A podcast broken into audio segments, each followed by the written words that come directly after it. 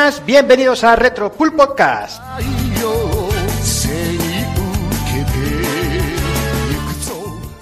Bienvenidos a un programa, sexagésimo séptimo programa, eh, primer retro que ya iba tocando, eh, para que veáis el nivel lazo que llevamos. Eh, Takokun planteó este Splatterhouse allá por el mes de mayo y, y se nos ha, y se nos ha pasado hasta Halloween, tío, que eso es un puto desastre, tío. Porque No, pero ahí no- ahí sabíamos no- casi lo clavábamos en fecha. Lo clavábamos, lo clavábamos. Es Pero tú increíble. no digas Lo, eso, lo tú- que me, lo que me pone muchísimo es que escogiera el Splatterhouse el mapón y que luego no quisiera coger ningún juego, tío. Eso, fue, eso ya fue la hostia. de todo modo, es, de, pri- es de primero de Twitter el decir, no, no, es que es por Halloween, tal, que hayas perdido puntos de follabilidad, macho. Claro, tío, pero nosotros somos así, tío. Ya ves. Somos... Oiga, vamos hablando de personas muy buenas, Seville. Muy buena, muy buena. ¿Qué tal? Muy bien, muy bien. Pues aquí estamos de vuelta con el retro, tío, que ya había ganas, ¿no? Ah, Había sí, ganas. ya tocaba. Ya tocaba, ya tocaba. eh. Encima vamos a tocar un juego que a mí me, me divirtió mucho en la época. Sobre todo por las versiones que me tocó jugar a mí, a mí sobre todo y nada. Y bueno, y que pasamos unos buenos días ahí en, en Madrid, que ha habido eventillos ahora hace poco. Pasamos allí unos buenos días y pude ver a gente. Me hubiera gustado que solo faltabais tú y Juanan, porque estaba Dani y Alex allí y, y la verdad que lo pasamos muy bien. Sí, sí, pero vais rejugando, ¿no? Sí, hombre, también, también. pero también hicieron, hici- bueno, grabamos rejugando y bueno, es que el Dani y yo estuvimos en charla al final. Bueno, Entonces, vosotros fuisteis todo, o sea, eh, vais ahí en plan con pulsera, ¿no? Ahí está, vamos rollo pulsera, ahí está, ahí está. Y con pulsera y con la chorra de fuera, iba, claro, ahí. Sí, que bueno, que si, que si queréis vernos, estamos ahí en, en YouTube, en dos charlitas que colgó el amigo 16 Vitera de, de hablando sobre matamarcianos y hablando sobre, sobre Mega Drive con pues, también con el colega de, de todo Mega Drive y también con José Ciudad de, de GamePress y ahí estuvimos metidos intentando hablar un poquito. A Dani no le dejamos mucho y todo. y eso, mira, El influencer, tío. al influencer. Bueno, ya estamos. Ya estamos, chaval, ya Eso, estamos. eso, ¿eh? eso ponía ahí en la, en la foto. Yo, oh, ¿no? tú mismo, Sí. dejas de estaba- etiquetar así. Sí, sí. Y, y luego estaba Alex, que dice que siempre dice, si yo no soy nadie para estar aquí. Y el Ya mamonazo, el, me- el mamonazo se, se marcó ahí un speech en, en- eh, eh, hablando sobre libros, porque yo creo que es de los más adecuados para hablar sobre libros que hay seguramente en este país, sobre libros de videojuegos, porque el tío lo consume todo y además lo analiza bastante bien, la verdad, y lo hizo muy bien allí. Mm. Y nada, y, y ahí estuvo el señor, también con todos nosotros, que también Nah, estuvimos jugando. No me acuerdo, no me acuerdo lo que dije, así que para que veas, macho. No me acuerdo lo que dije. Joder, tío, pues entraste en un modo ahí, yo qué sé, entraste en modo ahí Dandy, tío, y diste una, Sí, sí, una sí. buena charla, tío. La verdad. señor. Yo quería haber hablado del Playboy y cosas de esas, pero como no me dejasteis, pues al final voy a hablar del libro. Pero bueno. Yo es que es hablar de macarrones y tetas gordas y me vuelvo loco. Normal, normal. Bueno, ¿hago presentaciones o pasando ya hoy? Ya. sigue, sigue, ya que has empezado conmigo, sigue. Nos metemos todos de aquí a. De esto, Pero si aquí pues, ha hablado todo el mundo ya, si ya da igual. ya, no presenta, pues, es pa- más que nada por seguir, eh, un poquillo. Ah, tú, tú di nombres y decimos presente y ya está. Sí. No, no, la daros, todos por, por besados y ya está. Sí, pero la culpa, la culpa es del puto Evil, lo sabes, ¿no? Sí. Es que le, le diste manga ancha. Mira, el mira, tío mira que siempre, mira que siempre lo dejo para último, ¿eh? Pero- Claro, claro. o sea, Nos ha Vale, no, presentado vale. Levil. Hola, Evil. Ah, ¿eh? sí, pues mira, Retro Madrid, no sé qué. sí, Sí, pues, les- Ah, pero era por comentar algo de Madrid, que estuvo guay, que estuvimos con mucha gente, tío, y nos lo pasamos muy bien, joder. Sí, no sé, hay gente que con decir hola se conforma. sí, sí. Hombre, ya, ya estamos, ya estamos. Ya estamos ahí, ya estamos. Ya estamos Recuerdo tirando pullitas. La comarca. Piensa, piensa que ha sido mucho tiempo sin hacer retros, tío. Y ya Ya. está, ahí está. Eso es verdad. Bueno, muy buenas, Takokun, ¿qué tal? ¿Todo bien? Muy buenas, hola. ¿Ves, ves, ves cómo eres un puto rancio? Luego te dice la gente que eres un rancio. Y ya está, eres un rancius, eres el rancius de pofrito, tío. Eh, eh, y me la pueden comer todos. Oh, ¿lo ves? Rancios y venga, así. sí. Venga, ala. Aquí faltando ya en el Faltando. Yo, yo al menos no, yo al menos no bloqueo a nadie, chaval. Ah, yo sí Ah, que sí es verdad. Rancio y faltón, chaval. Yo sí. Igual, yo el bloqueo lo, lo aprendí en el Street Fighter 3 y es lo mejor que aprendí en mi vida. El blocking, tío. Lo puto mejor. Venga, va, sigo. Señor del Casca, muy buenas. Y es que pasa de nazas que si aquí se va a poner la gente a comer pollas, yo me dejo, ¿eh? O sea, que también. yo, sobre todo organización. No, hombre, eso siempre. Y aquí yo tengo, tengo los huevos cargados de amor y la polla enamorada que dicen en mi pueblo, una canción muy bonita. Y nada, pues hablar aquí de casquería de la fina, de la. de que pues, el juego, estos juegos siempre me parecían eh, un after cuando sales ya de fiesta a las 4 de la mañana, toda la gente en los cuartos de baño, pues es este rollo. Y aquí a, a fliparlo un poquito. ¿Todo bien, Alex? Todo bien, todo bien, no puedo quejar. Bueno. Y por último, señor Daniel San, que tampoco habla mucho. ¿Qué pasa, Dani? Eh, pues nada, pues nada, ahí estamos, tío. Ya me tengo a Evil para que hable por mí, ¿sabes? Pues eh, fuimos Dani y yo por ahí de puta, con tío. la ¿Cómo, chorra. aprove- cómo aprovecháis ahí como putos lobos de mierda ahí esperando, tío? Madre mía, chaval. Nada, pues, pues ya muy bien, tío. Estuve por Madrid, no sé si os contamos, tío. Con, estuve con Evil, con, con- Ay, la hostia. Pues nada, tío, con muchas ganas de, de meterle mano ahí al, al De Splatter. todo modo, eh, Dani, en el cartel no ponía, os, os tengo que inventar yo, que ponía Evil o Dani, ¿no? Algo así ponía. Evil o Dani, sí, era Evil o Dani. en el cartel le pusieron eso. Uno de los dos. Vamos a hacer una peli a los Jekyll and Mr. Hyde. Él y yo, sí, vamos a hacer algo así. Rollo girándonos. Primero habla uno, Rollo luego rotamos, girándonos, tío. habla el otro, ¿no? pues nada, tío, a ver si, si se calla un ratillo el Evil, tío, y vamos a. Lo tienes, lo tienes jodido, eh, parece. Yo lo Sí, tengo. sí, yo creo- yo creo que sí. ya, estoy ya marcado de por vida. Claro que sí. Pues venga, vamos a ir cortando, que se os va la, que se os va la cosa y venga, vamos a empezar el programa, que si no, mal, mal acabamos.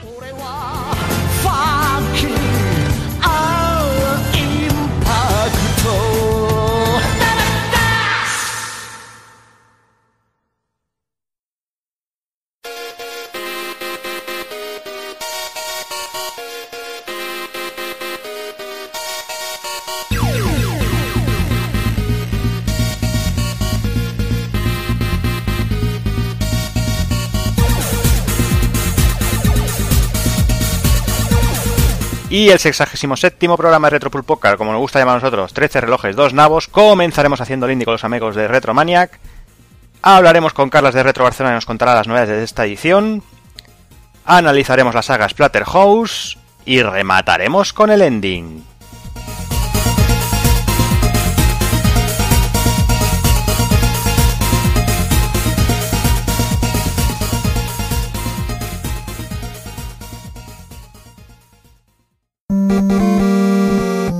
pulpofrito.com Me gusta.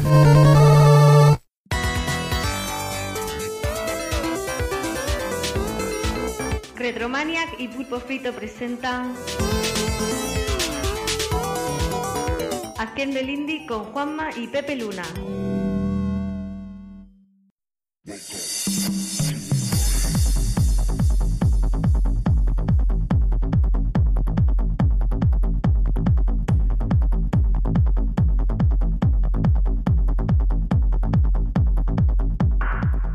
Muy buenas a todos, estamos aquí otro mes más haciendo el indie con nuestros amigos de Pulpo Frito en el Retro Pool Podcast. Y eh, bueno, hoy tenemos con nosotros, eh, Pepe está todavía recuperándose de la Madrid de la Madrid Games Week, que ha estado por ahí sin parar de trabajar.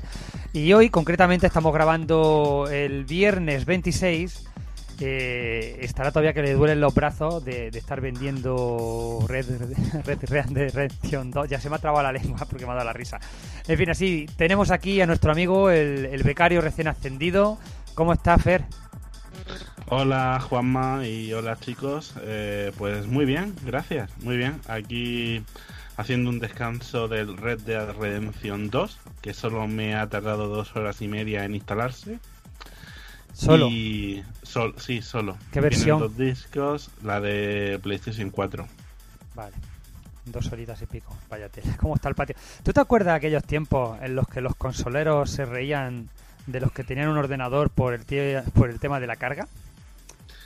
Sí, sí, sí. Pues, eh, nada. Oye, aquí- somos retro hasta para esto, ¿te has dado cuenta? Volvemos al pasado. esto ha sido volver al pasado y eh, Vamos. eso que, eso que anunciaban de que podías jugar mientras se instalaba en otros juegos al principio de la generación, cuando Sí, sí. decían, oh, mira, ahora puedes jugar mientras está el juego. No, no, no.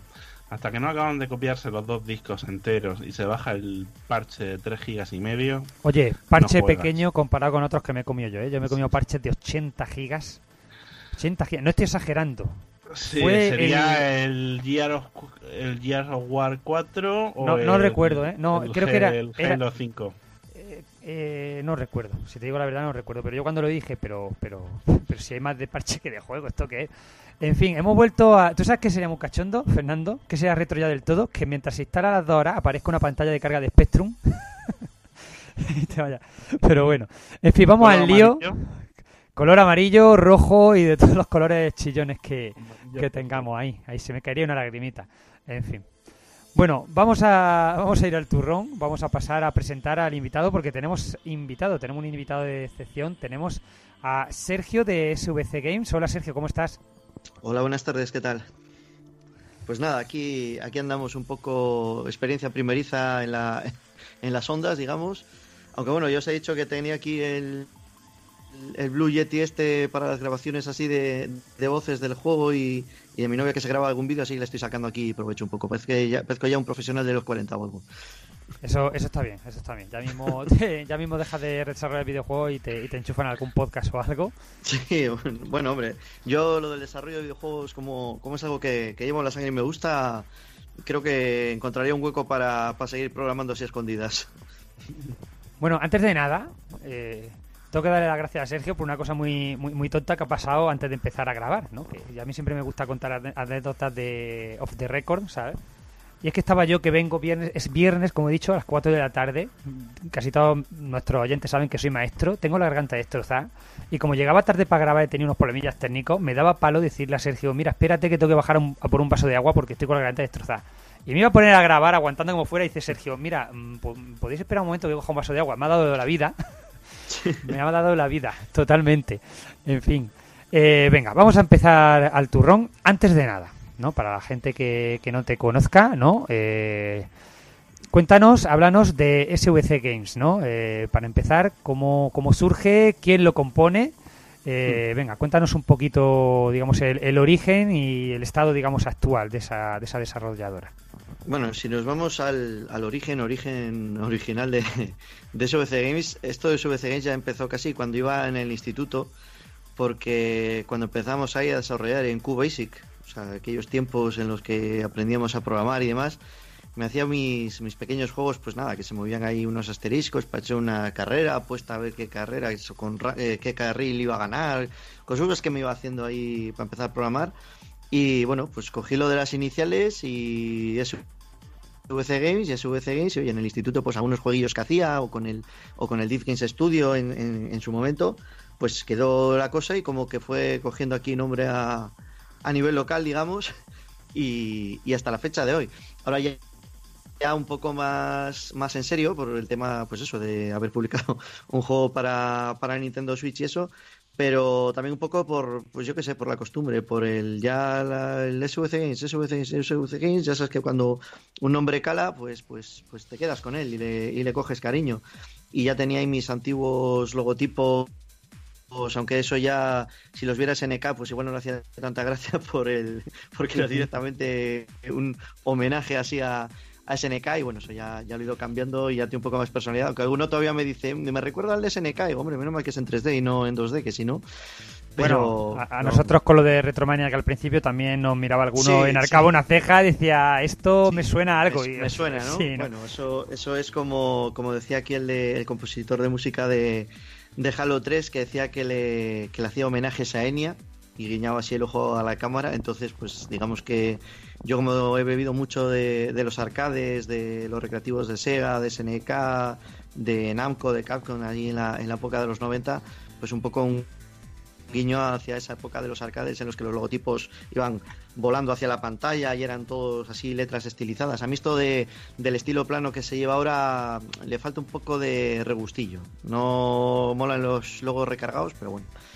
Y, bueno, ya te digo, empezó lo del nombre de SVC Games, empezó como, pues, como una tontería de, de instituto, pero bueno, luego fue calando.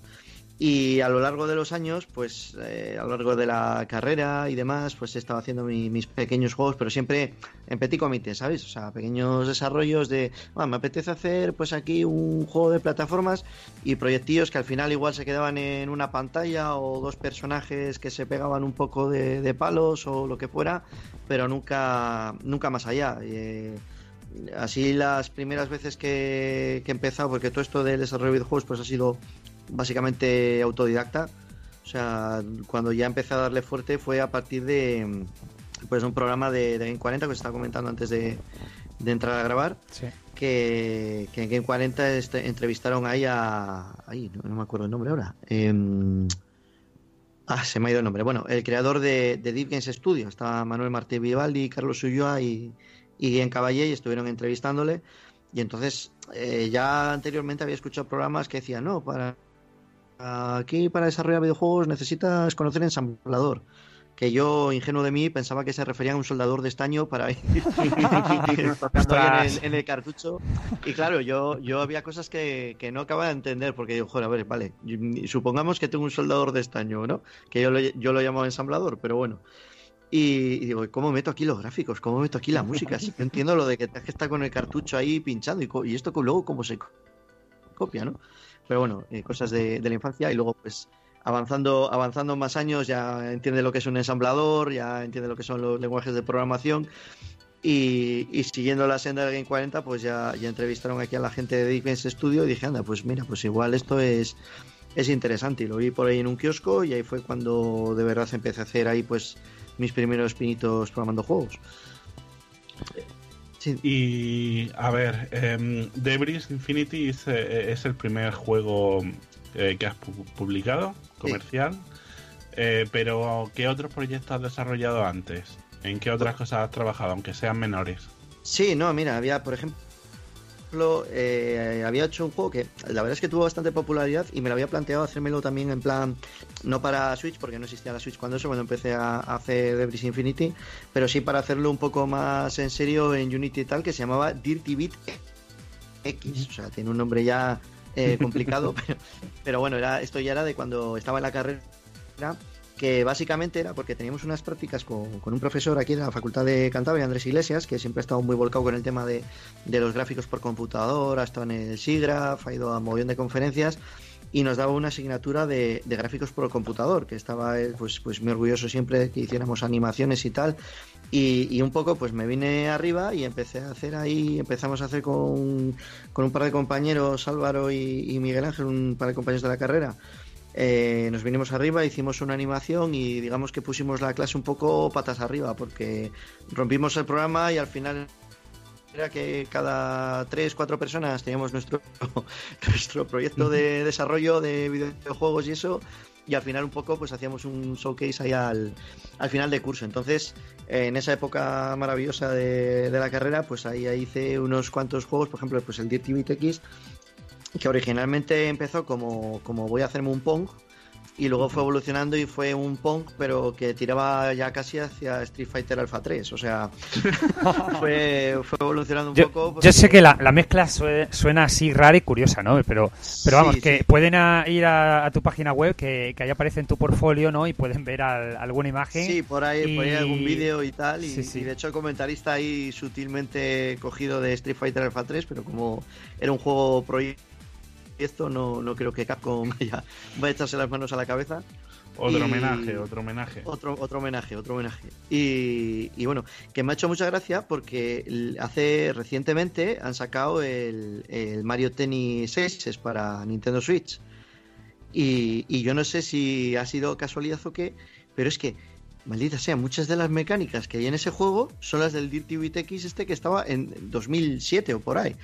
¿Sabes? Y, me- y es como, mira, bueno, pues está bien tener ahí, saber, vale, has sacado un juego comercial, la idea funciona, pero joder, lo podía haber hecho yo. Claro, bueno. pero, la, la cosa se la lleva el que tiene los recursos, no siempre el Claro, que... claro, claro, ahí, ahí competir con Nintendo, además, nada, bastante bien se están portando conmigo, que me dejan publicar el juego y, y el soporte me ha sido estupendo con ellos, o sea que, que nada, les dejo, les cedo ahí la- los derechos.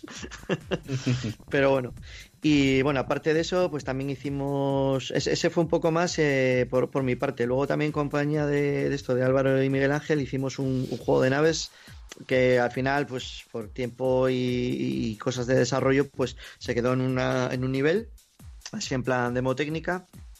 Y era la, cosa, la gracia era que, que el motor que usamos, que era Gemix, que era como una especie de evolución de Div, pero como era lo que conocíamos, pues tiramos con ello. Eh, no tenía 3D para nada, o sea, no era, no tenía ni cámara, tenías que poner los sprites en pantalla, funcionar con coordenadas y demás. Entonces nos hicimos ahí un pequeño juego de naves con la particularidad de que pues había movimientos de cámara, hacías como que entrabas en un planeta con las nu- nubes, te salía un, un robot en 3D en perspectiva, que en realidad lo que hacía era que estaba renderizando y en realidad lo que estaba poniendo era sprites que se estaban renderizando en tiempo real. O sea, estaba calculando cómo se vería el sprite, eh, digamos, en un buffer por detrás, fuera de la, de la pantalla, y luego lo, lo superponíamos y, y diversas triquiñuelas para hacer un poco cosas que. Igual con un motor 3D, pues te lo haces una tarde, pero bueno, la gracia era hacérselo con, con el motor está así un poco más limitado. Y luego ya, pues como me gusta meterme en Saraos, pues me quise hacer un beaten up, se llama Capitán Parallax, que se me parece que no está en la, en la Ese- página. Creo que no. No, No, ese- no. ese- eso Sí, no me suena, ¿eh? No me No, suena no, no, por ahí. He estado mirando. No, no, no, no, mira, lo estoy comprobando ahora mismo. No, ese no lo tienes ahí. No, no, no, no, ese, ese no, porque estoy a ver si grabo un vídeo así de gameplay, pero nada, muy cortito, porque me acuerdo que además, eh, antes de exponerlo, se me fue al carajo un disco duro donde tenía la mayor parte de las cosas y ya fue como en plan de, me cago en tengo que volver a hacer todo esto, o sea, y, al final sí que existe un ejecutable, pero nada, o sea, eh, bueno, nada, entre comillas, o sea, si, si lo veis... eh, tenía ahí un escenario que se movían ahí mogollón de lucecitas, los enemigos me los había currado a manos. Eh, acaba de salir King of Fighters 12 hacía poco y había usado una técnica como de rotoscoping con modelado 3D y demás, pues yo intenté hacerlo un poco a lo casero. Me cogí ahí un muñeco en Blender, entonces iba haciendo las poses para las animaciones en 3D, pero luego yo encima dibujaba con la tableta gráfica para que tuviera estilo 2D dibujado a mano. O sea, un poco, un poco locura. Eso, si, si me acuerdo luego, a ver si os paso un enlace para, para Sí, sí. o, a ver Sí, si hago un vídeo. Me gustaría verlo, Y, la verdad. Sí, porque, porque es- espera que igual si lo puedo buscar. Bueno, mientras voy hablando de esto. Pero bueno, eh, saqué el juego, lo que estaban las mecánicas muy bien, porque, eh, pues eso, aficionado a los emuladores y tal, yo soy muy de analizar los juegos frame por frame. Entonces, eh, para las mecánicas de los impactos, el hit stand y todo esto, ya lo tenía yo analizado y, y- y había conseguido muy bien el, el- el feeling de, pues, de un Cadillac y, y and Dinosaurs, por ejemplo, que cuando pegas los golpes eh, se notan, ¿sabes? Y hace esta pequeña pausa cuando haces una pata voladora a varios enemigos que te quedas como en así un medio frame, pero que es como pa, pa, pa, pa, pa, pa, y, y te quedaba muy bien. Entonces, pues con todo esto del disco duro y tal, lo justo para mostrarlo, para, para presentar el trabajo y, y decir ya luego, bueno, pues me parece a mí que esto se va a quedar un poco en el, en el tintero. Pero bueno, a ver si algún día con más tiempo, con más calma lo, lo rescato. Es que, nada, estoy buscando aquí, chicos, pero no... Bueno, no luego si, si lo encuentras a Sí, sí. posteriori ya lo, lo sí, pondremos no, por la web o por ahí, Y, y, y os lo, y os lo mando por ahí por, por, por correo por- electrónico. por Skype. Pero Vale. bueno, y luego uno de estos proyectos pues era Debris, que no era ni HD ni, ni nada, o sea, ni Infinity ni nada por el estilo, simplemente era Debris. Lo mismo en el, en el lenguaje este sencillito, por no meterme con temas de Unity, porque Unity todavía estaba muy verde. Y a mí una cosa que no tenía un programa principal y eso en esa época no me inspiraba mucha confianza. O sea, estaba, ¿sabes? Eh, Sí. Yo como ingeniero, pues, pues decía, uy, pero esto quién lo controla, en qué orden se ejecutan las cosas, poco mentalidad de, de ingeniero y, y dijo, y dije, mira, esto que lo controlo mejor, en lugar de estar aquí aprendiendo, quedamos más justos de tiempo y, y lo sacamos aquí. Y, y nada, pues eh, la versión esa de Debris era muy básica, lo mismo, no, no, había, no había cámara, no había nada, eran sprites que se movían, las partículas, pues me tuve que hacer ahí un pequeño motorcillo de, de partículas para que hicieran los efectos de las explosiones y esto, era un poco así la cosa espectacular de, de- del juego. Y, y- pero vamos, lo que era la base de- del manejo, pues con el ratón, con los dos analógicos y el tema de la cámara lenta ya estaba ahí. Eh, o sea, ya, ya era el, lo que era el núcleo. De hecho, el bicho ese que sale con la cara rara que te dispara también salía en el juego original. Más pequeñito y de otra manera, pero, pero, pero también salía por ahí, por ahí cordeando. Y, bueno, luego ya hubo una pausa de desarrollar juegos, igual me hacía algún pequeño proyectillo mío de esto de me aburro, "Guau, voy a mover aquí, yo que sé, cualquier cosa o tal. Porque más que nada... Lo, lo que hace uno normalmente un domingo por la tarde, no estoy aburrido, me voy a programar un poquito sí, aquí. lo, un- lo- lo normal. Y bueno, luego ya estaba trabajando en una empresa que ya me tenían, digamos, eh, no, no era un departamento, pero yo quiero pensar que era el departamento de cosas raras. ¿no? Entonces me ponían a mí el departamento de cosas raras, pues porque tenía ya el background de haber hecho los videojuegos y todo esto. Y además era una empresa que en esa época estaban tirando mucho por el tema de Kinect. Estaban, eh, habían hecho una aplicación para, para temas médicos que usaba Kinect para controlar eh, aplicaciones ahí en quirófanos y demás. Y estaban tirando por ese lado y bueno, pues eché el currículum, me cogieron y estuve ahí enredando con cosas eh, para la Kinect. Entonces, pues yo ya te digo, estaba ahí un poco en el departamento de cosas extrañas. Pues, por ejemplo, querían hacer una charla en el, en el- para la revista Wired en, en Inglaterra, que hacen todos los años una, una gala y demás, y estaban nominados.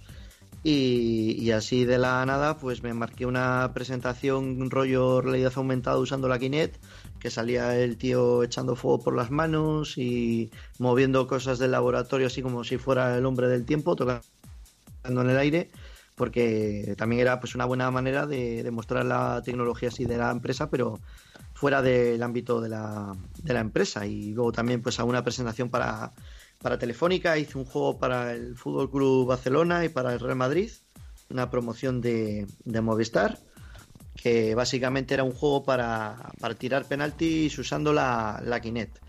Y mandamos, mandamos a un becario porque andábamos justos de tiempo y, claro, no, no era una empresa de videojuegos, era una empresa de desarrollo de software. Lo que pasa es que yo, pues, de vez en cuando me hacía mis, mis pirulas por ahí y, y claro, yo grafista no soy, aunque aquí en el he hecho yo de grafista, pero bueno, ya para hacer modelos 3D y eso ya necesitábamos a alguien más especializado y no, y no había tiempo, así que mandamos un becario ahí al Camp Nou y al, y al Bernabéu que, que, que lo agradeció el viaje por lo menos. Y le teníamos y lo que hicimos fue directamente que se grabase 300 millones de tiros a cada uno de los lados de la portería. Bueno, 300 millones no, ya la había, pues había hecho yo una lista y que repitiera varias tomas por si no había ninguna. Y entonces lo que había era como una especie de, de juego full motion video. Veías el portero de frente con un vídeo ahí que es... Entonces, en función de cómo te detectaba la pierna y si el portero la paraba o no la paraba, pues ya ponía, pinchaba yo el vídeo ahí que de manera sutil y sin notarse. Y, y bueno, ahí estuvimos presentándolo en el Camp Nou y en el Barça, que daba un concurso y sorteaban ahí camisetas firmadas por Messi, por Cristiano y esto. Pero bueno, yo me comí unos pastelillos deliciosos, ese es el premio. has, has estado mencionando ya el Debris, ¿no? El origen del Debris. Vamos a ir entonces al turrón. Eh, ¿cómo, cómo decides que ese sea el juego, digamos, que, que, que potencies, ¿no? Para convertir en, en este Debris Infinity y sacar en, en Switch y en Steam, ¿no? Aunque Steam, en Steam creo, si no me equivoco, que ha estado antes que, que Sí. Switch, ¿no? Eh, hay que decir que Fernando ha podido jugar a la versión de Switch, que parece ser que está algo más, más pulida, que en un par de detalles. Yo he podido Sí. acceder a la versión de, de Steam con las pequeñas diferencias que hay entre, entre una y otra, ¿no? Las características propias de, de cada plataforma. Pues cuéntanos un poquito cómo, por qué elegiste el Debris y, y bueno, cómo ha sido también ese, ese ese, ese salto no ya a hacerlo como juego comercial tanto en una plataforma cerrada como una consola de Nintendo como en Steam que es una plataforma digamos un poquito eh, abierta no como es el PC Sí, pues, pues mira, aquí lo de Debris de- directamente fue pues de esto que estás enseñando así trabajos de clase y un chaval que estaba de, becario ahí en el trabajo dijo, pues ahora que está esto de String Greenlight y tal, pues igual podría sacar alguno de estos que los tienes aquí muerto de risa y, y te sacas un dinerillo, ¿no? ¿Sabes? Y, y bueno, pues vamos, sin más, digo, ah, bueno, pues ya, ya me lo pensaré y eso. Y luego resultó que había un, un concurso de un chico que conocía yo de hacía muchos años, lo había organizado en, en Madrid y de, pues hizo un concurso de juegos indie. Digo, bueno, pues ya que tengo aquí, voy a poner un- una versión un poco más. actualizar un poco el Debris y lo voy a mandar aquí al concurso. Y nada, me gané un teclado inalámbrico y como que me ilusioné. Dije, joder, mira, pues he ganado una- un teclado, no es mucho, ¿sabes? Pero, pero bueno. Entonces aquí en Santander organizaron otro concurso y, y digo, pues ya que tengo aquí esto preparado y me vienen dos concursos enfilados, pues oye, me presento aquí también. Te estoy hablando esto ya del año 2000, 2015, o sea, ya tenía unos años el juego. Eh, nada, me presenté aquí al concurso y quedé segundo. Así me quedé como, ah, vaya, bueno, el otro juego que ganó, hombre, hay que reconocer que era buen juego también, o sea, pero sabes que te quedas un poco en plan de, joder, podía haber ganado, qué putada, igual podía haber hecho más, no sé qué, no sé cuántos. Y estaba por ahí Arturo Monedero, no sé si le conocéis de Delirium Studios. Eh, han hecho Los Ríos de Alice. Sí, sí, en persona no, en persona no, sí, pero sé de quién hablas. Bueno, ahora, ahora, ahora está de, vamos, ha sido cargo nuevo que tiene de vicepresidente de, de la EBI, de la Asociación Española de Videojuegos.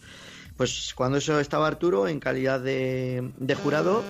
Uy, ¿me, me oís? Que oigo ahí un ruido Sí, extraño. se está acoplando algo. Mirad a ver si tenéis los móviles cerca.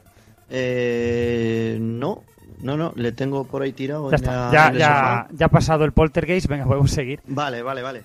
Bueno, pues eso, pues estaba, estaba Arturo Monedero en, en calidad de, de jurado y, y visitante aquí de, de Delirium Studios. Y bueno, pues sin saber quién era, se me acercó y me dijo, oye, que está muy bien el juego, no sé qué, no sé cuántos. Y digo, no, ya, bueno, qué putada, no he ganado y eso. Y estuvimos hablando un rato y ya luego me dijo, ah, no, no, si yo soy aquí, si es que yo he estado del jurado y yo te he dado mi voto a ti y si hubiera que poner pasta, yo ponía pasta en el tuyo. Y dije, oye, pues, pues empieza, ¿no? ¿Sabes? Así de... Claro. de tal. Yo, no, pero al final, pero nada, de, de eso y que nada, me dijo que no me desanimase, que siguiera con ello, que, que lo puliera un poco más y, que, tirase para adelante. Entonces, bueno, pues me dijo esto, joder, un tío que sabe que con un juego que ha ganado premios y está en la industria y tal, y joder, si me está diciendo este, pues, pues igual hay que hacerle caso. Entonces cogí y dije, bueno, pues hemos quedado segundo, pues la próxima vamos a intentar quedar primeros.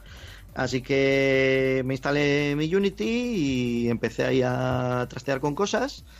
Lo que era el diseño del juego, pues como ya tenía una versión prototipo más o menos clara, pues dije, bueno, pues vamos a hacerlo un poco más moderno, más pa- partículas, qué sé ahora, efecto el HDR, el 4K, colorines, todas estas cosas. Y entonces darle un estilo un poco más moderno, más arcade. Ya el- la versión original tenía arcade, pero claro, no tenía 3D, no tenía nada de esto de los menús así giratorios ni nada por el estilo. Entonces le quise poner un poco como si fuera una auténtica recreativa, ¿sabes? O sea, que mi idea fuera este juego tú le ves en un mueble y dices voy a echar aquí 20 céntimos o lo que cobran en las recreativas hoy en día si siguieran existiendo. Un euro. Que- un euro, probablemente, sí, sí, ¿no? En la época de, de, de cuando iba yo ya cobraba un euro. Pues bueno, yo 20 céntimos, tiro, tiro a lo barato. Y, y que eso, que lo viera la gente y echase aquí monedas y echase una partida. Y, y bueno, pues ahí fue eh, evolucionándolo hasta que aquí en el Cantabria Alternativa, que es un festival, pues le pedí prestada una tele Sony Bravia a mi chica. Después de haber grabado las voces, ella es- eh, son las voces del juego, de hecho, que se queja mucho porque dice, es que yo hablo inglés mejor que lo que tú me obligas a decir aquí en el juego. Y ya, pues que en los, en los 90 las voces siempre hablaban más y tenían aquí como una entonación rara y eso, y, y como que te motivaba, ¿no? Oye, yo tengo, yo tengo, momento de anécdota, yo tengo un disco de vinilo de, de cuando pues yo era joven y salía por ahí y tal, ¿no? Y, y de canciones, de algunas que escuchaba, ¿no? En alguna discoteca, ¿no? Y, y, y can- y cantaban en inglés, y yo para mí era un inglés perfecto, cojonudo y tal. Y No, no, de hace poco, hace poco me dio por desempolvarlo y ponerlo y me quedé mirando y digo yo, esta, esta tía no es ni estadounidense ni inglesa ni nada, esta tía es, me pongo a mirar, la tía era de Valencia y digo yo, y además tiene un acentazo que, que, que esta no habla inglés en su vida. Pues- Y yo con 15 años me parecía que era la leche, el inglés aquel, ¿sabes? O sea que imagínate. Pues eh, sobre eso, sobre eso puedo yo ahora decir bastante. Ahora que vivo en el Reino Unido, en Manchester, y, y ya tengo eh, lo que es el, el timbre de- del inglés de aquí. Eh, Pero es que el inglés de Manchester es muy particular, también te lo digo yo. ¿eh? No, Pero, pero en todas las regiones, ¿eh? O sea, vayas donde vayas, escuchas un americano y parece que está vomitando las palabras, escuchas un canadiense y, y tiene algún deje francés también, o sea, es, es- vayas donde vayas, pero es como en España, vas, depende del sitio y todo el mundo tiene, tiene su acento. A mí, a mí lo que me pasa es eso, que yo escuchaba una canción, es una cantadita de estas de, de los 90 y, y digo, pero madre mía, pero si no era inglés o quien cantaba sería húngara o, Sí. romana, Sí. polaca. De... Sí, bueno, en Hungría era donde se producía todo ese tipo de música. Sí, sí. Pues un poco, un poco el, espíritu aquí de, la, de las voces y, y de hecho le decía hacer varias tomas. Y digo, no, tiene que sonar así como más, más motivado. Y dice, ¿pero cómo motivado? Digo, sí, engage, tal, para el, el engage teníamos 320 tomas y al final quedó una. Pero claro, luego- tú luego te puedes escuchar. Le eh, invitarías, con voces. le invitarías Sí, a, una, a una buena cena o algo porque, vamos, Sí, sí, 320 eso- tomas no veas, ¿eh? Eso, eso ya, ya está cubierto, no, no había problema. Y, pero vamos, era un poco, un poco la idea, pues eso, los arcades de SNK, cada vez que hablaban en inglés, pues te motivaba y tal, y te venías arriba y dices, ah, cómo mola, pero luego lo escuchabas, te paras a escucharlo y dices, este tío no está hablando inglés, está hablando japonés con acento extraño, ¿sabes? Entonces... Me, me acuerdo de la intro del Fatal Fury 3. Madre mía. Ah, sí, sí, sí. Uf. Outstretched Size Grip o no sé qué. Yeah, sí, sí, sí. The, the Le- le- sí, sí. Era, es un clásico. Eh, eh, pues bueno, pues, pues llegamos ahí al Cantabria Alternativo con, con la tele prestada que la rodé de LEDs programables, porque soy así de loco yo. Y, y ahí pudimos- pues sacamos el juego con unos con los altavoces, con las luces de las LEDs sincronizadas con lo que iba saliendo en el juego. O sea, si te dan, se encienden todos los LEDs en rojo. Si estás jugando las barras que te salen por los costados, se encienden los LEDs sincronizadas con las barras de cada lado. Eh, te vienen los enemigos estos de estrella, pues se encienden en verde por un costado así animado para los LEDs para que veas que te vienen. Hay un vídeo por ahí en, en YouTube que, que sí solo podéis enlazar porque está ahí grabado y se ve un poco todo el tinglado que digamos es de, ese día. Y, y bueno, estuvimos ahí probándolo con la gente, pues muy buena acogida de la gente y, y así haciendo, haciendo ruido, lo que, lo que se viene llamando haciendo ruido. Entonces, seguimos un poco más adelante con la historia. Yo sigo aquí pum pum pum para sacarlo en Steam. Y veo que está lo de la Fan Sirius, que es el festival este que hacen en Bilbao todos los años. Y ¿me veis? Sí, sí, sí. Ah, vale, vale, es que me había salido aquí una notificación rara y digo, a ver si a ver si se ha cortado. Bueno, pues pues eh, vimos aquí lo de la Fan Sirius eh, y nada, digo, pues venga, ya de perdidos al río. Además aquí estaba Arturo Monedero, digo, pues ya que este fue el que dijo que tal, podemos hacerle una, una visita. Fuimos a la Fan and Sirius, aprovechamos para sacarlo en Steam y vamos, cuando apareció Arturo lo que me dijo fue, chaval, tú estás loquísimo, tío. Porque claro, o sea, estaba aquí eh, de haber pasado del juego este de la feria así que hicimos por aquí en casa a estar en la Fan and Sirius con un stand, con las luces, eh, los altavoces que no entraban en la mesa y los pegué con cinta americana por abajo. O sea, aquí todo bricomanía, bricomanía total, ¿no?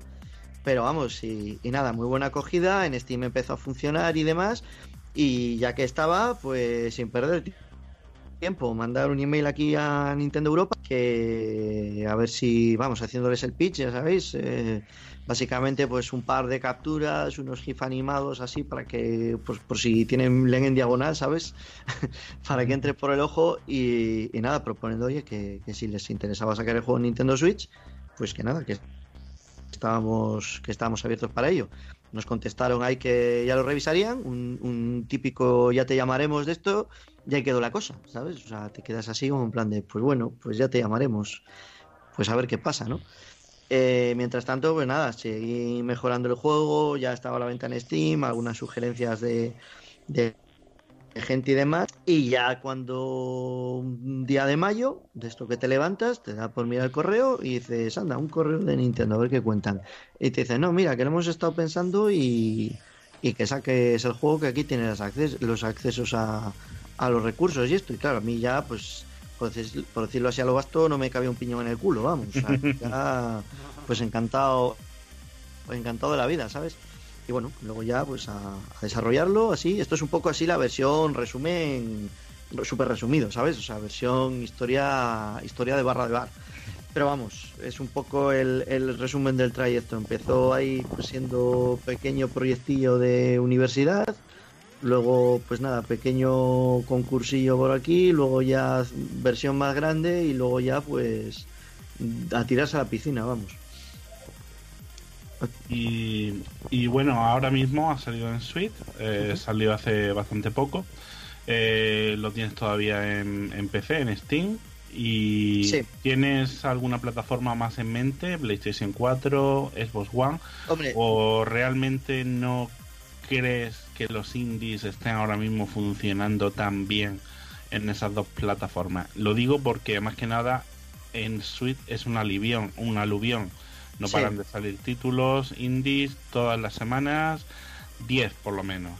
En- parece que todo se ha focalizado en, esta consola. Hombre, a mí me da, a mí me da un poco miedo. eh, hasta ahora Nintendo se ha estado, digamos, con unos estándares de calidad. O sea, no te dejaban pasar cualquier juego como podía ser en Steam, que tenías 300 juegos al día, ¿sabes? Y había juegos que es que decías, mira, tío. O sea, hay juegos que, que los ves y dices, el tío se ha esforzado y le ha salido el juego, igual no es bueno, pero bueno, por lo menos hay un poco de esfuerzo. Pues que ves otros juegos que dices, tío, es que ni te has esforzado, colega. O sea, lo has tirado aquí a ver qué cuela y, se satura el mercado. Entonces, eh, de momento Nintendo, pues digamos que está un poco conteniendo la, la avalancha. Y yo espero que, que- que- que sigan un poco con, con esta política de mantener un poco un nivel de calidad, ¿sabes? Que no les pueda un poco lo que pasó con, con iOS y con Android, que era a ver quién tenía más aplicaciones en la tienda y así están las tiendas de iOS y de Android ahora, que es imposible aquellos. Entonces, yo, yo confío en que tengan un poco, un poco más de criterio y de momento, pues parece que se están controlando. Algún juego igual ves que se cuela en la tienda, pero no de estos que dices es una estafa, ¿sabes? O sea, Ya, ya, yo he visto alguno de estos de ruleta rollo tragaperras, pero bueno, es que también si y tiene su mercado ese juego, tampoco tampoco le vas a decir que no. Y el problema es que salieran, pues eso, 800 juegos rollo ruleta, tragaperras, eh, Candy Crush, ¿sabes? Que, Sí, sí, sí.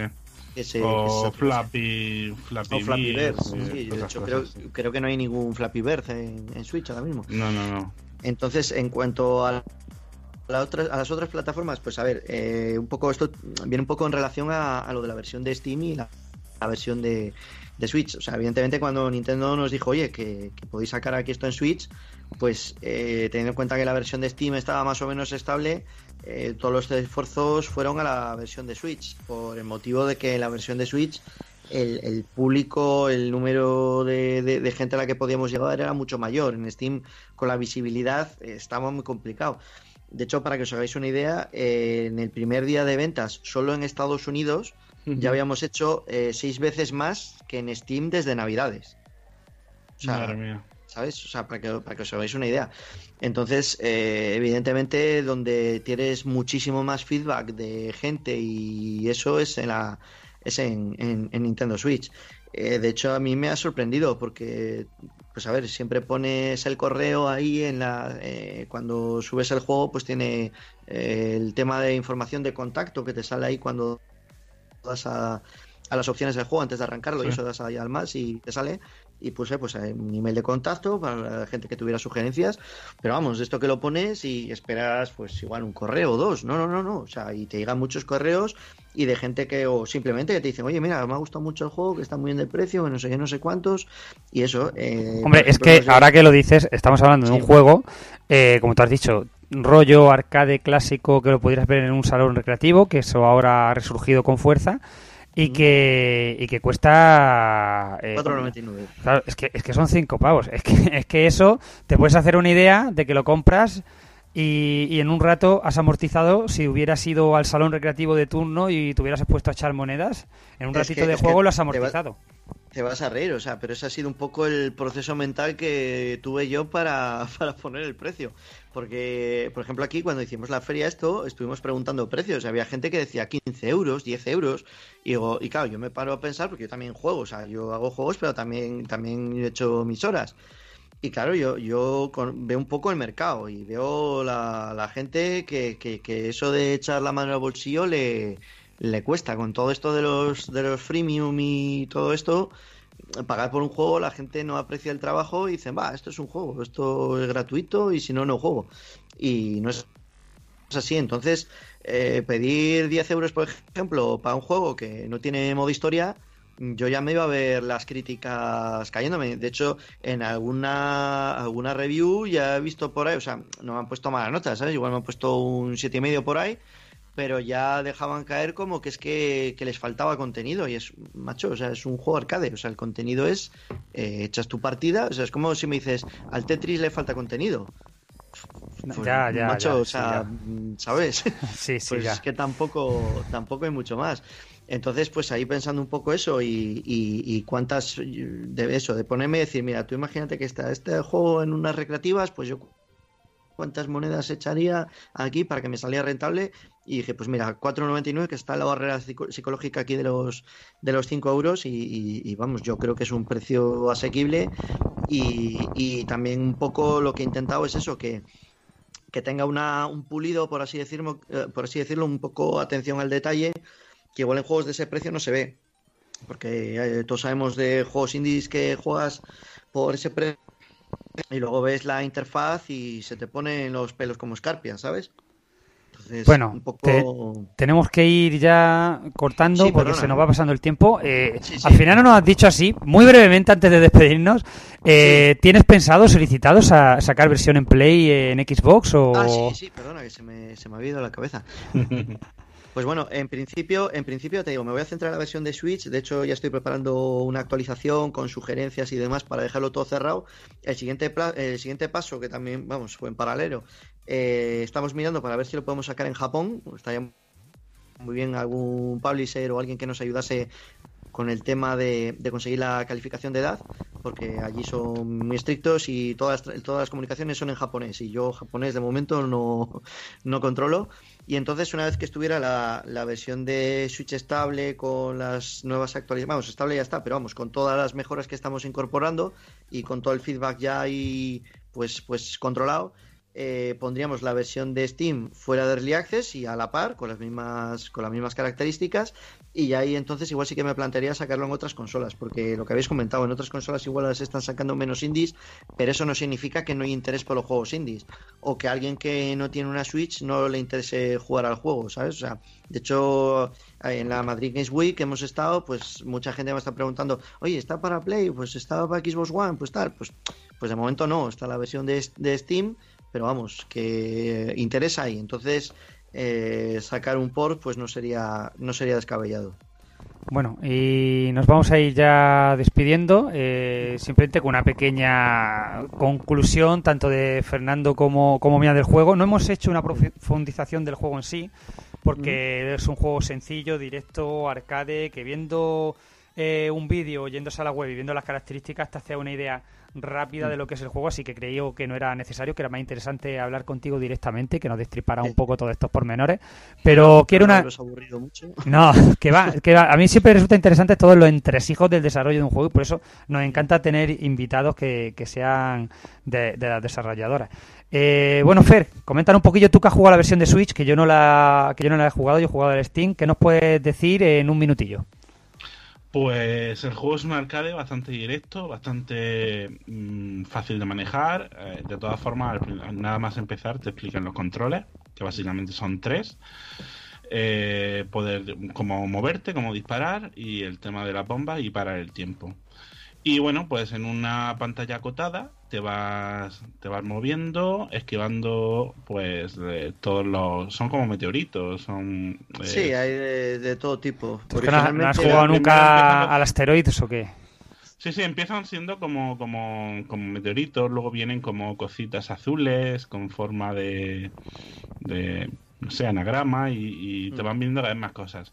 Eh, y cada vez más grandes. Eh, las grandes se van, si las les disparas, se van haciendo más pequeñas y al final se te llena la pantalla. Tienes que ser bastante bueno esquivando porque tu escudo, conforme vas recibiendo impacto, va bajando el escudo. Y no solo por el escudo, también por los, por los puntos, ¿eh? Sí, Si bueno, por la puntuación. ahí. Que quería hacerte una pregunta. Sí, El, el número uno eres tú, ¿no? No, el Zarcos este, no, no, no, ese es un tío americano. Ah, no, en- tú, tú dices en el online. No, yo digo en el juego. Cuando juegas eh, no en la puntuación online, sino en la Ah, puntuación cuando, que te sale. sí, si no te has bajado los rankings online, sí, son nombres míos y de amigos. Pero vamos, una puntuación, creo que puse 5 millones por defecto o algo así, y luego ya iba, ya iba bajando. Pero vamos, esa puntuación, y caso, es para que hubiera algo en el ranking. Y, y de hecho, la primera vez que te conectas online, ya se bajan los rankings online y ya, ya pone las, las puntuaciones de verdad, digamos. Ah, vale, ya estaba yo emocionado porque estaba en el puesto 68, ¿Con cuántos millones? eh, casi 2 millones. Casi 2 millones. Me parece que no entras en el top 100 porque creo que ahí ya piden como 11 o por ahí. Eso online, ¿no? Online. El eh, es online. El primero, el tal Zarcos este, que es un tío americano, la semana pasada ya estaba primero con 296 millones. He mirado el otro día y creo que ya había pasado a 327. O sea, el tío le está dando caña al juego. Madre mía. Y bueno, pues eso sí, se ve una interfaz más depurada. He visto imágenes del, del de PC. Y, y nada, bastante, bastante asequible a la hora de manejarlo. Eh, imagino que dominarlo perfectamente es una locura. Mm. Y, y muy accesible. Sí, la, la verdad es que un poco lo que quería hacer, lo de la, la frase esta que se dice mucho del fácil de aprender, difícil de dominar. Sí, sí, sí, sí. Y, y- y eso, y bueno, y sobre todo también en el tema de, la, de pasar las Switch, que conservarse toda la espectacularidad y las lucecitas y los efectos sí, de la sí, versión sí. De, de PC, que eso también eso da, da ta- para otro programa, yo creo. Pero bueno. Bueno, yo he de decir que he jugado a la versión de Steam, que, que eso que derrocha ese estilo arcade que recuerda a recreativas de los 70, de los 80 y bueno, es una delicia jugarlo, obviamente no tiene modo historia ni nada similar, tiene tres modos de juego que son muy sencillitos, están explicados en la página web, no me voy a enrollar ahí con, Mm. con el tema. Y bueno, el tema de- del PC lo que tiene es que, bueno, este es un juego que, que yo lo estaba jugando y estaba pensando, seguro que en la Switch, en una portátil, pega, pega mucho, ¿no? Pero, pero en, en una pantalla, eh, yo lo tengo en una tele, no lo tengo en un monitor, el PC lo tengo conectado a una tele, sentadito en mi sofá, con el pad, se juega muy bien. Y aunque con teclado y ratón a mí se me hace más raro, seguro que una vez que se acostumbra uno, se, se puede manejar también. Pero vamos, yo de primeras aconsejaría eso, estar sentado, cogerte tu pad, eh, tu control clásico y, y- y tirar. Y bueno, 5 euros, o sea, es que se lo digo a todos los oyentes, por 5 euretes en un juego que, que lo amortizas enseguida, así que vamos, que le echen un ojo, que seguro que, que- que les atrapa y que les entran ganas de echarse un par de partidas y que lo amortizan enseguida, como digo. Bueno, nos vamos a ir despidiendo. eh, Una, una última, sí. una última cosa que me gusta decir.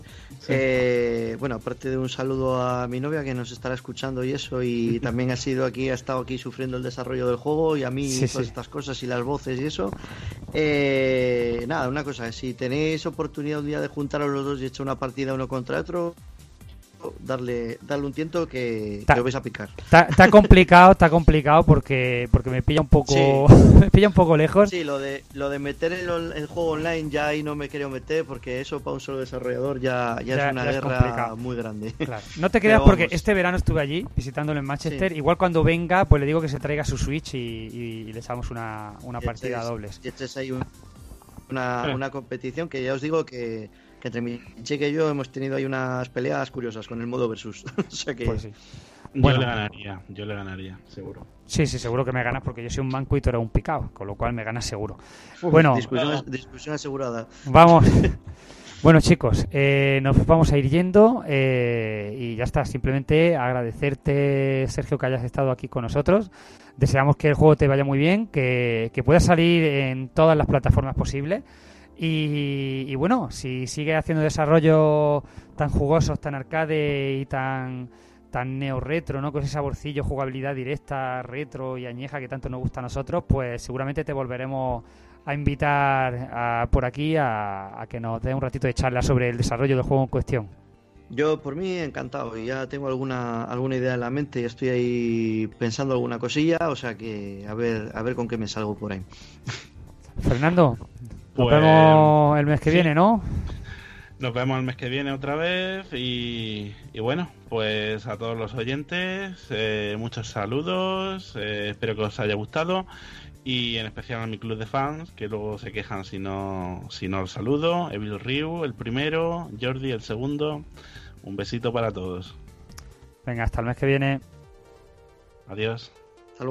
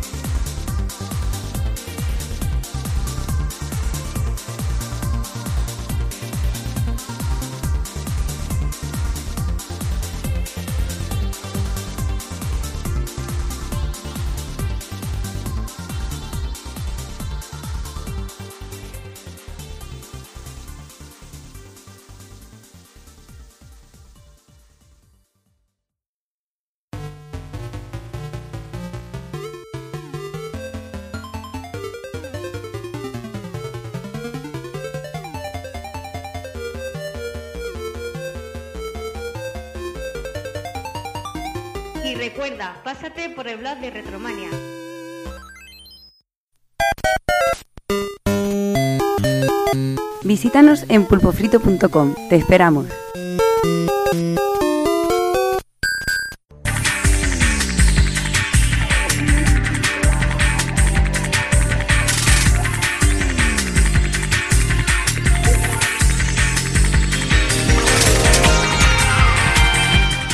Pero bueno, dejarnos antes de, de empezar en materia, eh, aprovechando que quedan escasas semanitas para Retro Barcelona, hablar un poquito de, de lo que va a ser el evento, de que es una- la nueva edición de este año y qué mejor manera que hablarlo con Carlas Clark, que lo tenemos por aquí y el principal responsable del evento. Muy buenas, Carlas. Hola chicos, ¿cómo estamos? ¿Qué tal? ¿Cómo vas? Atareado, supongo. Bueno, sí, a estas alturas, como cada año, es lo que tiene, ¿no? Eh, pero bueno, este año eh, con el grupo, pues lo llevamos bastante mejor. Nos hemos organizado quizá mejor y hemos delegado más y al menos yo personalmente ya no voy tan taleado, pero sí. Bien. Pues no sé, eh, las fechas, empezamos lo más importante, 29-30 de noviembre, 1 y 2 de, de diciembre, eh, cambio de ubicación, quizás lo más importante, pasamos a, a Fira 2 en Hospitalet. Sí, mm, varias novedades. La primera, el, el- el cambio de ubicación, que esto ya, ya nosotros ya lo sabíamos del año pasado, incluso antes de que terminara la, la edición, o incluso de que empezara ya.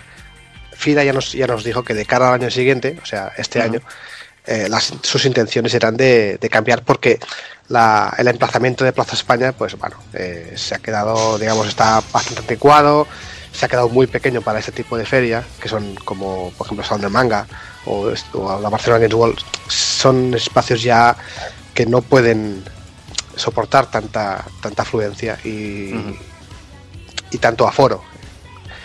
Entonces, claro, esto ya lo sabíamos.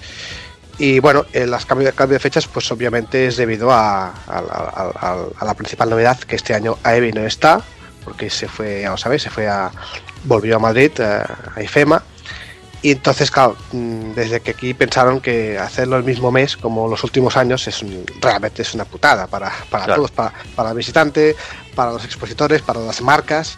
eh, realmente y al final pues decidieron pues bueno pues vamos a, aplazarlo un poco y un mes y medio más tarde de cara también está muy bien creo yo ¿eh? de cara a la campaña de navidad eh, la gente pues eh, con el consumismo que se desata las tiendas ahí Ujú. van a- van a vender más se van a presentar los juegos bueno presentar tampoco porque ya se habrá todo, está todo presentado supongo a esas fechas pero sí que podrán jugar y bueno lo importante pues eso pasarlo bien porque al final ya sabemos que esto es este tipo de, de ferias de reuniones es, es eso es una reunión de amigos que vamos allí no para jugar sino para echarnos unas birras unas risas y lo que siempre hacemos vamos. Bueno, cuéntanos un poquito, si quieres, lo que vamos a poder ver. Supongo que tendremos a Videojuegos para Alimentos como uno de los principales bazas de, de Reto Barcelona, como siempre. Sí, bueno, evidentemente Videojuegos por Eventos es el, uno de los pilares. Eh, en esta ocasión estará, eh, no estará, digamos, en nuestro recinto del Retro Ujú. Barcelona, sino que estará antes de entrar al pabellón, o sea, al pabellón, a nuestra zona, porque este año eh, no lo he comentado este año, otra de las novedades es que eh, el hecho de estar en fila 2, estamos todos, o sea, Barcelona Games World, Reto Barcelona, la LVP, todos juntos en, en un solo pabellón de 50.000 metros cuadrados, que es todos en planta baja, todos ahí metidos, o sea que no hay escaleras para, eh, bueno, como hace como los últimos dos años que la Reto Hmm. Barcelona estábamos en el piso de arriba, bueno, un poquito, eh, un poquito ahí. Eso, arriba. Eso la verdad es que ya tocaba, ¿eh? porque el reto Barcelona era una pena que con lo de tener que subir hacia arriba y una vez que entrabas ya al Barcelona Games World pues costaba un poco más de ver. Había mucha gente, yo recuerdo que, que se lo perdía por no, no, no saber ubicarlo. Entonces, cojonudo que este año con el cambio de sitio en esto se gane. Sí, sobre todo el primer año que no estaba bien señalizado el primer día, luego ya se solucionó. El segundo año arriba ya la gente ya sabía dónde estábamos y ya iban, ya casi, o sea, no se perdían. Pero sí que es verdad que de- desde el punto de vista organizativo, eh, logístico sobre todo, ya sabéis que mover 60 o 70 arcades en un piso de arriba Ya ves. es un o sea, con, con toros para arriba y para abajo es un follón. Logísticamente, bueno, era, era un, un infierno, ¿no? Entonces, claro, este año, pues, sobre todo las asociaciones, pues nos lo agradecen, hostia. Pueden entrar con el trailer, con el camión, en- directamente dentro. Esto es un lujo. Ya ves, ya ves. Quería hacer un, un pequeño, una pequeña nota aquí. Hay gente que me ha preguntado que, que, que- que cómo iban a hacer ahí en un pabellón todo junto y todo eso. La gente que no tenga miedo, aquí en ese pabellón es donde se hace la mobile, con lo cual despacio no, no se va a quedar corto. O sea, Bueno, hay el- gente que me la ha preguntado, ¿sabes? Sí, la- bueno, la, mobile es, es enorme. Entonces, no solo usan uno, o sea, un pabellón, el pabellón 2, que es donde vamos a estar, sí, sino que usan varios, ¿no?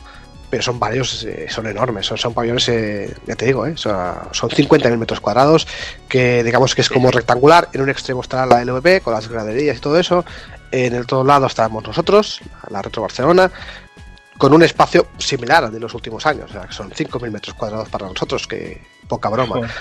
Lo bueno es que no hay columnas como, como, como el año pasado, o sea, es todo como, como muy diáfano. Y bueno, eso mola, porque así ya de, de un plumazo lo ves todo. Claro. Claro. Bueno, y además de videojuegos para alimentos y todo eso que comentábamos, eh, imagino que stands de, de venta, eh, presentaciones, podcasts, no sé un poquito si queréis, si queréis comentar un poquito. Sí, pues un poquito la, la- la feria, pues en este aspecto es, es continuista, en el aspecto digamos, organizativo, porque hay los stands de, por una parte los stands de venta, por otra parte los stands de zona de juego, con asociaciones, con, con zonas arcade, por supuesto, eh, pues la zona de, de conferencias y para hacer los, los podcasts y alguna presentación de, de editoriales. Y, y luego, pues por supuesto, pues los torneos, eh, algunos son ya los clásicos, ¿no? Eh, y otros torneos nuevos, como, como por ejemplo el, el de futbolín, que este año ponemos billares, eh, máquinas de hockey y futbolines. Y pues, pues eh, bueno, un compañero de la asociación, de, el Sergio, ha dicho, oye, vamos a hacer un torneo de futbolín. Digo, pues, pues, pues cojonudo. Eso, eso, Eso es mola. la bomba, ¿eh? Eso, Eso es la bomba. mola. Yo me quedaría ahí todos los, todos los días, ¿sabes? Ahí metido en los Ya, futbolines. o sea que- aparte que, bueno, para, para nosotros, yo es que me, me considero un sibarita del futbolín, me gusta muchísimo y he jugado mucho y para que, que como yo le guste tal, o sea, para ser futbolines de la marca Villades Córdoba, por supuesto, del modelo catalán, es el mejor. Son 3, 3, 4 y con los, eh, con los muñecos con las piernas, por supuesto. Eh, ¿Y Bar- Barça español o Barça Madrid? ¿Qué habrá aquí? Hostia, hostia. Yo por, yo por mí Barça español, ¿eh? Yo, yo solo puedo añadir que os pillo al fútbol y os reviento.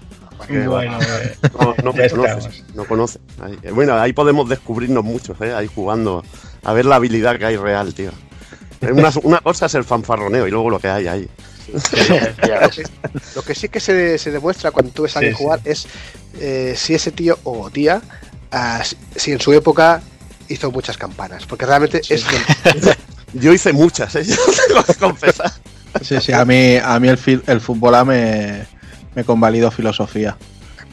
Hostia, qué filosofía a las 8 de la mañana. Hostia, a las 9, tío, era, era jodido, ¿eh? Era jodido. Nosotros nos hacíamos torneos, tío, de, de las míticas 25 pelas y a siguientes, macho, y yo me tengo marchado viernes de allí, de, del salón de los torneos de fútbol, igual con 500 o 600 pelas, ¿eh? Ahí, ahí lo dejo. Es que el futbolín o una mesa ping-pong, eso era tirarte una tarde, pero que te pasa el tiempo como si fueran segundos. Es Bueno, las horas como si fueran segundos. Esto del ping-pong que comentas, pues mm, al final lo, lo descartamos por, por, bueno, pues por espacio un poco, pero Mm. estaba dentro, dentro de las de nuestras ideas, ¿eh? Es que eso es billar, futbolín y, y ping-pong. Eso, bueno, tienes ahí el trío de la muerte, tío. Poco más puedes decir. Bueno, ya tienes pinballs y todo, haces ahí los jinetes del apocalipsis de, de las horas, del, del vicio, de todo. Y bueno, pues no sé, eh, si queréis os comento un poco las charlas, porque este año eh, hemos intentado pues traer un poco más de, de variedad a, la- a las charlas. Eh, están los, los típicos siempre cansinos de cada año, de caldo y, y pulpo frito. no nos los quitamos de encima. No, no. No, este año yo creo que el programa es muy acertado, ¿no? Aparte ha, de- ha despertado mucha mucha expectación, ¿no? Los, Mm. los, los 40 principales de, de Mega Drive, Sí, ¿no? Sí. Eh, Sí, sí. O sea, la gente se ha volcado. Cuando tú pones un... Para hacer un ranking, yo me acuerdo, ¿os acordáis? Juanan, cuando cuando, cuando hacíamos en Biciplanet, ¿no? La gente se Sí. volcaba, o sea, a la gente le mola hacer este tipo de, Le mola, de le rankings. Y sobre todo si pones el pufo, ¿no? El, el, el, Ahí el está, si pones el pufo, mola porque la peña ahí se regala. Lo que pasa es que los hay sin corazón ahí y que no tienen piedad alguna, ¿eh? Hostia, he, he visto Eh, cosas ahí. Sí, yo he visto por ahí un Street of Rage 2 que eso... Sí, y luego los trolls de manual, tío, que eso ya es normalísimo, tío. Ah, vale. Bueno, pues eh, estaremos, estaréis otra vez con, con los compis del jugando. Eh, también están los, los de asilo retro, que otra vez este año también quieren repetir. Eh, conferencias, bueno, ya lo habéis un poquito visto.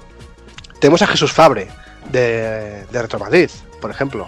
Es, un, es un chaval, a mí me gusta mucho cómo, Sí. cómo se expresa, cómo, cómo hace las charlas, es muy, muy amena. Este año, por desgracia, no pudo venir Rafa Martínez de, de la órbita de Endor. ¿Os acordáis el año pasado? Hizo, Sí. A mí me encantó la charla. Bueno, pues lo de siempre, ¿no? la familia, los family points van muy caros, pues bueno, este año no, no, no, no ha podido ser, no, no ha podido venir. Mi- Mira que por, que por Madrid lo vi al ladrón, pero mira, no se deja ver por aquí. la-. Eh, igual, igual es que le da miedo las aduanas o algo. o la- O el- Bueno, pues tenemos también a Tony, Tony Chan, que va a hacer una, una charla. También creo que es interesante, ¿no? O sea, ¿quién, quién vela por el legado del videojuego? Sobre todo el, del trabajo que hacen asociaciones de como Arcade Cat o Arcade Vintage, que, que restauran eh, máquinas y, Y las sobre todo preservan. las preservan y cogen eh, placas, cogen las ROMs, las, las publican en, en, en MAME y, y demás, pues está, pues es una charla también quizá en, creo yo interesante. Luego los de los habituales, ¿no? Que vienen eh, cada año ya, eh, Speedy, que ya es, es de la casa, es uno, uno más ya, y Jesús Redín que Pecha, que también va a hacer una charla. Y luego, pues eh, este año se me ocurrió la gran idea, bueno, gran idea para mí, Sí, sí. Es que fue, fue brutal eso. juntar, de juntar a los reyes del mamporreo, de los beatemaps. Y bueno, son gente que a mí me, me encanta como, como charlan y todos juntos los quería tener. Como son Bruno Sol, eh, Speedy, Psycho Onindo, eh, Maestro Evil Ryu por aquí y Sergio Vintage. Para hablar un poco de, de lo que yo he titulado Memoria de los beatemaps. ¿no? Yo creo que para los que nos gusta mucho el género, vamos, puede ser muy disfrutable esta charla. No, pero la otra es la que tiene historia curiosa, que a mí me moló mucho. Ah, la otra, La otra, la grande, la grande. la grande, la grande. La- señor Tom Kalinske, ¿no? Sí, sí, es que eso tiene ahí, la historia de cómo lo conseguiste es que es la leche también. Bueno, de hecho lo, lo, lo- lo visteis todos porque fui. Por eso, por puse- eso, que mola. Desde la cuenta de Reto Barcelona le puse un tuit de que quería contactar con él. Y muy amablemente, pues al día siguiente, sí, sí, me mandó un privado eh, con su dirección de correo, le expliqué el proyecto. Eh, primero me comentó que, bueno, sabéis, ¿no? Que hace unos meses tuvo Sí. un, un problema de salud y tal, estuve ingresado. Y claro, yo pensaba, digo, bueno, yo se lo tiro a ver si quiere venir, si puede, pero yo ya no contaba con, con eso. Entonces, eh, me comentó que tal, que no sabe y tal, pero bueno, que un vídeo que sí que me lo hacía. Y yo digo, cojonudo, cojonudo, porque me graba el vídeo, no me gasto la pasta en traerlo, en hoteles y tal. y está, y quedamos. Y al final me dice, no, que la mujer me ha convencido de que tal. Digo, bueno, vale, cojonudo también, pero. bueno, no, pues entonces sí, fue un poco así. eh, y lo tendremos a, a, a- a Tom, Tom Kaliske. Yo creo que es una leyenda este, este señor y traerlo aquí y en un evento de España y de Europa que no se ha prodigado demasiado este señor por aquí. Yo creo que es un lujo y todos, sean o no sean segueros, porque ya sabéis que yo soy Nintendero a muerte, eh, pero este señor es leyenda viva. O sea, y cualquiera que haya leído recientemente el Console Wars, pues querrá estrecharle la mano. Y luego que este tío hizo que, que Sega le diera combate a Nintendo, que si no, no había guerra. Bueno, es que este señor yo creo que mm, cambió mucho las, las, las reglas, ¿no? De hecho, el otro día, eh, no sé si fue ayer, me leí un No, eh, eh, espero que la experiencia, espero, Carlas, que la experiencia no sea como la primera así que tuvo en Barcelona, con la de los cochecitos Hostia, con el sí, sí, sí. Es No, que no. es impresionante. De hecho, de hecho, se lo dije, se lo dije en el correo electrónico, digo, si quería estar unos días más para hacer turismo, y le dije que tranquilo, que no, no, no todo es la experiencia de, de- que tuvo con, con Matchbox. El tío se rió. Y nada, y, y al final os voy a dar una primicia, que una, una de las charlas que no que todavía no hemos eh, desvelado, La mía. pues eh, la- ¿Tú también vas a hacer charla? Eh, Gina Tost va, y Samuel Molina, Fukui, van a hacer una charla en, el viernes. Eh, os he convencido, porque a mí, o sea, mm, yo creo que son unos eh, excelentes comunicadores, eh, tanto Gina como, como Fukui. Y bueno, les dije, oye, ¿qué tal? ¿Qué, ¿Cómo ves? Y bueno, súper predispuestos y encantadísimos de la vida y, y- y los tenemos allí, ¿no? Y luego, pues por último, eh, los compañeros Sergio Márquez y Alfonso van a hacer un, un podcast allí en directo también. Ah, está muy bien. ¿Qué van Pero-? ¿Pelis de videojuego o qué? Esto no lo sé, pero por ahí andarán los tiros. Ah, seguro. ¿Se, se puede saber de qué va la charla de Gina y Fukui o todavía es un misterio? Sí, sí, lo han titulado eh, ¿Qué hemos aprendido de los videojuegos retro? Su- eh, Qué guay, tío. Imagino que irá enfocado, sabéis, ¿no? Que Eh, ahora eh. muchos de- desarrollos indies, muchos juegos indies, beben de, no solo de la estética. Yo aprendí, yo aprendí mucho. Yo aprendí a, Sí. que- a comerme un pollo de, sacado de, de un barril ahí oxidado, que si te lo Eh. comes recuperas energía. Todos Eso- hemos aprendido, todos hemos aprendido los videojuegos retro que ya podríamos haber pagado la hipoteca. Sí, también. También, también. Vaya. Bueno, perdona, Carlas, perdona. Sí, ya está, era, era esto. Va, muy bien. Bueno, pues en principio, pues nada, queremos veros a, a todos eh, en Retro Barcelona, por ahí andaremos todos y como siempre, Carla, esta es tu casa. Gracias por venir a, a contarnos un poquito y, y- y bueno, y nos Gracias. vemos por allí en tres o cuatro semanillas. Claro que sí. Y por, por cierto, no hemos comentado nada del cartel. ¿Qué os parece el cartel? Impresionante. Maravilla, maravilla, maravilla pura. Ya bueno, ya sabes que me tienes que guardar camiseta, o sea que yo ya compro una camiseta para mí. Hmm, Sol, que sean dos. Dos. ¿Sabéis que lo ha, hecho? El cartel, ¿Sí? ¿sabéis? Ha hecho Sí, sí, sí, sí, por supuesto, por supuesto. el- Manu. el amigo Manu Sí. de, de 1985 alternativo. Es, Sí. para mí es un tipo que. Eso que no se dedica a esto, ¿eh? pero él tiene una mano espectacular con, para, para el tema artístico. Bueno, igual que las carátulas que ha hecho para sus juegos. Y Sí, no, la o sea, verdad es que es, es muy chulo. bueno, No, muy y- chulo. y- Y él- a él se le da bien hacer sprites y normalmente la gente que hace sprites dibuja muy bien. Normalmente. Sí, no, sí. Está, no está reñido, pero normalmente. Lo sé por un amigo mío que se dedica a los videojuegos. Él también dibujaba muy bien, era grafista. Y es grafista, no era, es. Y, y la verdad que, que él lo, lo ha pillado bien y bueno, ha hecho un cartel ceguero, tío, que, que te mueres de amor por él. Y además ha puesto mi curro en el cartel, que eso es un plus. Ah, por, por- por último, eh, pero no menos importante también, y a modo del homenaje al, al 30 aniversario de la, de la Mega Drive, también vamos a hacer una exposición, Ahí eh, está, ahí está. aparte, de, aparte de la exposición habitual con el museo de, de consolas, vamos a hacer una zona exclusiva para, para la consola de Mega Drive, con bueno, consolas, con los juegos más emblemáticos, con los accesorios, los add-ons más emblemáticos y más, digamos, eh, divertidos, Sí. ¿no? Como, como ese 32X y Mm. demás. Y consolas, Qué por bueno. ejemplo, como la Wonder Mega o la Multimega, pues eh, expuestas. Preciosas, preciosas. Libros, Wonder sí. Mega. Con, ca- con candado, ¿eh? Con candado que Con yo candado, una, amor, ¿eh? una Wonder Mega es que. pff, y una Multimega, esas dos es que son para morirte de amor. Ya ves. Y encima, No, no. y encima se trae también la, la de los vuelos, tío. Sí, sí. Y, y- y digo yo que no comentamos nada. El temario de entradas y demás, me imagino que seguirá habiendo, que no hay agotadas, precios, estas cosas. A, a día de hoy eh, no han todavía no, no- no han llenado el, el cupo, pero bueno, se prevé, como es habitual, Sí, que las, sí, del sí. sábado y el domingo pues se- se agoten, Mm. porque bueno, esos son los días que más gente viene, que más gente puede. Y bueno, el jueves es lo que vendrán, imagino, los, los buscatesoros, ¿no? Los cazatesoros. Sí. Ahí, ahí. las- La- Vendrán Ahí, por las piezas ahí. Los Vendrán- cuervos ahí, al dorado. Ya os digo yo dónde van todos, que van todos a ver, a, a ver al amigo Cristian, al uruguayo. Todo el material de jabón a un precio, pues. Eh, muy asequible. Y, pero bueno, ahora están van a punta pala y sí, el jueves es el mejor día. No habrá Así que nada, espero, espero veros a todo el mundo y que este año os guste lo que hemos preparado. que lo hemos hecho sobre todo con, con mucho cariño y como, como siempre. Y bueno, pues eso.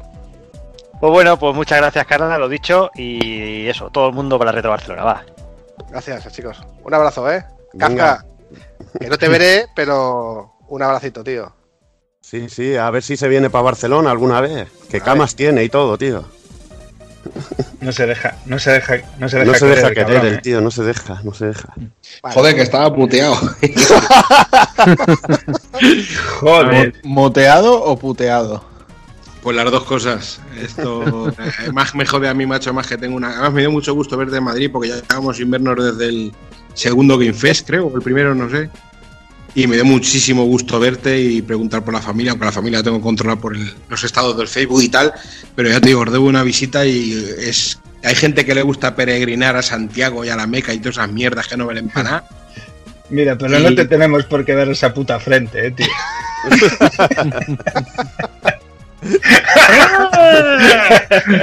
Es que no sé qué, tengo que he puesto aquí la puta mierda esta del webcam, maricón. A ver. Eso, ya la han quitado. Mejor. Si así os hago un mortadelo, coño. Pero así voy a poder dormir, tío, porque ya estaba. Qué miedo. Y eso, que eso, que os debo una visita que para mí sería como una peregrinación y, y espero algún día que estos años atrás no he ido por salud, pero dos anteriores me quedé con el, incluso con el metro, con, con joder, el metro, el tren. El tren, porque esto sabéis que son las afueras de Barcelona, donde vivo yo. Y me quedé con el tren y con los billetes y luego fue una movida y un problema a recuperar y me jodió muchísimo y pero bueno, que ya te digo que te debo una visita y tengo además tengo la firme propuesta de hacerme una gaseosa en directo si voy. Eso Ay, ay. Venga. Pues si no este año, el que viene, si hacemos. perdón. Si hacemos la feria, pues espero que vengas, tío. Eso, ap- apuntarlo ahí que intentaré hacer lo que pueda. Venga, un abrazo, tío. Un abrazo guapo. Hasta luego.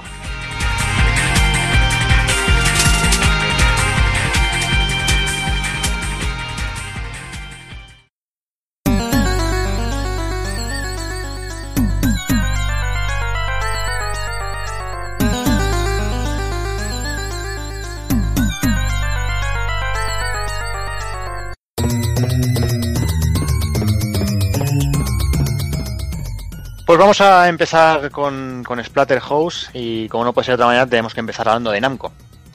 Una compañía que, fue fundada en Tokio en el 55 por Masaya Nakamura con el nombre de Nakamura Sei- Seisakusho Company Limited y que como muchas otras eh, por aquel entonces empezó a, fabricar máquinas de entretenimiento mecánicas, sobre todo para niños, eh, con, una base en un, en una- en un edificio de oficinas de Yokohama y de ahí bueno empezaron a expandir el negocio eventualmente a, otros edificios en Tokio. En 1959 la compañía cambia de nombre, eh, pasa a llamarse Nakamura Manufacturing Company Limited, y fue ya en el 71 cuando usando el acrónimo de estos nombres se crearía Namco. En 1970 eh, empezaba a cambiar el, el negocio y, decidieron crear eh, Racer, lo que era un simulador de conducción mecánico o- o- accionado por monedas y que tuvo un relativo éxito. Por aquel entonces, ya en el 74, eh, la filial de Atari Japón tenía problemas financieros y el gerente en aquel momento, Hide- Hideo Nakajima, afirmaba que, que los empleados estaban robando dinero y que él mismo tuvo que contribuir con, con- con sus propios bienes eh, para pagar a los acreedores y mantener la compañía a salvo. Pero desde Estados Unidos, eh, Nolan Bushnell ya tenía sus propios problemas eh, para mantener la, la empresa de matriz, matriz en a flote y puso directamente la filial japonesa a la venta. Aquí fue cuando una empresa que se dedica a pinball llamada Sega, que seguramente a muchos le, le sonará, eh, le ofreció 50.000 dólares por la compra y llegó el señor Nakamura, sacó la cartera y ofreció 800.000 dólares, dejando flipando a, toda la a todos los competidores y bueno, al final llegó al acuerdo con Atari y compró la, filial por, por 500.000 dólares. Además con esto se aseguraba la exclusividad de la distribución en Japón de los juegos de Atari y fue en el momento que Namco empezó a, abrir salas de, de videojuegos eh, de recreativas con, con juegos de la compañía americana eh, totalmente en exclusiva para todo Japón. En este momento también Nakajima pasa, pasa a Namco como vicepresidente de la compañía. En 1978 eh, se abre la filial americana de Namco con un principal propósito de licenciar sus juegos para Atari Midway y así tener una buena distribución por los Estados Unidos. Ese mismo año eh, se lanza el primer videojuego de la compañía, GB, que no tuvo demasiado éxito, pero ya fue en 1980 cuando se lanzaba el primer bombazo de la compañía, eh, llamado Pac-Man, que seguramente alguno, alguno contará- lo conocerá. Y tras este llegaron cositas eh, tan míticas en, de los recreativos como Galaga Galaxian, Chevius o Dick Duck, entre muchísimos otros. Tras el crash del 85, Namco adquiere una parte importante de Atari Corporation eh, por una cantidad módica cantidad de 10 millones de dólares, pero este movimiento llevó a un duro enfrentamiento entre, entre Nakamura y Nakajima. Eh, y bueno, ya que, ya que Nakamura no le gustaba nada tener que compartir los derechos de la compañía con Warner, que había, había cogido parte de, restante de Atari. Eso, eh, juntándolo a que decidió no ceder los derechos de, los juegos a las salas japonesas, llevaron a los dos ejecutivos a, a- simplemente a, a cerrar un acuerdo para, para que Nakajima se quedara con parte de Atari y el resto se, se vendía a Warner. En el 87, Namco lanza Final Lap, eh, un juego que, que se permitía la competición hasta 8 jugadores en red, algo que hasta el momento no se había visto. Se conectaban dos máquinas de, cuatro players en, en red y se podían, se podían jugar entre ellos. Y aquí es donde empezaron a, expandir el mercado de la compañía y a explorar nuevas fórmulas de negocio, como bueno, hay muchas cositas por ahí de. Como, como ahora están los gimnasios y todo eso, pues en aquel momento pues, pues exploraban otro, otro tipo de cosillas.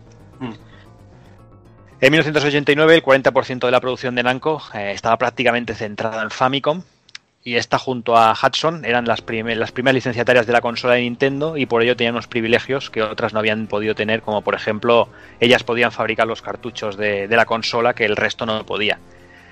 Estos privilegios eh, no, no interesaban a Nintendo cuando la cosa ya estaba bien establecida y, directamente les obligó a, a Namco y a Hudson a firmar un nuevo acuerdo que igualaría al resto de desarrolladoras, perdiendo todos los, todos los derechos y todos los privilegios que tenían por ser las primeras. Y aquí fue cuando, cuando se lió parda, porque el señor Nakamura, eh, ni corto ni perezoso, acusó públicamente a Nintendo de monopolio y anunció que, que, bueno que a partir de ese momento eh, empezarían a lanzar juegos para Mega Drive, cosa que no sentó muy bien en Sí. Nintendo. Y PC Engine. Para Mega Drive y PC Engine. Sí. Y no sentó demasiado bien en, en Nintendo y bueno, empezaron las, las demandas, acusaciones, salían en los periódicos, en- por la televisión, por todas partes, en los juzgados. Y bueno, ya fue la cosa acabó que Namco terminó, señor Nakamura terminó agachando la cabeza porque claro, no podía, no podía dejar de, de lanzar juegos en una consola que, que estaba en el top en ese momento de ventas y bueno, al final tuvo que pasar por el aro. Igualmente Nintendo tuvo que relajar bastante. Sí. Porque con la competencia y todo lo que había, se tuvo que relajar bastante y bueno, y perder a un a un apoyo como Namco tampoco es, tampoco es bueno. Es un poco, sí, aquí se trata de agachar la cabeza, pero al final la tienen que agachar todos. Sí, Bueno, sí, sí, es- está claro. Está claro, pero ahí, problema en más ese de la- momento el que, el que Mm. tenía que perder más era Namco. Era Namco, porque bueno, los otros partían el bacalao. Ahí está. Ahí está. Bueno, Namco, Namco al fin y al cabo cortaba muchísimo el bacalao en, en los salones arcade, en recreativos y demás. Sí. Igualmente Nintendo pues eh, tenía completamente todo el poder en, en lo que En eran sistemas doméstico. domésticos y demás, ¿no? De todas formas, también era un poco la tiranía esta que siempre se habló de Nintendo, ¿no? Pero, pero, pero aún así a ellos les interesaba, o sea, a ellos les interesaba tener conversiones de los arcades en su sistema doméstico, ¿no? La gente lo que quería, o sea, poder disfrutar en casa de alguna manera un poco más humilde, fuera como fuere, eh, donde se gastaban las perras en el recreativo. Y, y fruto de este rollo, que, que, bueno, esta especie de discusión que al fin y al cabo, pues fue un poco.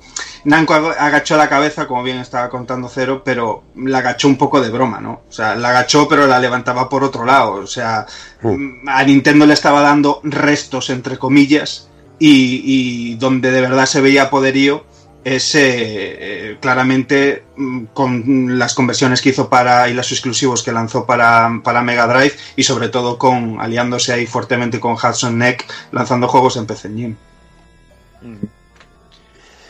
Y de eso que comentabas, eh, pues en ese mismo año, en el Electronic Gaming Monthly, se anuncia que Namco tenía prácticamente una consola propia terminada, tenían preparado un hardware casero, una máquina que se podría mirar cara a cara con Super Famicom y que bueno estaba a punto de ser lanzada al mercado, pero finalmente, como había tanta competencia, decidieron no hacerlo y se aliaron con NEC para intentar lanzar una PC Engine 2, que algo que, que jamás vio la luz, pero bueno, que ahí queda, queda la historia. Buah, hubiera sido la hostia eso, ¿eh? Ya ves. Y bueno, ya con la llegada de los 32 bits, Namco seguía en plena forma, eh, sobre todo en arcades y, y PlayStation, eh, con una larga, una larga cantidad de títulos espectaculares como Ray Racer, Tekken, Soul Edge, Air Combat, Time Crisis y muchísimas franquicias más. Pero yo creo que vamos a dejar por aquí Namco, porque bueno, tiene una historia muy larga. No, no. Lo que sí, No, no te voy a dejar, tío, que no te voy a ¿Cómo que dejar. no? Tengo, tengo que hablar algo de Nanco, tío. toca ya.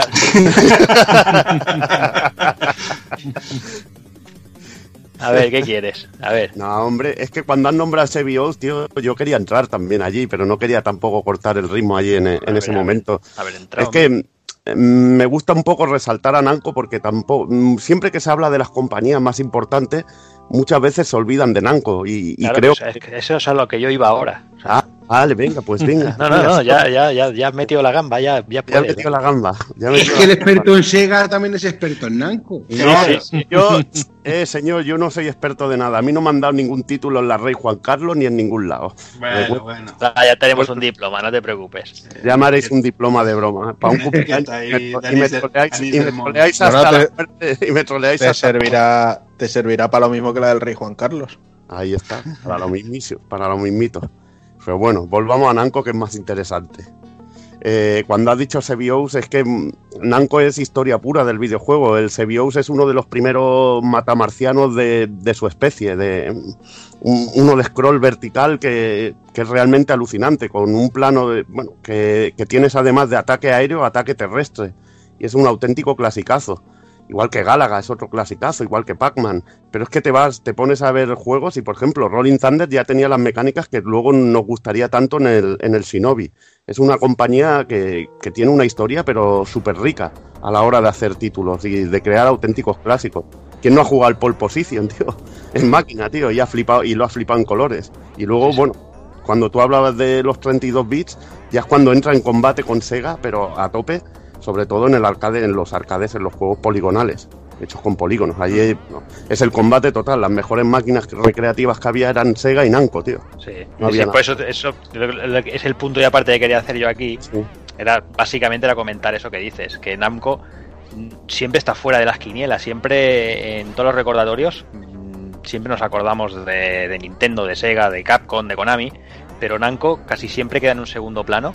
Y, y es eso que tú acabas de decir, o sea, yo creo que, que siempre ha estado ahí, eh, era de las pioneras, ¿no? O sea, en la época de arcade no se le puede negar que, que, bueno que es una de las de las que tiene los títulos más más emblemáticos. Y, y volviendo a eso volviendo a, a los 32 bits sobre esa época mm, PlayStation se surtió directamente de, de prácticamente todo el catálogo de Namco.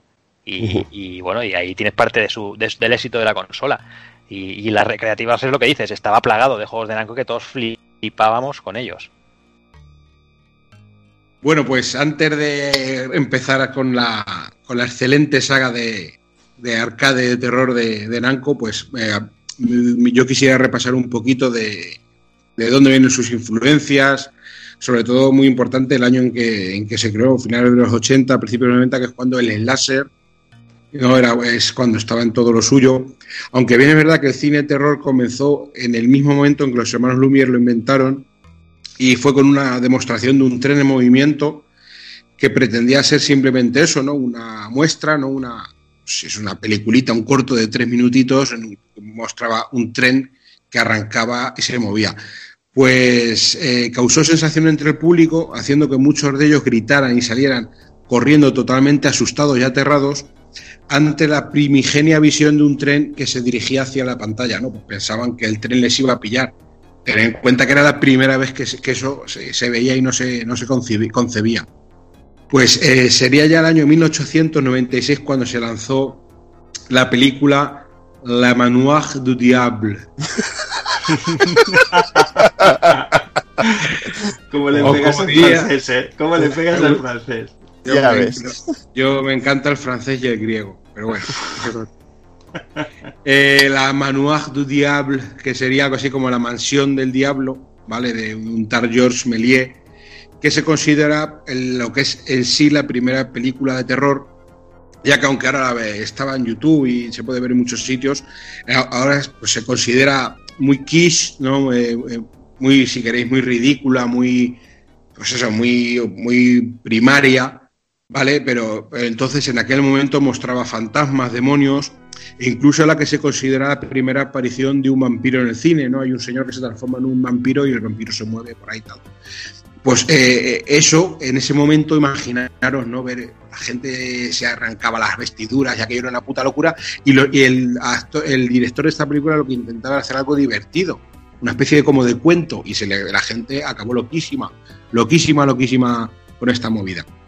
Bueno, pues mucho ha llovido eh, desde, desde, aquel- desde aquellos años, ¿no? Muy lógicamente, pues con cosas tan míticas como eh, Nosferatu y luego hicieron el remake con Klaus Kinski y tal, pero bueno, la original Nosferatu o lo- los maravillosos monstruos de la Universal que iban a ser los, como todos sabemos, los, los protagonistas de la saga Darkstal- Darkstalkers, aunque luego pues se tiraron muy bien por los monstruos rollo anime y tal, o la, o la maravillosa Hammer, ¿no? La, la Hammer con esas películas Van Helsing y, su Drácula de y sobre todo las Black Exploitation con, con esas películas de Drácula negro y todas esas locuras, putas locuras que había en los años 70 que, es, que son maravillosas. Eh, todas estas productoras, ¿vale? Pues hicieron de- del terror un arte con mayor o menor éxito, eso sí. Bueno, pues eh, aunque Splatterhouse tiene mucho de, del cine de terror, también está claro que debe mucho a un género muy de moda en los 80 y que aún a día de hoy sigue muy vigente. Es el slasher, ¿no? Sería algo así, pues como puñalada o tajo, una cosa, algo así la traducción. Pues eh, no deja de ser un subgénero dentro del cine de terror, como otros muchos subgéneros que hay, una exploitation más de- del cine teen, del cine adolescente ochentero, que eso sí, bebía mucho de- del guialo, o del guiallo, como queréis decirlo italiano, pero como todo lo que hacen los americanos, pues quiere ser más y mejor. Como decimos, eh, el término slash que significa corte, cuchillada o tajo, pues ya nos deja, nos deja ver por dónde va a ir el tema. Eh, y, en, el contexto teen o adolescente, como hemos dicho, adolescentes traviesos y tiernos, mm, qué bueno, eh, pues si, si metemos un asesino zumbado con sed de sangre, pues ya tenemos todo el sebo untado en el cancan para disfrutar como perra. Eh, una de las claves de este cine es que el asesino, o asesina también, pero aunque es menos común que sean mujeres, eh, debe aniquilar a todo el mundo, ¿vale? Eh, como hemos dicho, normalmente jovenzuelos locos con furor uterino, de la manera más desalmada posible. En los 80, sobre todo, era común mostrar a estos jóvenes como un mal ejemplo, ¿vale? Bien porque practicaban sexo loco por darse la vida disoluta, eh, por consumir drogas, eh, por haber llevado algún acto vil y rastrero, pues que habían matado a un- a alguien, habían apuñalado a alguien y eran una panda de desgraciados. Cualquier historia, pues lo además- normal era eso. Y además estaba todo siempre súper bien justificado, ¿eh? Porque aunque no fuera de la época, yo eh, ayer vi la de la de Halloween de Rob Zombie para intentar meterme un poco ahí con el género y tal. Y madre mía, vaya cosa. O sea, dicen, bueno, pues va- estas tías las voy a matar, que salgan en pelotas, da igual, si total. Es, es- es lo único que se va a llevar la gente, porque vaya un mierdo de película que estoy grabando. Ya, más Rob Zombie, Rob Zombie te tiene que gustar mucho. A mí me gusta mucho. La, la casa de los 100.000 maníacos es una. Los mil cadáveres. Los mil cadáveres, perdón. Los 100.000 maníacos es otra. Me los he vestido con Y los renegados del diablo, súper recomendadísima. Ah, muy buena también, tío. Pues, eh, como dice Juanan, es, es una mera excusa y incluso eh, yo siempre me imaginaba eh, un slasher grabado en, un- unos recreativos, ¿no? Con esa fauna que había en unos recreativos, digo, esto, un asesino que vaya matando todos uno a uno, al yonki, al gitano, al que te pide el tanque, al que te rompe los cigarros, aquí, aquí, a la puta de turno, con perdón, perdón, a, a la mujer de vida disoluta, que luego se me, se me ofuscan. Eh, bueno, eh, para hablar de qué tal o cual película pertenece al género slasher, debe cumplir estos requisitos, aunque con el paso de los años, como en todos los géneros, y en tanto de cine como de cómic o de videojuego, pues se ha difumi- difuminado e incluso una película puede pertenecer a varios subgéneros a la vez, ¿vale? Eh, el, primer, el primero sería que el asesino se mueve por el deseo de venganza, bien por una tragedia o una humillación, y son generalmente personas comunes y corrientes, asesinando de maneras rápidas y sin torturas a las víctimas. Así es como empezó. Luego ya vimos que esto, como digo, pues fue cambiando y fue siendo, fue variando bastante.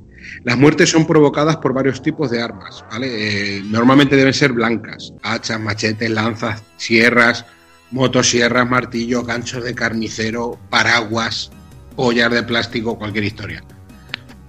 El asesino es normalmente anónimo, al menos al principio de la película, y cubre su rostro por algún tipo de fetichismo, de figuración o simplemente por gusto. Pero el asesino no debe conocerse a priori. Por ejemplo, en una, por poner una más actual, ese lo que hiciste ese último verano, pues el tío lleva una capucha simplemente.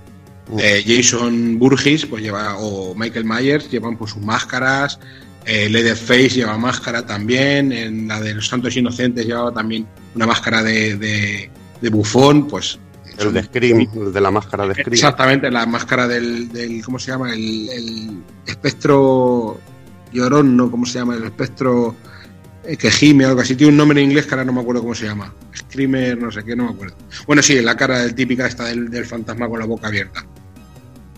Siempre que pienso en Scream me acuerdo, tío, de, de Scary Movie, la primera. Sí. normal. normal. De, de hecho, eh, a mí Scream fue una película que me moló mucho, pero sobre todo Scary Movie, porque La primera, el, tío, la primera. el- el día que conocí a los señores Evil Ryu y, y Zero Seed fuimos a ver Scary Movie al cine. Hostia, Hostia, yo ni me acuerdo de eso, ¿ves? Ojo, al, Max, al Max Center después del primer salón del manga. Y, que, y que me imagino a Juan sentado en el cine entre los dos y diciendo... No, era, era en plan, era, era más en plan, oh, me han dicho que han estado en Japón y han visto al, al Kojima. O sea, que, o sea, que la, que la putita eras tú. Sí. Claro. Ah, bueno. Qué bonito. Cuando una joven y ternasca.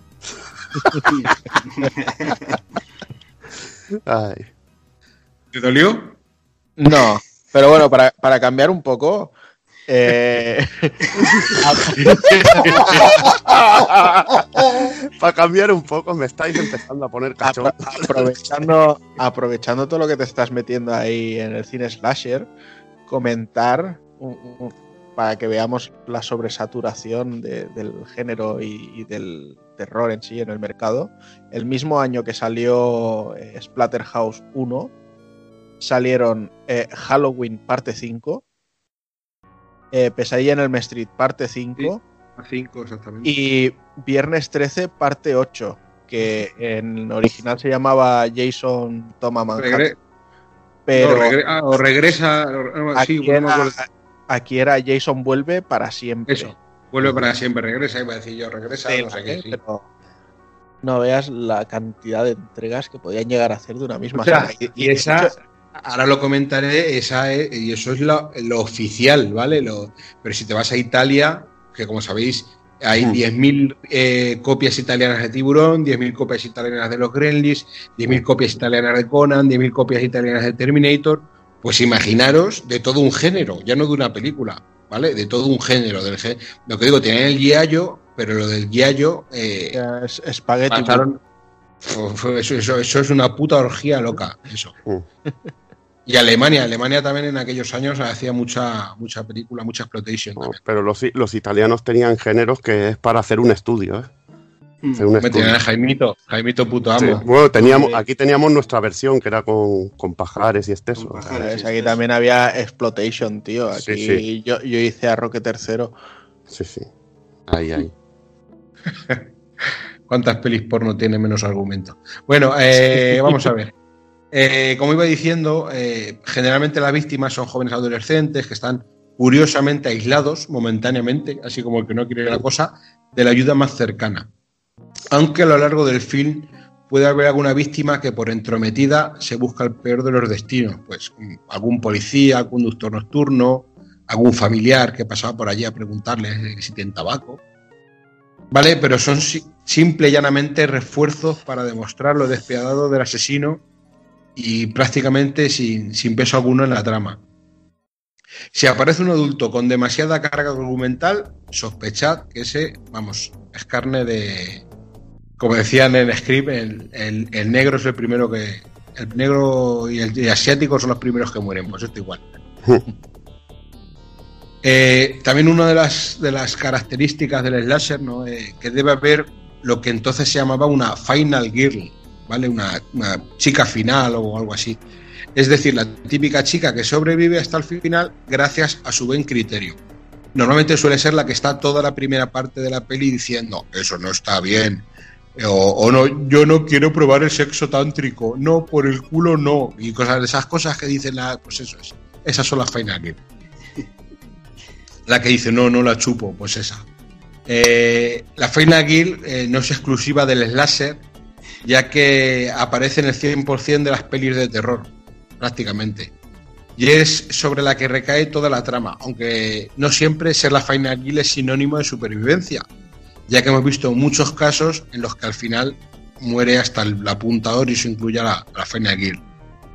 Es un tema recurrente en las conversaciones sobre feminismo, que el asesino macho se deja a la víctima hembra para el final, pero esta, como es la más lista, pese a ser menos fuerte, le vence. Aunque, como hemos dicho, no siempre, ¿vale? Eso aparece en muchas, muchas charlas de, feminismo y tal. Es una de las cosas que más aparece. Estas son las características generales del slasher, pero como el paso de los años todo ha cambiado bastante, mezclando géneros y situaciones donde las víctimas, no adolescentes incluso, o, o no se encuentran en un lugar aislado. Los orígenes del género se remontan a los 60 con Psicosis de Hitchcock o Dementia 13 de Francis Ford Coppola, entre, entre otros que, ya hemos comentado antes. Estos films establecieron algunos de los elementos comunes como canónicos sin poder ser definidos como slashers, al menos no por ahora, ¿vale? No, no, cuando, no cuando los hicieron, quiero decir. Eh, también debemos reseñar el guiario italiano, eh, reseñando, por ejemplo, sobre todo a, Darío Argento, a Fulci, a Mario Baba. Eh, Mario Baba, quien comenzó el género con la, la muchacha que sabía demasiado, ¿vale? Que son sus abanderados, pero tampoco siendo slasher como tal. Mucha gente los confunde. Giallo, que es el, color amarillo en italiano, por el color de las portadas de las noveluchas baratas en las que se basaba. Algo parecido a Pulp Fiction, ¿no? A las, a las monovelas Pulp, pero en italiano. Eh, pues el Giallo bebe mucho del thriller policíaco, pero abusa en demasía de clichés psicoanalíticos, priorizando muchas veces el apartado artístico o, visual a la coherencia de la trama. Se toman muchísimas licencias y muchísimas eh, lagunas argumentales, si queréis incluso. Por no hablar de la tendencia a recrearse con la violencia explícita y lo morboso, a la vez deliberadamente irreal y estilizada, presentando largas secuencias, lo que ellos llaman secuencia lunga, culminadas en una explosión de violencia muy, muy teatral y, jodidamente loca.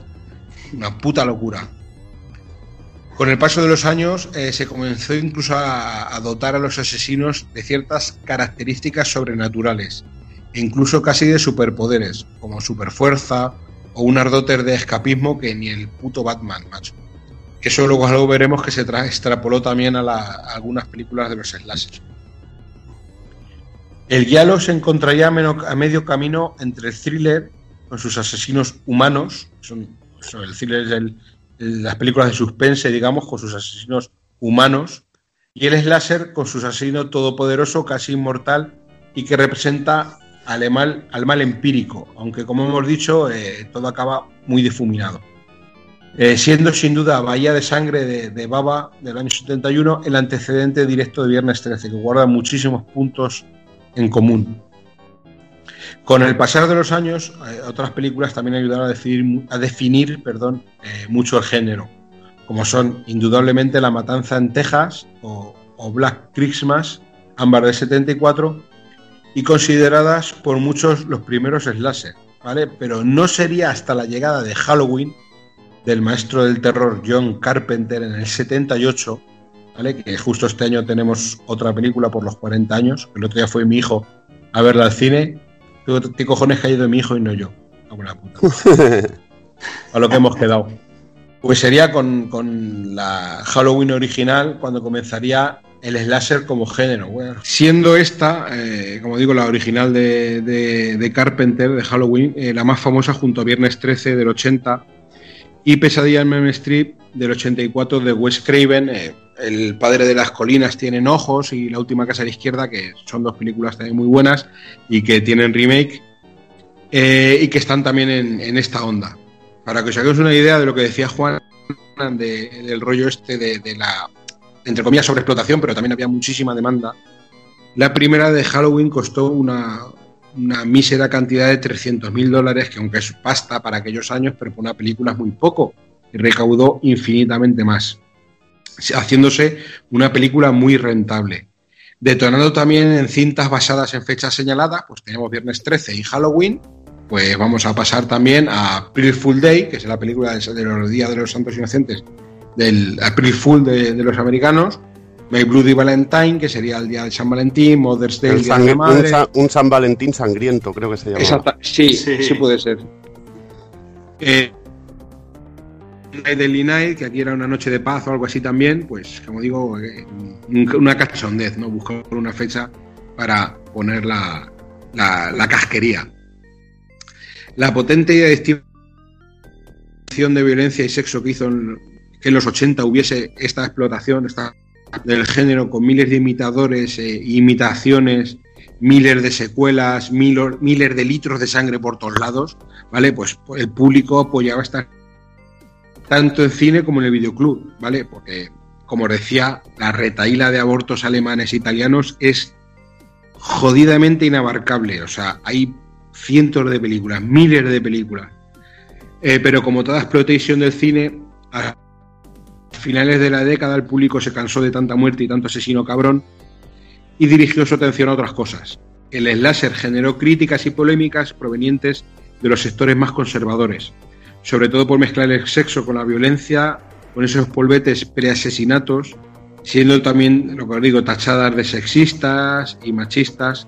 Mayormente las víctimas en ellas pues suelen ser mujeres y siempre suelen ser las más y ligeras de cascos, salvo, como decíamos, la Final Girl. Incluso, eh, esto es curioso, hubo un, un- un crítico americano llamado Roger Ebert que las definió como películas de adolescentes muertos. ¿Vale? Es curioso. Hubo incluso una corriente que trató de culpar al láser de la violencia machista en la sociedad americana de aquellos años, para que veáis que ya en aquellos años ha- había tuiteros. ¿Vale? Eh, piel finas. Eh, pues así que la gente cambió de canal, ¿vale? Simplemente pues eh, cambió y se fue a otro tipo de, otro tipo de cine. Al menos hasta la llegada de Scream en el 96, también de Wes Craven, con un resurgimiento del género y con una vasta lista de títulos que aún a día de hoy siguen llegando a nuestros hogares. Pues por citar algunas, así de las más modernas últimas, pues sé lo que hicisteis último verano, Leyenda Urbana, Cherry Fall, Jason X, Freddy contra Jason, incluso remakes de, como el de La Matanza de Texas, eh, Psicosis, Halloween H20 o el- lo que digo que están estrenando estos días de Halloween por los 40 años.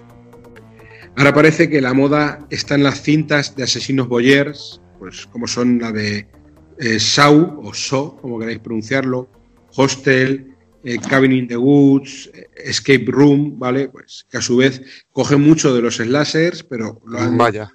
dando una vuelta y lo han dirigido, pues a eso, a asesinos boyer que miran o. Sí. eh, la de los, los- ¿Cómo se llama? Hay una muy buena que nunca me acuerdo cómo se llama, que están unos, unas personas en una cabaña en el campo y vienen unos tíos con máscaras y se los quieren cepillar. Los extraños, puede ser algo así. Ah, no, eh, mm, el siguiente eres tú o algo así. Tú eres el siguiente. Bueno, no sé. Es que la, la vi esas veces que estás haciendo zapping y la ve y no me acuerdo y me gustó mucho, estaba bastante bien. Ayer, Eh, ayer bueno, estaba, ayer perdona, ayer estaban dando Sí, sí. Cabin in the Woods, por ejemplo. Muy que es la de la caballa en el bosque, y es lo que dices, es que bebe muchísimo del láser. eh. Está la Final Girl, como tú dices, pero hay un giro ahí al final muy chulo, y es realmente una peli que sobre todo al final se vuelve muy loca, y mola mucho. Hay una muy buena, Cabin Fever también es muy buena. Eh, y, y luego ya incluso hay películas que empiezan a mezclar el rollo de las snuff movies, también es lo que te digo que si queréis, eh, por ejemplo, Tesis de Alejandro Menábar, Hmm. es lo que digo, Asesino Boyer, Snoop Movie, Final Gear, Slasher, es un, un poquito, para que Mm. veáis un poquito por dónde quiero ir, lo del rollo este de, de amalgama, de que al final cogen de varios, de varios sitios. O Asesinato en 8 milímetros también, un poco. Muy buena también, sí, sí, sí, que también es el asesino Boyer, el Slasher, porque hay un asesino que se tapa la cara con la El máquina, Exactamente, el máquina, qué bueno, hijo. el máquina, que luego tiene un careto que dice, joder. Si Que por eso se tapa la cara. No, no, y que además dice, si es evangélico, va a misa y todo el hombre. O sea, Es el típico, el típico vecino raro que tenemos todos con cara de, de, pues eso, de pederasta. ya está. Bueno, pues ya hablando un poquito del juego, la mayor influencia de Splatterhouse, por supuesto, viene de Viernes 13, aunque hay muchísimo más. Eh, Viernes 13, dirigida por Sam Cunningham en el 80, con guion de, de Víctor Miller, cuenta la historia de un grupo de adolescentes que son asesinados uno por uno eh, por un asesino desconocido al intentar reabrir un campamento abandonado. Decir que sale el puto Kevin Bacon, ¿vale? Haciendo de teen alocado y fumeta, pero sexualmente activo, como debe ser, ¿vale? También hace de brocheta en la película, pero bueno. Eh, la película se hizo con un poco más de medio millón de dólares, ¿vale? Y pese a que la película recibió críticas muy malas, y sin Twitter, otra vez, eh, logró eh, recaudar 40 millones de dólares, ¿vale? Solo en Estados Unidos. Vosotros fijaros que bestialidad. A lo largo de los años se han hecho más de 12 películas, si incluimos los reboots y re- y los remakes, e incluso el crossover de Freddy Krueger, que a mí me encanta, que es un- una película casposa que lo flipas, pero tiene cosas muy buenas. Incluso si te la tomas como peli de humor, está bastante bien. ¿Vale? Eh, e incluso hay una novela a cargo de, de Simon Hawk, eh, varios videojuegos, el de, por ejemplo, el de NES, que es el más famoso, y uno que ha salido hace poco para PlayStation 4. Eh, tuvimos a Jason en Mortal Kombat XL con Depredador, Alien, cara de cuero. E incluso teníamos a Carl Weathers, una skin para Jax, el puto Carl Weathers de Depredador, que es un, que un puntazo. Y como digo, pues eh, Splatterhouse mantiene muchísimos aspectos del láser y rinde homenaje eh, con muchos de sus detalles, eh, como son el machete de Jason, la máscara, aunque a lo largo de la serie esa máscara ha ido cambiando un poquito enemigos que se parecen a Leatherface, la motosierra, tiene guillos a Evil Dead, eh, tiene guiños al infierno, que se ha visto en muchas películas de Freddy Krueger, eh, tiene cositas de Nosferatu, enemigos de, de H.P. Lovecraft también, eh, no sé, y luego las películas gore, mucho, tiene, tiene muchísimo de gore, del gore alemán, por ejemplo, esos enemigos con armas incrustadas en los brazos y tal, que está, eh, que está sacado de, de- las películas gore alemanas, que también está, está muy bien. No sé si queréis decir algo de toda esta retaíla que os he soltado, guapos. Bueno, comentar alguna peli. A mí, por ejemplo, me impresionó mucho Viernes 13 en su momento. Y había una muerte que a mí realmente me pareció brutal, que era uno que estaba durmiendo. Y ves que el Jason asoma un cuchillo por debajo y le atraviesa el cuello. Y me acordaré de aquella escena de decir, joder, tío. Y la verdad que es un género que es muy, muy resultón, te impactaba ¿La habéis muchísimo. vuelto a ver? ¿La habéis vuelto a ver hace no, no la he vuelto a ver hace poco. Bueno, la vi ya hace uno, ya hace un tiempecito. Pero bueno, Pues yo la vi hace seis meses o siete con mi hijo, con, con mis dos hijos. Y mi hijo, el pequeño, bueno, ya lo conociste en la feria, como has dicho Sí, tú, eh, tiene, eh, tiene 10 años, ahora 11. Y se descojonaba el cabrón. Hombre, es- que no es lo mismo cuando ves eso sin que sin filtro, ¿sabes? Es, es muy distinto, tío. Es, No les- es que ahora están más acostumbrados a todo. Claro, ¿No? pero no es que les pareciera mala, sino que, como decían ellos, que sobre todo con la, la música que en su día era- la música esa de Sí. sí. Pues eso ellos decían, pero bueno, ¿qué es esta música? tío? Para, perseguir a la, tía- a la típica tía torpe que va por el bosque con las manos alzadas, uh, que se tropieza, tal. Y, y luego el final, si el final sí les dejó con el culo torcido, el final de la primera, que es, es, mm, que a, a- a contrario de lo que mucha gente sigue creyendo, Jason en la primera no sale. Pero bueno, eso es otro tema. Y ¿Qué Halloween, bueno, uno, uno de los puntos fuertes era en Halloween era la música también en sí. Esa melodía que era Pero- tan. Sí. Pero es que el, el puto John Carpenter, el, el es, eh, aparte es músico, ¿no? tiene un grupo de Sí, country, ahí ya- está, ahí está. hace muchas bandas sonoras de sus películas con otro nombre, se, se acredita con otros nombres. Y en, en La Cosa, por ejemplo, puso mucho, muchas, muchas de las cores suyas. Y en Halloween muchas de las cores suyas. Entonces el tío Ahí sabía lo que tenía que hacer para tocarte los huevos con la, con la música. Y lo hacía y lo conseguía. Luego Sí. me mola que me mola cómo gira el, bueno, cómo se mueve el, el género slasher. Y hay pelis que son realmente, hay pelis de humor, como llegaron a ser el, el personaje de posesión infernal, al final llegó a hacer una peli de humor como el ejército de las tinieblas, que ya te la tenías que tomar de otra manera. O cómo evolucionaban La peli de estas- aventuras, estas la peli de pelis, ahí aventuras. está. Pero con, con, el, con ese rollete de, de los sí, pero sin tajos, embargo, la, primera Evil Dead es súper mal rollera de cojones. Sí, súper mal, rollera de cojones. Y ves cómo evoluciona y flipas. Es igual que la matanza, de, la matanza de Texas. Si ves la matanza de Texas 2 es una puta locura, tío. ¿Y cuál es la de la de que van, la de que, que, salen gañanes, tío, que van por el. Son redneck, ya no son jovenzuelos, son redneck americanos, son gañanes. ¿Cuál es la cuarta parte creo que es?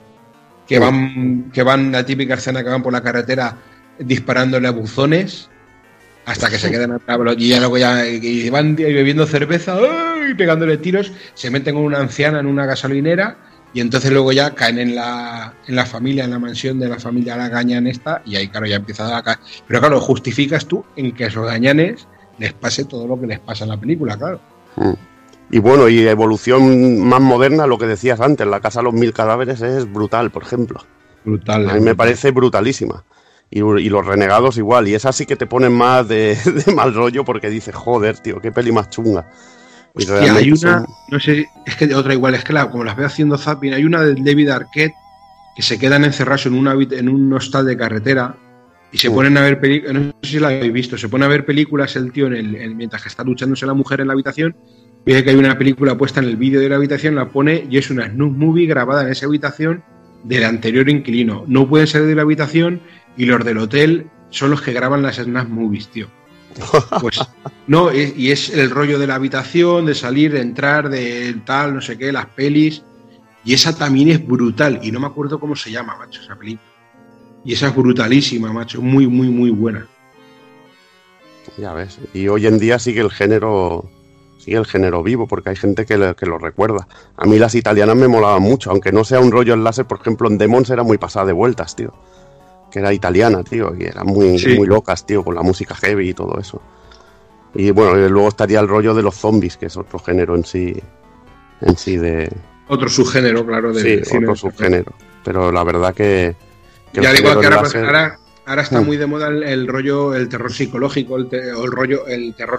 Coño, en, en los, en los 2000 fue el, el terror oriental, con The Ring, la de Hound, Sí. ese, la mansión, el no sé qué, la llamada, última llamada, no sé qué. Llegan todo este terror oriental, que luego Mm. tuvieron algunas remake americano y se puso de moda en los 2000 el terror. Y ahora es el rollo este del. el ¿Cómo se llama el, el- el asiático este que hace películas de la. ¡Ay! que ha hecho ahora un montón de películas, que ha hecho ahora la de la muñeca, la de la otra. Ah, el, el James Wan. Ese, James Wan, ese. Sí, que Ahora, ahora, pues, nos trae, ahora nos trae Aquaman. No jodas. Sí, sí, es de James Wan. O sea, que va a ser una película de miedo. Bueno, viendo el palmarés de DC es posible, pero debo decir que tengo Por eso- por algo eso de esperanzas, ¿eh? Y lo que mola también, has hablado sobre todo de muchas de esto, que hay, que dentro del género también hay muchas cosas que son lo que serían las leyendas urbanas, ¿no? o lo que serían leyendas, como el hombre del saco o el espantapájaros. en- Ah, bueno, eh, tenemos Candyman. Candyman es el, es el hombre del saco. El Ahí está. que, que, por ejemplo, es. Bueno, y también hay una que también es el Sandman. que es- es que no, me, acu- no me acuerdo cómo se que es el hombre de los sueños, que también es el hombre del saco. Jeepers Creepers, que Que una, es una adaptación del hombre del saco que viene cada cierto tiempo a tal, que también es muy buena. A mí me encantan las dos. Jeepers Creepers, las dos me gustaron mucho. Eh, ¿Cuál más? ¿Cuál más? Detox, que es la del Silvestre Stallone también, que es una mezcla de thriller con slasher, que van ahí.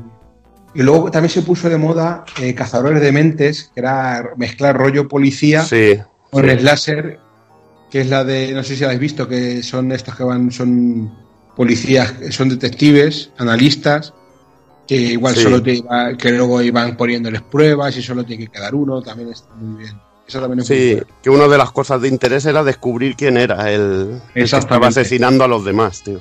Eso era lo que realmente le... Eh, y ya te digo que en torno a eso se ha dado la vuelta y se han creado miles de cosas. Miles de cosas, como el rollo también la purga, que están ahora muy de moda, las de la purga. Sí, la, la pur- pero la purga, por ejemplo, y yo que la vi, porque tú me decías que es muy fuerte, vas a flipar, y yo siempre, cuando la vi, que de hecho también la vi con mis hijos, vi más una peli de acción, bueno, la primera quizás sí más mal rollera por el hecho de la Mm. familia y tal, pero la dos y la tres son pelis de acción, tío, no son pelis de, no sé, son más de acción que de otra cosa. Pero bueno, es muy pero buena, eso, ¿eh? eso, Pero eso está te, puede bien. llegar, te puede llegar a pasar con las de Freddy Krueger, que alguna llega a ser más de acción y sí que, que al final, cuando, ya son, cuando ya son más bacalas. La de, la de los guerreros del sueño, esa, esa, esa me encanta, macho. Esa la vi en el cine. Está brutal. ¿Ya? ¿Acabasteis de, de, de enroscaros ahí entre palomitas? ¿O ah, no? bueno, hay una peli también. ¿Hay alguna Bueno. con algún gallego o no? No, no, no, no recuerdo. Ya. Aquí Sí, está la, Santa Compañía, ¿no? Ay, ¿cómo se llama? La de- hay una La de bruja, la bruja de... Española, españolas tenemos, eh, perdón, perdona Dani que te corte, pero hay una, hay- insisto, insisto, insisto, insisto. hay una, eh, la- eh, tenemos la de Tuno Negro. Sí, Tuno Negro, Vale. hostia. tío. Esa, esa, no, no, esa. Pero yo, yo os recomiendo una Eso que es, dejó- es terrorífico, eso, ¿eh? No, no, no te, no te lo imaginas, no te lo imaginas. sobre, esa es una- sobre todo si no te mata. No, pero te- hay una muy buena, bueno, muy buena, que a mí me gustó mucho por el concepto, ¿vale? Que se llama El arte de morir, que viene a decir- la película, claro, es un rollo slasher, pero luego al final te dice, vale, si tardamos nueve meses en nacer, ¿por qué no podemos tardar nueve meses en morir? Y, con ese concepto te hacen una película, tío, y es española. Ya te digo, me voló la puta cabeza, a mí me gustó muchísimo. Luego había una de la radio que era Dial 6, 666 o algo así, que de un asesino que llamaba a la radio y iba matan- contando cómo mataba a la gente, y está bien española, que también está muy bien. Madre mía, chaval, la de broza que te tragas, macho. Madre mía. Está bien, Pero está bien. las tinieblas también, esa es verdad que es una española también. Bien. Joder, qué grandeza gastas. Bueno, vamos Eso al lío. hablar de pos- Eso sin hablar de posesiones, si hablamos de posesiones. Vamos a hablar de, de videojuegos un poquito y, y vamos de ahí a, por faena al meollo a hablar de lo que es eh, la saga Splatterhouse en sí. Y vamos a empezar por los orígenes, por el título original, por el primero, por el título en sí que nació en los arcades. Y, el título, pues eh, como, muchos sabréis, eh, fue dirigido por, por Shigeru Yokoyama, Yokoyama, perdón, que bueno, es quizás una de las eh, cabezas más visibles dentro de Namco, es pura leyenda, es historia pura dentro de la compañía. Desde sus inicios, digamos, o sea, siempre su carrera y su, su trabajo siempre estuvo ligado a la, compañía nipona, desde Galaga, New Rally X, bueno, juegos absolutamente clásicos y sellos ya eh, míticos dentro de, de Namco en sí, hasta pues cosas como Xenosaga, como toda la tirada de los Tales of hasta, hasta día de hoy, ¿no? Eh, una persona súper, súper representativa y, y sobre todo, pues bueno, muy visionaria eh, en cuanto a, creatividad dentro del videojuego. Eh, el juego fue lanzado a finales del 88 en Japón y a, y a principios del 89 en lo que sería Occidente, en Europa y Estados Unidos. Eh, corría sobre la mítica placa de, de Namco System 1 que bueno, albergó otras joyazas como Dragon Spirit, como, como Pac-Mania, como March Maze, Dangerous Sith o, o el mítico Galaga 88. Eh, poca broma aquí, o sea, títulos todos desconocidos.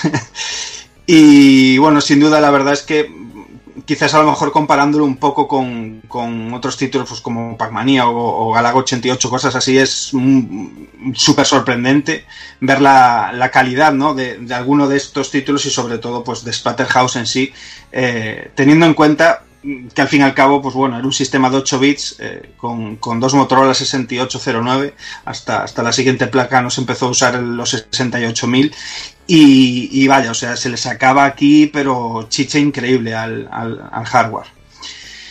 Eh, dirigiéndonos ya a lo que es un poco eh, el, el, título en sí, eh, la intro ya nos ponía un poquito en situación eh, y esto mola muchísimo, ¿no? Eh, cuando pues estábamos ahí en el salón y veíamos eh, el modo en, en el que nos veían un poco toda la historia dentro del juego, que es genial, y veíamos como Rick Taylor y su novia Jennifer pues corrían hacia, hacia una mansión para refugiarse ahí de una tormenta de la leche.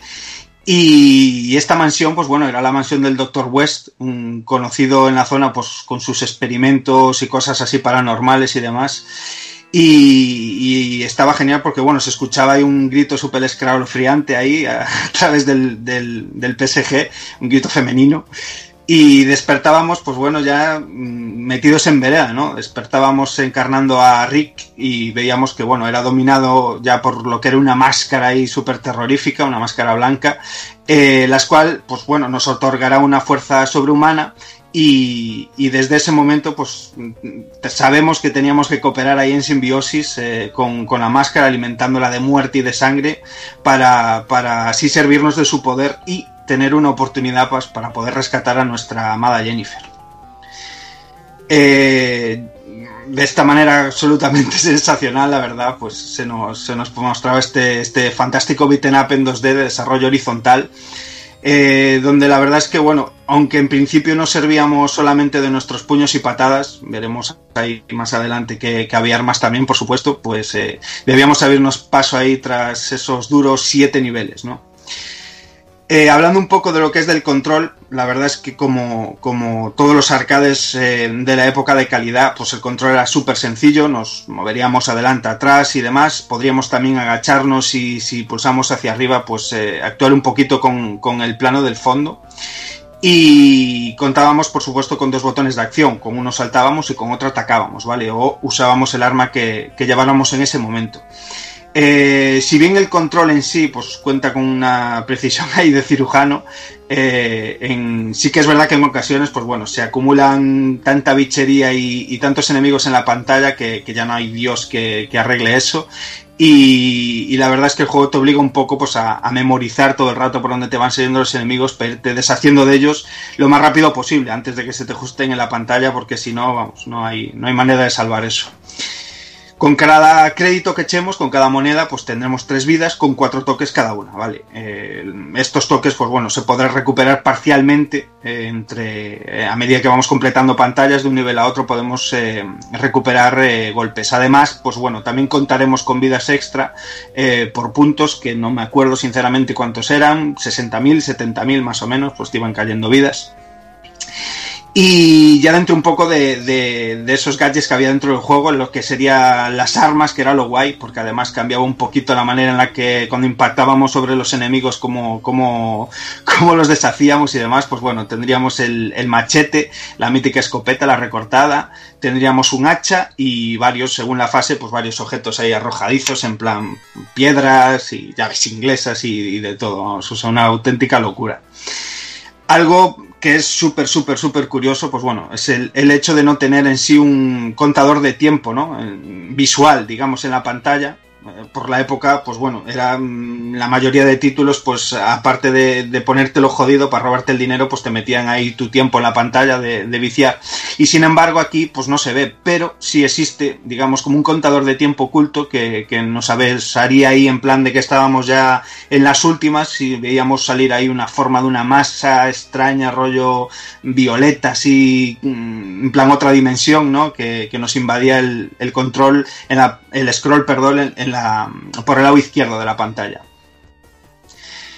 Em, dentro de lo que es el juego en sí, em, no vamos a hacer, o sea, hacer aquí un walkthrough y tal de todo lo que sería el juego, pues bueno, iba a ser aburrido, ¿no? Aparte son siete pantallas y demás, pero sí, bueno, comentaros un poquito eh, los más destacados, los jefes y demás, y, aprovecho ya, antes de, entrar a hablaros de, de cómo es el desarrollo del juego en sí, pues a comentaros el apartado visual que, bueno, mm, obviamente salta a la vista de todos los que ahora os hayáis acercado al juego, es eh, sencillamente espectacular y, y sin duda súper, súper impactante para la época, ¿no?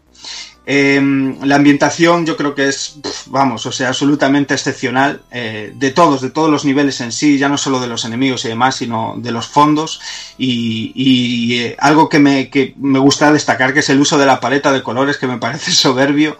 Eh, me recuerda muchísimo a la Mega porque está todo así rollo en esos tonos pastel y demás que bueno siempre te da pues eh, esos entornos así oscuros tétricos y demás y absolutamente, pues por supuesto, la calidad del diseño y todo lo que es el dibujado de sprites de enemigos, eh, el comportamiento, la animación, cómo se vienen moviendo y demás, cómo, cómo ves enemigos dibujados en el fondo que, que están animados, es una auténtica locura.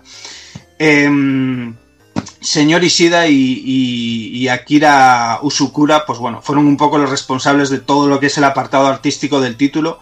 El, primero, pues bueno, fue fichado por entonces, en, el 88, y la verdad es una pasada ver que como que había sido rescatado de Iden y que uno de sus títulos en los que había sido grafista, pues es Mr. Eli, que es un, título donde pilotamos ahí un helicóptero así un poco matamarcianos plataformeros, súper colorista y, y ala, le dicen, pues ahora venga, ahora vas a dibujar aquí casquería, ¿no?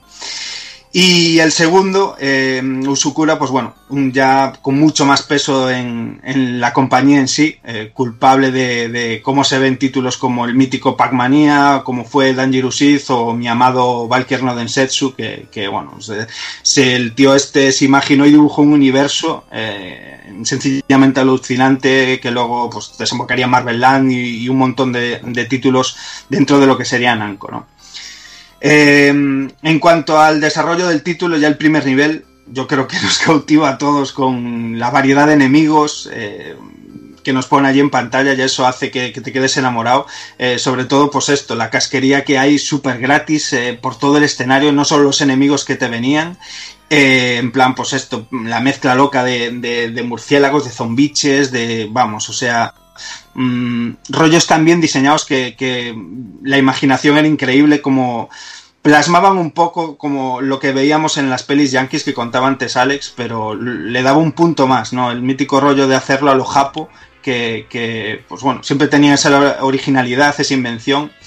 Y bueno, se había incluido, pues eso, hasta en el jefe final. O sea, ahí veías como te van asaltando ahí bichería y rollo en plan vísceras. O sea, es una auténtica pasada. Em, recordar el jefe del segundo nivel, que a mí me mola muchísimo. Nos encerraban ahí en una habitación y todo lo que eran los muebles y demás, pues se volvían como mm, poseídos y, y se tiraban contra nosotros, cuadros, sillas y demás. O sea, es una, una auténtica pasada. El cambio también de registro, ¿no? Que vamos a- vemos que vamos avanzando en los niveles y, que no todo pues se limita a eso, a rollo pues vísceras y casquería y demás, sino que eso pues también hay niveles en plan normal y que consiguen hacerlo tétrico y, y terrorífico, ¿no? Em, me mola mucho también los enemigos que vemos durante el, tercer nivel, que, que no tienen desperdicio lo primero, ya que te encuentras es un puto feto ahí arrastrándose. Y eso es que es brutal verlo así en, en plan eh, pixel hecho, eh, los zombiches y demás. Y por supuesto, bueno, llegar a esa, esa parte que es mitiquísima y súper recordada, que es el de los espejos, ¿no? Eh, Un nivel que es un pasillo así con espejos de fondo en el que uf, el currazo que tiene esto técnico es, in- es brutal, increíble. Brutal eso, tío. Eso sí que es brutal, tío. No, y no. además, y además que, que era muy random de donde te salía una copia tuya, ¿no? Porque en realidad tú eres lo que sale reflejado en el espejo y de repente pues había espejos que, que no, pero espejos que sí se rompían y te atacaba una copia tuya así, un plan sombra y demás, que, hostia, te metían unos sustazos, macho, porque yo los contaba en plan, pues no, ese cada cuatro y tal, y siempre te robaba y siempre te salía en el quinto o en el tercero, así, ¿sabes? Es una pasada. Em, y, y luego, por supuesto, pues bueno, eh, al final de este pasillo ya dijeron, pues venga, ya la casa por la ventana y, y metemos aquí a la iglesia de por medio, temario religioso. Y bueno, o sea, es una locura, tío, enfrentarse ahí a un crucifijo invertido con, con cabezas rodando y, y, la, y la fumada, porque luego después de esto, pues hay, hay como una cut scene que para el momento era la hostia y mucho más jugando en un arcade, ¿no? ¿Sabes? Hay un con el, el mm, eh, ¿cómo se llama? El altar así con las velas y todo el rollo, en plan, pues rezando ahí por, por, por el mal que estás haciendo, tío, una auténtica pasada. Em, destacar también como en, en ocasiones eh, que esto te volaba la cabeza en el momento. En el, quinto nivel, por ejemplo, pues podemos escoger dos rutas diferentes. Y, bueno, es un rollo que por supuesto, aparte de tal, pues le daba muchísima variedad, ¿no? El final es el mismo, o sea, vas a llegar a la misma pantalla, pero puedes escoger si vas por arriba o por abajo, en plan, pues eso, por las cloacas y demás. De hecho, aún yendo por arriba te puedes caer abajo. Y es una pasada ver cómo está tan bien diseñado y tan conectado todo, ¿no? Al final de este nivel, pues bueno, nos espera uno de los jefes y los niveles yo creo que más espectaculares de, de todo el juego. Eh, es spoiler, pero bueno, a estas putas alturas ya aquí nos pasamos los spoilers por el arco del triunfo. Y, es una auténtica pasada, pues que en realidad te estás enfrentando a, a un spray de tu novia, ¿no? De, de Jennifer. Y ver cómo está eso, el mismo con el que está animado. Y el puto mejor diseño de la bichería en el que se transforma es absolutamente brutal, o sea, brutal. Brutalísimo esto. Y, y ver cómo se va transformando y, destransformando en, en esta mutación y demás, como eh, está súper bien hecho el rollo del sonido también, eh, que, que ya de hecho, pues bueno, aprovecho para hablaros con él, que es que no tiene desperdicio alguno. De hecho, en esta escena, pues ves que Jennifer pues grita en plan, mátame o sálvame y no sé qué, ahí en inglés súper bien hecho con el PSG, es una locura. Y si bien os decía al principio que la ambientación visual es sublime, pues, pues, pues, pues que es que la música, vamos, y sobre todo los efectos de sonido que, que puestos en el momento son, son alucinantes, ¿no? O sea, la arquitectura de la placa en sí, que no nos olvidemos que es de 8 bits, el, el, el, el chip de sonido, aunque gastaba PSG, pues bueno, era lo que era. Y todo lo que son gritos, sonidos de vísceras y demás, cuando eh, reventamos a los enemigos y demás, es una auténtica maravilla. La calidad, la verdad que bueno, pues eh, conociendo a los dos maestros que se esconden detrás, pues eh, está clara que iba a ser gloriosa y, bueno, dos personajes súper ligados eh, íntegramente a eh, desde los comienzos, pues prácticamente hasta el día de hoy. Katsuro Tajima, que tiene ahí en su haber titulazos en plan Tekken 5, la saga Combat, Clona 2, Katamari Damashi, arreglos para Super Smash Bros. Es una auténtica pasada. Y eh, Yoshinori Kawamoto, que este ya tiene, ya tiene currículum desde atrás hasta el día de hoy. mm, artífice de cosas como Burning Force, Felios, eh, Dragon Spirit, Marvel Land, que os contaba antes, los Yu Yu Hakusho de Super, Mr. Driller, Star Fox eh, Adventures, el Clonoa de Play 1, los Ridge Racer, Tekken 7 y hasta eh, arreglos para el Namco Museum actual de, de hace poquito de Switch. O sea que ya veis ahí que poca broma ¿no? con, con la carrera de esta gente. Si bien el género en sí, pues estaba un, bastante extendido, ¿no? Sobre todo, pues como nos hizo antes eh, Kafka una introducción, eh, tanto en el cine, incluso un poquito en el cómic y demás, pues era bastante raro de ver eh, por entonces una propuesta tan gore, digámoslo así, en, en cuanto a videojuegos se refiere, ¿no? No cabe duda que, bueno, pues sea, por descontado desde Japón son mucho de este rollo, ¿no? De en plan, pues cojo a, Jason de Viernes 13 y demás y cojo y me inspiro en él y lo hago a, la japonesa y lo voy a plasmar en un videojuego, ¿no? Lo que pasa es que, bueno, siempre cuentan un poco con ese ingrediente que os contaba, ¿no? Ese rollo, ese ingrediente que le pone en secreto para, para hacerlo diferente, para hacerlo con un carisma propio y ofreciendo algo, pues, como esto, ¿no? Con calidad sensacional, algo súper novedoso, que es que lejos de, estar Jason, sí, tú le dices a alguien Splatterhouse y automáticamente le viene a la cabeza lo que es, ¿no? Y, y es difícil, pues esto, basarte en algo, pero tener esa originalidad y ese carisma propio eh, que esta gente, pues en el momento le supo dar. Eh, sobre todo, pues, como os cuento, con el rollo del gore, que mm, todos sabemos cómo derivó luego, pues, eh, Mortal Kombat, por ejemplo, que fue super sonado y, y, eh, que eh, ya estuvo ahí un poco en medio de la batalla entre Super, entre Nintendo y Sega y demás, que trajo el PEGI, trajo todo este rollo, pero es que en realidad Splatterhouse eh, fue súper pionero dentro de, de, de este rollo de decir, pues eh, los videojuegos también pueden hacer cosas así, ¿no? Yo no sé si para vosotros, eh, si cuando catasteis esto o, o cómo, cómo os impactó algo así, ver cómo es eh, Splatterhouse, ¿no? No, en, mi, en mi caso, bueno, yo lo hablaré después. Yo es que probé ya directamente Splatterhouse 2. Claro. O sea que no, no probé directamente el primero, pero bueno, cuando lo ves y, y sobre todo te transportas al tiempo y dices, hostia, se ha hecho con una arquitectura 8 bits, alucinas. Lo de los espejos que comentabas, a mí me parece una auténtica animalada. Programar eso, ¿sabes? Es- no sé, me parece una maravilla, porque no, si te fijas, bueno, luego hablaremos de la versión de Mega Drive. Aquí no podían ni hacer ni un scroll en dos planos, tío. Ya o sea ves. que, que lo suplían muchas cosas con otras cosas y, y realmente lo que sobre todo impactaba del juego era lo, lo gore que era y lo bestia, que no se cortaba un pelo, que iba sin filtro. Sí. A mí, a mí me sorprendió un montón. Yo lo vi en recreativa cuando era bastante chiquitajo. Y recuerdo además eso, que me molaba echarle la monedita, pero la dificultad que tenía y la poca maña que yo tenía en aquella época hacía que prácticamente pillara la recortada, llegase al bicho de la recortada y, y- y poco más que de ahí, ¿eh? Ya ves. Ya, sí, es que es, es la de dificultad infernal, cabrón, mancho. Hasta te hace, te obliga a aprendértelo de memoria 100%. Bueno, pues eh, vamos a hablar un poco de las versiones con las que contó el título y que, bueno, gastan detrás también una historia de estas, de historia del videojuego super guay, eh, que nos comentaba un poquito antes Cero. Y bueno, voy a hablaros de la versión así un poco más famosilla, no más en mayúsculas, que es la de PC Engine o TurboGrafx.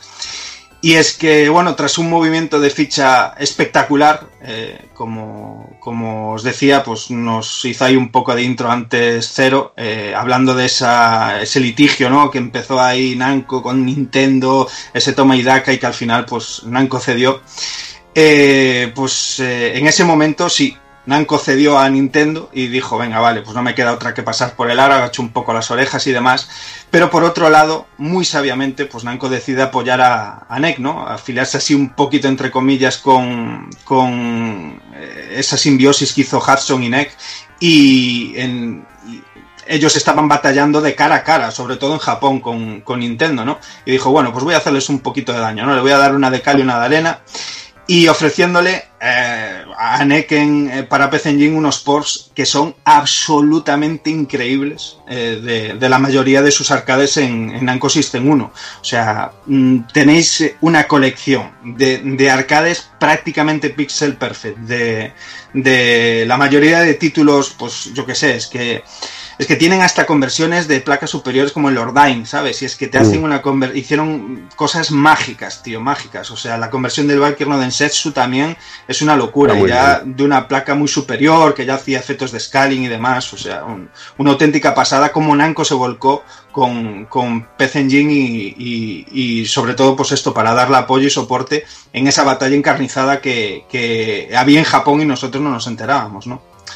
Uno de esos títulos, por supuesto, pues fue Splatterhouse, ¿no? La conversión es sencillamente alucinante. Eh, yo os invito absolutamente a todo el mundo que, lejos de hoy en día podemos probar, eh, eh, gracias a Mami, gracias a los emuladores, lo que es el, el arcade original, pero probar este juego programado desde cero y, poder compararlo en una arquitectura como PC Engine es que es sencillamente alucinante. O sea, es sencillamente alucinante. No tiene poco o casi nada tiene que envidiarle al, al arcade original.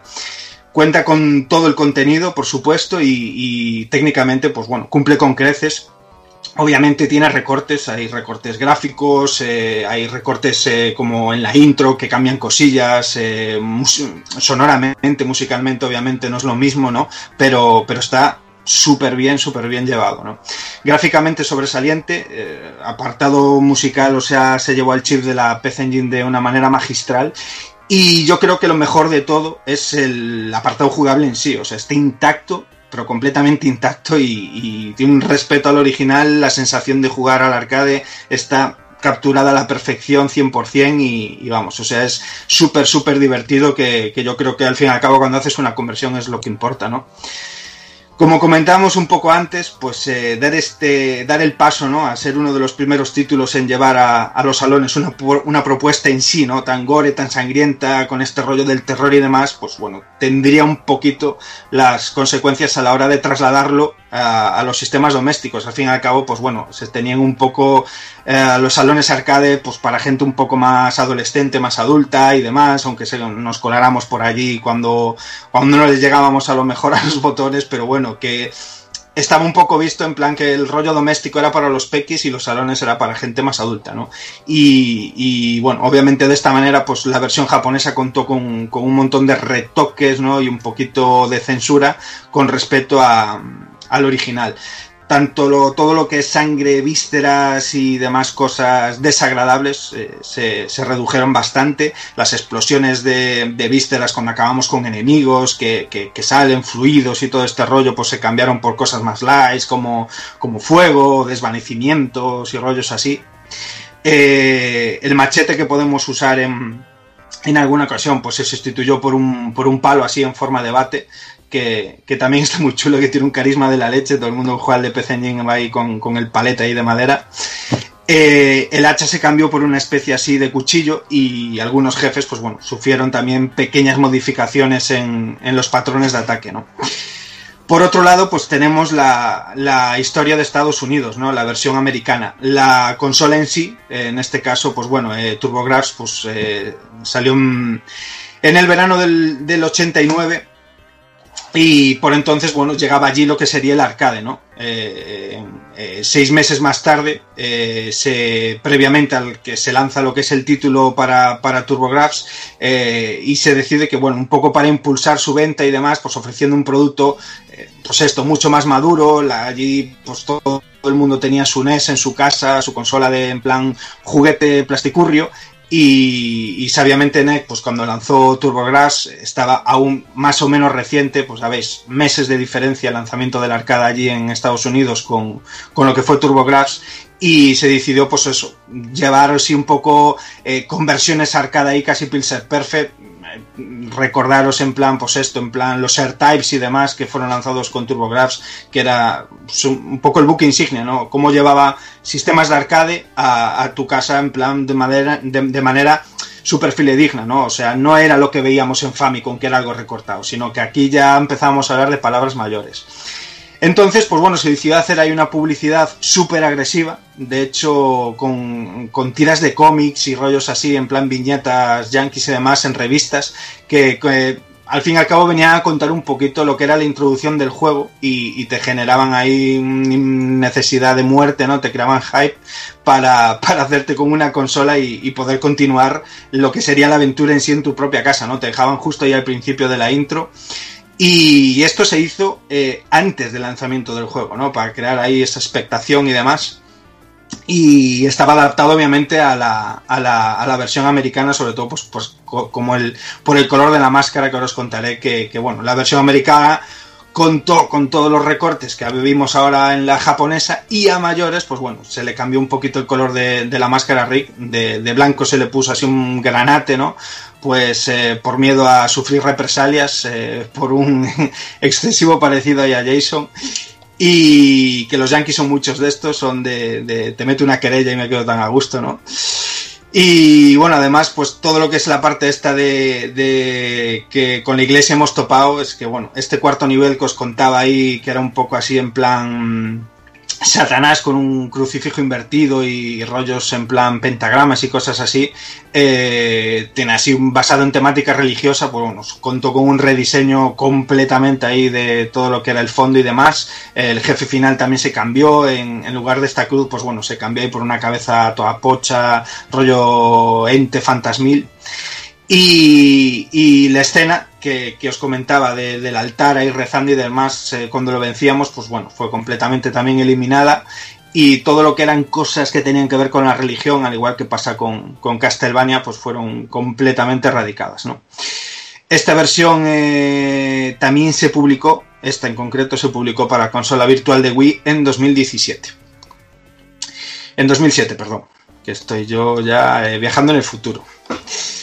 Eh, hay más conversiones, más conversiones. En este caso, yo al resto no le pude meter mano. Existe una, un porra a FM Towns que, que fue desarrollado por Bing, compañía que, bueno, es mucho de traer títulos de, de arcade de una manera lo más, lo más eh, posible a lo que es el título original, con versiones de Taito, Saturn y demás eh, que en el 92, pues bueno, lanzó exclusivamente para el mercado nipón una, lo, que está considerado, digamos, la, la mejor versión, ¿no? Lo que sería ahí en plan pixel perfect con el arcade original. Existen también una versión para Windows lanzada en el 2000 y otra para iOS eh, lanzada en 2010. Eh, además, pues bueno, como veremos más adelante, el, el juego también se incluyó en plan desbloqueable ¿no? en el remake que salió para Play 3 y 360 y eh, está incluido en el reciente Namco Museum de Switch. Recomendadísimo ese recopilatorio. Sí. Recomendadísimo. A todos los amantes de Namco. Y bueno, el título inmediato, inmediato después de esto, digamos eh, lo que sería, incluso si me apuráis, antes que la conversión de PC Engine, lo que sería la primera, la primera secuela doméstica de, de Splatterhouse, ah, fue lanzada para Famicom. Eh, se llama Splatterhouse Wampaku Graffiti. eh, que es eh, muy, muy cachondo el nombre. lamentablemente, como siempre, solo mercado japonés. Y es que, pues, tras todo este trafulco y demás entre Nintendo y Namco eh, que os contábamos antes, pues bueno, esta decidió sabiamente pues no dejar a la Famicom sin su ración de Splatterhouse, ¿no? Entre otras cosas, pues bueno, tampoco eran tontos y el parque de consolas era muy, muy amplio. Y, lejos de agasajar lo que sería las 8 bits ah, de Nintendo con una conversión pues recortadísima del arcade, ahí que fuera pedales con sprays pequeñitos, sin color y demás, pues bueno, decidió muy acertadamente eh, realizar una adaptación reinventada del mismo, ¿no? Un poquito temario Mighty Final Fight. Y, bueno, de esta manera, pues la verdad es que mataría dos pájaros eh, de un solo tiro, ¿no? Le daba a Nintendo lo suyo y eh, con un título así un poco adaptado a las características de la máquina y se guardaba lo que era el, el verdadero as en la manga, ¿no? Eh, para unos meses solo después del lanzamiento de este juego, pues agasajar ahí a, a NEC con el verdadero por ya ahí en plan bien, el real, el de machotes, eh, para, la, para la buena de la PC Engine. Y bueno, cuando la genialidad pues llama a las puertas de la Famicom, pues salen cosas maravillosas como este Wampaku Graffiti, o sea, es una auténtica maravilla. Eh, siendo en sí la segunda entrega en orden cronológico, ¿no? Eh, la vamos a considerar un spin-off, ¿vale? No es, un, digamos, un título de por sí mm, fiel a lo que sería el original, ya que, bueno, poco nada tiene que ver con, con este, ¿no? El apartado artístico es rediseñado completamente, ahora todos los personajes, los enemigos, los entornos y demás eh, lucen ahí un aspecto chibi super guay. Y la historia, pues la verdad es que tampoco es la misma, ¿no? Eh, Está, eh, nos ponen así un poco en situación en una intro súper simpática. Eh, vemos como Jennifer está en esta ocasión ahí en el cementerio llorando ahí sobre la tumba de Rick. Eh, de repente ahí cae un rayo y, y- Rick pues vuelve a la vida con, con máscara puesta y todo. Eh, acto seguido cae otro rayo sobre la tumba de al lado y vemos que, que sale, que, que resucita, ¿no? Una, lo que llaman Rey Calabaza, ¿no? es una calabaza mítica de Halloween y que ni corta ni perezosa, pues bueno, secuestra a nuestra novia y, y tira millas, desaparece de la pantalla y bueno, ya sabemos lo que nos toca, como en, la mayoría de plataformas de Famicom de la época, pues rescatar a, a nuestra zagala, ¿no? El título en sí esto es súper curioso, pues no fue desarrollado por Namco, sino por un, un pequeño equipo conocido como Now Production. Es un caso así un, un poco de, de- un estudio parecido a lo que pasa con Tose, ¿no? No sé si conocéis Tose, que pues bueno, desarrollaba en plan eh, para otras compañías, ¿no? En plan desarrolladoras en, en sí famosas, como Namco, Hudson, Taito, Capcom, Konami y demás y, y le subcontrataban pues los desarrollos de juegos, los Super Butoden de, de Super Famicom, cosillas así que dices tú, coño, pero esto, esto es Bandai 100%, no, ¿sabes? Pues hay compañías que están detrás y Now Production pues también hacía esto, ¿no? Eh, de esta manera, pues si veis la lista de juegos que hay en su haber, podéis alucinar directamente, pero alucinar porque, bueno, tienen juegos para prácticamente todos los sistemas de, de todas las generaciones, desde los Adventure Island de, de NES, eh, los Momotaro Thunderbolt de Game Boy, que son unos plataformas alucinantes, los Clonoa de Game Boy Advance, eh, la saga Wangan, Wangan Land de, que hay en, en NES, en, en Super Super. Mm, chulísimos, unas plataformas súper coloridos. Ah, Sonic Rider, eh, Rolling Thunder, eh, Rolling Thunder 3 en esta ocasión y los splatters de Mega son, son de esta gente. Ah, Bomberman de, Neo Geo, eh, el Goemon, el Shinshiro Shumei, el de PlayStation 1, los Katamaris y todas las adaptaciones de, de Namco que os comentaba al principio de, de- sus placas eh, y de sus arcades de 8 y 16 bits que fueron conversionados para PC Engine, que, es, que son magistrales estas conversiones, pues bueno, esta gente está detrás. Una, auténtica una, una auténtica pasada el curro que hace esta gente y, y- y un poco este rollo ninja, ¿no? Que se traen de, de somos eh, lo que está ahí en la sombra y a lo mejor el mérito se lo llevan otros, pero bueno, que, es, es- es una locura ver cómo trabajaban. El diseño del juego y la premisa, pues bueno, básicamente es la misma que el original. Plataformas de, de, eh, acción, digámoslo así, en plan beaten up. Este es un poquito más hack and slash, ya que vamos, eh, eh, eh, portaremos una pequeña hacha y bueno, haremos ahí añicos a nuestros enemigos al impactarle con ella. Y en líneas generales, pues bueno, el juego en sí no deja de ser una parodia a multitud de pelis, escenas eh, de temática de terror, de, de rollos en plan, pues la cultura, el rollo pop de la época, ¿no? De los 80 también. Y de esta manera, pues bueno, hay jefes finales súper locos, rayadísimos, que, que desde la niña del exorcista hasta el, está el hombre lobo por ahí, eh, rollo, eh, buah, es que este es durísimo, tío. El de, hay uno que es Satanás poseyendo una cabra, tío, rollo el macho cabrío, pero que hace así en plan colorines, bueno, es una fumada increíble. Y el primer boss que, vamos, es antológico, ¿no? Eh, lo que sería eh, ese guiño al thriller de Michael Jackson con un Drácula ahí de pufo muy parecido al de, al de, Barrio, al de Barrio Sésamo con sus zombies bailando, bueno, es increíble. Un draghi ahí, brutal. Es, es brutalísimo, es brutalísimo. ¿sabes? A mí, a mí me flipó, Dani, que, que vi, bueno, en el juego, incluso que salían las dos cápsulas de la mosca. Sí, un sí, bicho sí. grotesco, una mosquita Sí, sí. ahí. Sí, sí. grotesca, tío, que es que te partías el culo, pero cosa mala, tío. Es una locura, tío. Cómo mola Y- cuando parodian así, tío, cómo Sí, mola. Y una sección rollo tiburón, vas escapando de unos tiburones en, un, en, una, mm, en una sección entre, entre un nivel, tío. Es, que es, es, la típica fumada del momento en la que no había filtro en, en la creatividad en este momento con 8 bits y era en plan, pues venga, rienda suelta, tío, y voy a hacer aquí lo que me salga un poco del, del nardo y, y lo voy a hacer con carisma, lo voy a hacer bien, ¿sabes? Porque es que, ya te digo, metían rollos súper sin sentido, locuras de un nivel a otro y en realidad está todo tan en plan homenajeado y tan empaca tan bien también y se hace tan redondo que, que es que vamos, o sea, al fin y al cabo es una joyita. Es que lo del Drácula es, absolutamente ridículo y delicioso a la vez, Sí, tío. sí, Es, brutal. es- esa es la definición. es, es de vergüenza ajena, pero no puedo dejar Pero de mirarlo. ¿sabes? Sí, sí, sí, sí. Y bueno, obviamente, pues eh, jugablemente, pues no innova nada. Hay pues, chorrocientos mil juegos de, de este estilo dentro del catálogo de Famicom, pero bueno, no deja de ser así un juego súper adictivo, muy divertido de jugar. Y, tiene cosas muy guays, ¿no? Se incluyó ahí un sistema de, de experiencia que, bueno, según el número de enemigos que íbamos eliminando, teníamos un contador arriba en, en la pantalla, ¿no? Pues primero 10, luego 20, luego 40, luego 50, pues eh, cuando llegamos a, ese, esa cantidad nos ampliaban un segmento de vida, ¿no? Teníamos un toque más. Y bueno, algo que también hacía el juego un poco más facilote, entre comillas, ¿no? Tendríamos también un sistema de passwords para continuar la partida.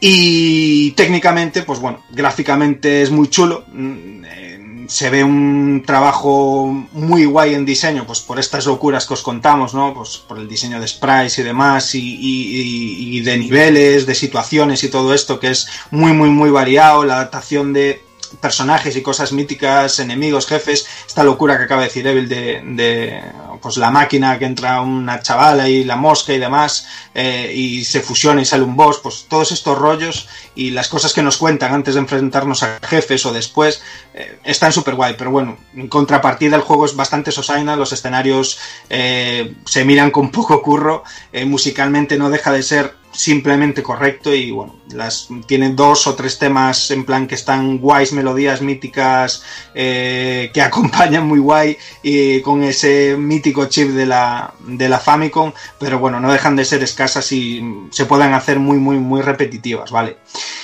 Eh, yo diría que en líneas generales el juego es bastante genial, o sea, es atractivo más que nada pues por esto, ¿no? Pues por, la propuesta, por la temática y, sobre todo pues dentro del catálogo de NES, que como digo, eh, jugablemente es lo que es al fin y al cabo, ¿no? Que hay trope mil juegos de este palo dentro del catálogo de NES, pues este siempre destaca un poquito por encima, pues eh, por este rollo que ofrece tan tan loco y- y tan exclusivo que no vais a encontrar en otro lado, ¿no?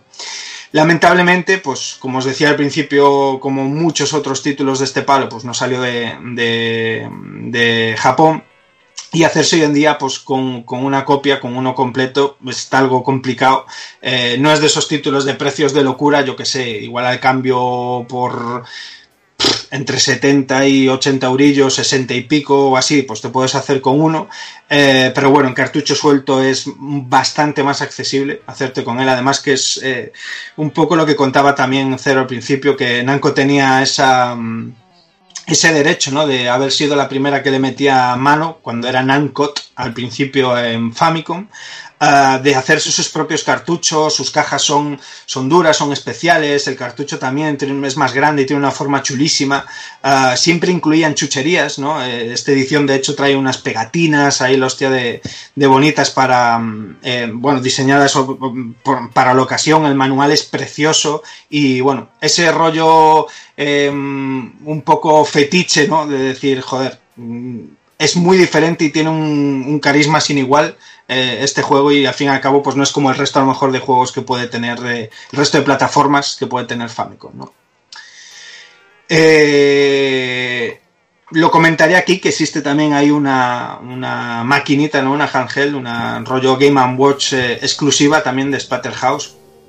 Eh, está un poco basada en el jefe de la segunda, si no me equivoco, este que era así un, bueno, una, una cabeza de vísceras con un mandilón y tenía dos sierras en, por brazos, que, que en diseño es, es flipante. Es brutal, es brutal. Es flipante. Y, y, bueno, está un poco basada en este rollo, así en plan, pues eso, más Donkey Kong, más Snow Bros, con pantallas fijas, subiendo escaleras y, esquivando zombiches y demás hasta llegar arriba y vencer al hombre este y, rescatar ahí a, a Jenny, ¿no? Eh, un rollo así bastante guapo, la verdad, que, que como en la época, pues bueno, Tommy con Doble Dragon y las tropemil maquinitas que hay, pues que Splatterhouse hubiera tenido la suya también. Y bueno, pues vamos a trasladarnos un poco al año 1992, cuando se publica la segunda entrega de Splatterhouse, oficial que fue exclusiva para Mega Drive en su momento, en las tres eh, que apareció en el mismo año en las tres regiones principales, en Europa, Estados Unidos y, y Japón. ¿Qué nos encontramos con este Splatterhouse 2? Pues un título muy continuista respecto al arcade original. Algo que podría ser hoy en día un pecado capital, pero que eh, la verdad, si la fórmula funciona, ¿para qué la vas a cambiar? Y vaya si funcionaba en este caso. Porque aquí, si, si, ¿qué, lo, qué, qué se podía hacer interesante en Splatterhouse 2? Pues meter más casquería, o meter la misma casquería que tenía el arcade, pero a lo bestia. Y en este caso lo hacen, lo hacen y con creces. Lo hacen y con creces. Ya iremos comentando un poco más adelante en el juego, sobre todo cuando hablemos del apartado técnico y la jugabilidad, cómo meten este factor quizá es lo que lo hace un poco diferen- dife- diferente a lo que sería la primera parte y un poco el ambiente que es un poco más sucio y más bestia, más como una peli gore de Peter Jackson, la verdad. En, momentos re- llega a ser realmente salvaje. Eh, comentar curiosamente que, que la versión japonesa recibe el nombre de Splatterhouse Part 2, eh, como parte 2. Splatterhouse 2, eh, bueno, en vez de llamarse Splatterhouse 2, se llama parte 2. Lleva el pequeño subtítulo, que bueno, es un poco diferente. Y bueno, como ha comentado, como comentó Jordi anteriormente, hablando sobre Namco y esa historia cuando cortó un poco los lazos con Nintendo y, y se decidió a trabajar en PC Engine y en Mega Drive, decir que a Mega Drive le dio un apoyo realmente muy increíble en aquel momento. Porque mm, muchos de sus juegos no se limitaron simplemente a hacer conversiones, sino que le metió material extra. Por ejemplo, Dani hablaba de Dangerous Six, de, de la placa System 1 de Namco y realmente es que la, propia TOS se encargó de, de hacer la conversión a, a, Mega Drive y le metieron muchísimas fases más y contenido que no tenía la recreativa. Igual a nivel técnico en algunos aspectos, sobre todo en algunos jefes y eso, no era como la recreativa, pero simplemente con toda la expansión de juego que tenía, era realmente increíble. O encontrarte el Rolling Thunder 2 que tenía muchas más fases. Eso, esos, ese tipo Mm. de detallitos, aunque no llegaras Sí. al nivel técnico, porque la placa ya, ya Rolling Thunder 2 iba en la System 2, que era un poquito más potente, encontrarte ese tipo de detalles eh, era realmente, realmente sensacional. Y bueno, y te hizo la segunda parte en exclusiva de House 2, te hizo la tercera parte que has comentado antes de Rolling Thunder en exclusiva también para el sistema. Sí, Luego tiene sí. conversiones como Felius, a lo mejor, que, que están más justillas. Pero bueno, es encantador igualmente. Sí, sí. es brutal, a nivel musical está espectacular.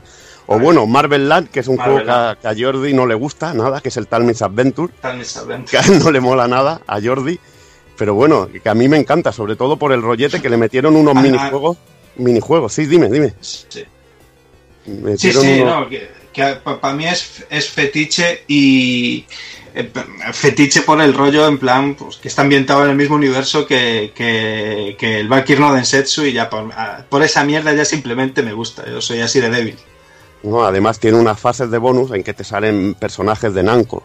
Sí, Y vale, realmente y es realmente sensacional Mm. en ese aspecto y los minijuegos a mí me encantan aunque luego a, a Jordi no le molaba nada el juego la música no sé si eran las plataformas había algo que no le gustaba nada pero bueno eh, luego también no sé te encontrabas juegos joyitas como Megapanel que era un juego de puzzles súper divertido Eh, no lo conoce mucha gente pero te puedes pegar unas viciadas como, como si no hubiera un mañana Vale. y bueno, y que, y que realmente se marcaron juegos realmente la más de interesantes para Mega Drive.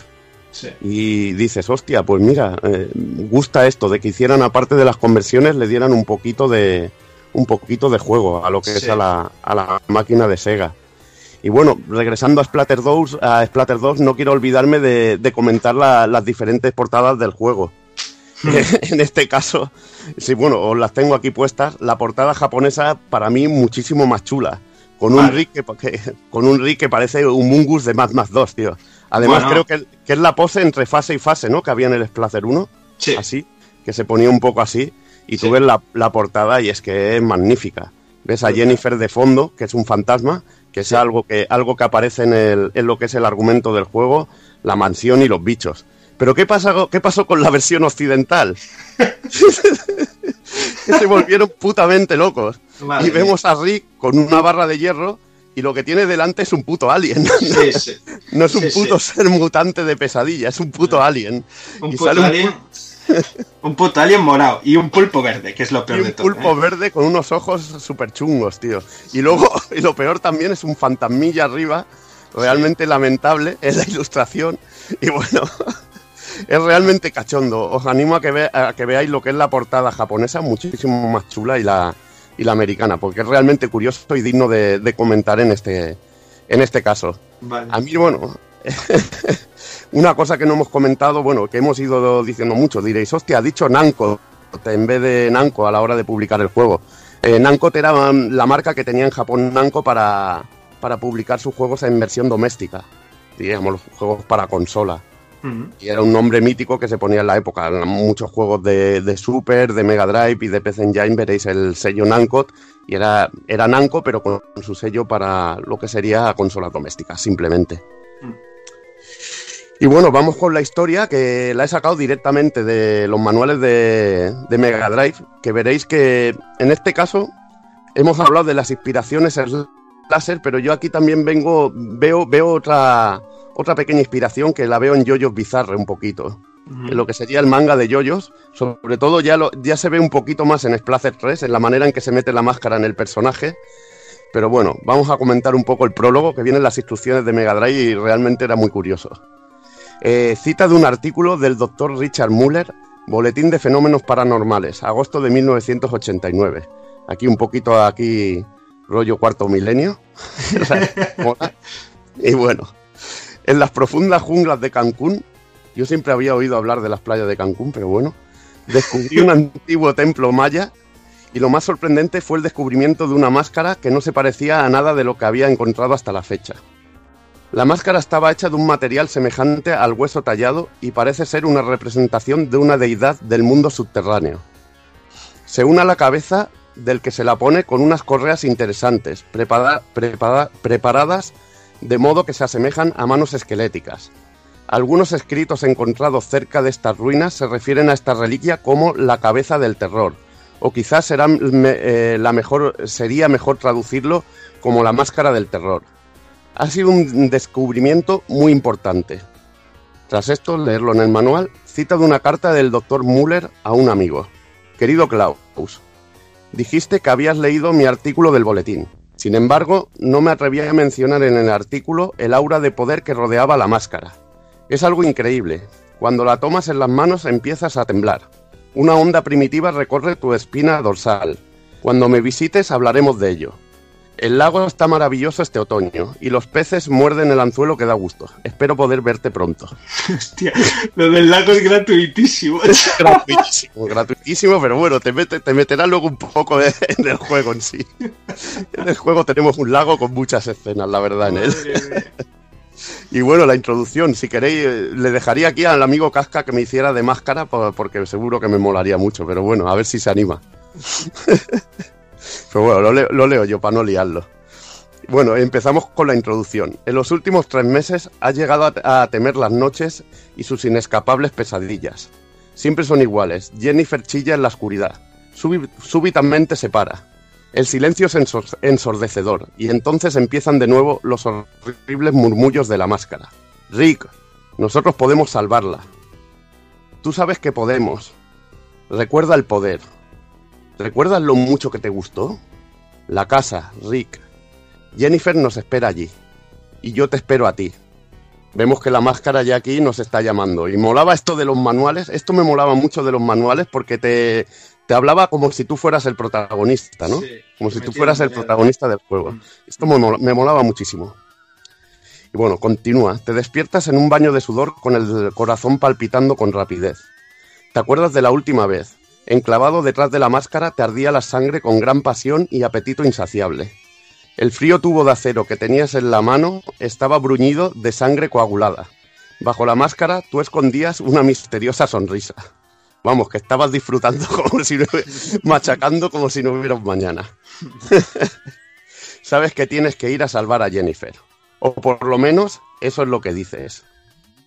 Y bueno, así reza la historia del manual de la versión PAL de, de Splatterhouse 2. Esta historia eh, se va desarrollando en el juego al igual que la versión americana. En cambio, la versión japonesa tiene una historia un poquito, un poquito más completa y, con algún detalle más entre fase y fase y resulta mucho más completa y coherente que, que lo que tendríamos aquí en Occidente. Bueno, hay cosas que, que pasan a veces entre la transición de un juego de una, de una región a otra Sí. cosillas de esas que pasan. Pero bueno, vamos a explicar un poquito en, en qué estaban eh, estas diferencias. Nada más empezar, en la versión occidental se nos habla de tres meses después de nuestra huida, mientras que en la japonesa habla de tres meses después de la tragedia. Algo más coherente en este último caso con los eventos ocurridos en el, en el primer Splatterhouse. Y bueno, en este aspecto no, no te da la sensación de que huyas, sino de que ha pasado algo chungo. Otro cambio interesante es que en el cartucho japonés la máscara nos guía hacia la casa oculta y nos indica que Jennifer está en el mundo de los muertos. Algo diferente al volver a la casa de Splatterhouse sin especificar dónde está Jennifer. Y es en este tema de las mansiones donde se crea un poco de lío, ya que los hechos de Splatterhouse 2 transcurren en una casa secreta justo al lado de los restos de la mansión West que ha comentado Dani, en el Splatterhouse, donde se, se desarrollaba el juego, el primer juego, lo que sería la, la entrega original de, de Splatter. O sea que esta vez eh, volveremos al mismo sitio.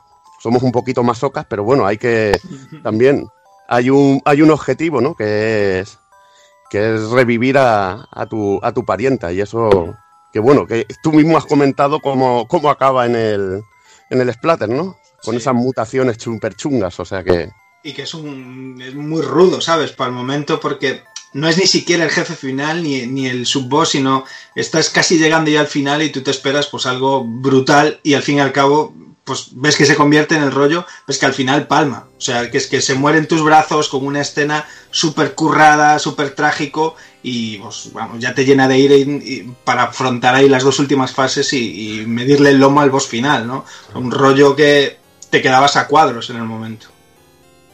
Y bueno, y como conclusión caminamos sobre las ruinas de la mansión antigua y encontramos un lugar nuevo, macabro, lleno de sangre, vísceras, seres aberrantes, fenómenos a lo poltergeist y un pulpo mutante cabrón, que eso ya lo iremos comentando. Un pulpo que, que es bastante cabroncete. Eh, bueno, en cuanto a la jugabilidad, pues es que bueno, Dani prácticamente lo ha explicado todo en el anterior. Se mantiene las mecánicas básicas, un beaten up en un solo plano de acción a lo Spartan X, Vigilante o Dragon Ninja, pero con un estilo que, que lo hace único en su especie. Porque aquí control- controlamos a un mega ciclado Rick, igual que en la primera parte. Portador de la máscara del terror, que a base de puñetazos, patadas bajas, ataques aéreos, una deslizada que tiene, acaba con sus enemigos pues de una manera contundente. Siendo este el momento, siendo quizá el momento en el que pillamos las armas, el clima sanguinario del juego. Y bueno, es lo que, lo que comentaba Dani antes, que es el elemento que hace brillar a Splatter respecto a otros juegos del mismo tipo. Es esa, esa jugabilidad sin filtro, violencia sin censura en golpes que destrozan pues a los enemigos y auténticas burradas con las armas que, que, bueno, que harán las delicias de, de los amantes del gore y de la violencia gratuita. Todo hay que decirlo. Esto es ficción, aquí se te puede ir la olla y puedes ver cosas ahí cafres. Igual que en el primer Splatter tenías las estampadas, aquí tienes las estampadas contra la pared de los enemigos que mola. Es que Mm, mola ves ahí el chorro ahí de, de- de- bueno, ya no se puede llamar ni sangre, ese líquido que tienen los Sí, bichos sí. por dentro y cómo se va un poco arrastrando por la pared. Pues todo ese tipo de cosas a nosotros nos mola, partirlos Mm. por la mitad, destrozarlos, machacarlos. Y bueno, mm, es que Sí, realmente... Aparte está súper bien hecho, porque tú puedes hacer eso pero hacerlo mal, pero es que aquí está bien hecho, o sea, te transmite el rollo de... Es gratificante, ¿no? El- la sensación Sí. de impacto y, y de reventar y, joder, está súper bien, súper bien implementado, la verdad. Vaya. Y bueno, mm, una de las cosas eh, que nos irá que a mí me molaron mucho de esta entrega es que bueno, cuando lleguemos sobre todo a los jefes finales, habrá como una especie de fatality al acabar con ellos, que es algo nuevo que le pusieron. Al acabar con ellos, que hubiera una auténtica cafrada. Las iremos Mm. comentando un poquito porque tú has dicho que no harás un walkthrough y yo haré también y lo has hecho ahí camuflado y yo también lo, lo voy a hacer sin camuflar pero muy pequeñito pero muy pequeñito Bien, bien, bien. y vamos a hablar un poquito de las armas del juego, que siempre mola comentar un poquito. Tú has comentado que las que había un poco en, en Splatter, vamos a comentar las que hay en la segunda parte. Algunas de ellas son muy parecidas en su, fun- en su funcionamiento. Tenemos el tubo de hierro, que es el arma contundente, que es un arma súper contundente en manos de Rick, capaz de estampar a los enemigos contra una pared de una manera animal. Además, las armas estaban preparadas para que las cogieras en determinadas secciones del juego y te dieran así ese pequeño toque de, de variedad que te gusta, que siempre mola en un, en un juego y pasa igual que en, la, que en la primera entrega, lo que pasa es que ahora encontraremos armas diferentes. También encontraremos un hueso, un arma clásica capaz de reventar cabezas de un golpe, ahí rollo primitivo que también siempre mola, pillar una pedazo de pata ahí de, de hueso ahí y estamparlo en la cabeza. Esto, bueno, ya contaremos dónde sale. Otro arma también recurrente del género es la motosierra. Eh, No necesita presentación alguna. Arma clásica de película de terror, pues capaz de infringir terribles sufrimientos, como diría un amigo, un amigo de Juana. ¿eh? y bueno, luego tendríamos también la escopeta, que estas también estaban en Splatter. Arma de fuego que nos permite ser un auténtico dios de la muerte. Lástima que la mu- munición está muy limitada y que solo la cogemos en una pequeña sección del juego. Pero bueno, eso también es parte del encanto, ¿no? Si te dieran la escopeta todo el rato acabarías cansado, ¿no? Y tenerla ahí siempre mola, en un momentito. Y luego tendríamos la bomba de potasio, que sería el arma arrojadiza que hay en el juego, que es como una especie de cóctel molotov dentro de un vaso de ensayo químico, que produce una llamarada al tocar el suelo y que nos sirve sobre todo de como mecánica. El cogerla nos sirve de mecánica contra uno de los, de los jefes del Splatter 2. Del Splatter 2. Y bueno, con nuestros puños desnudos la mayoría del tiempo, pues, y lo que hemos comentado, las armas las iremos encontrando en determinados momentos. Deberemos completar ocho niveles de, pesadilla para rescatar a, Jennifer.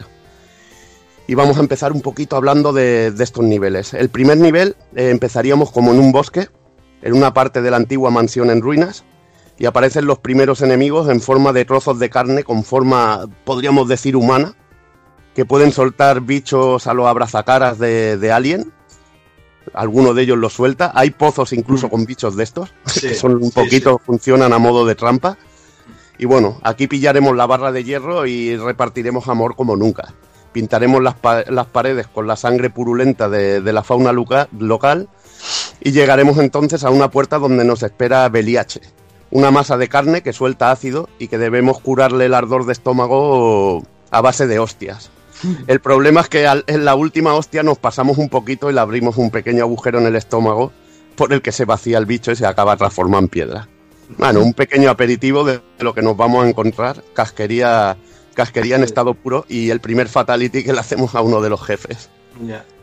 A mí me mola, me, me encanta la música de esta primera fase, cómo va sonando, cómo te va metiendo y, y ves eh, ya el color que tiene el juego, ese color y ese aspecto de suciedad, esos sprites gordos, Mm. incluso hasta la animación que le falta a algún cuadro tiene su encanto. coño. Sí, sí que lo tiene, sí. Sí, porque ese es un, es un poco el rollo ese casposo, pero bien. Pero bien, pero bien, porque luego al jugar tienes que ser muy preciso, si no, Sí. es que también hasta la energía y todo funciona como, como el primer splatter. ¿eh? Ya lo digo, es súper continuista, pero eso para mí no es ninguna pega en este caso.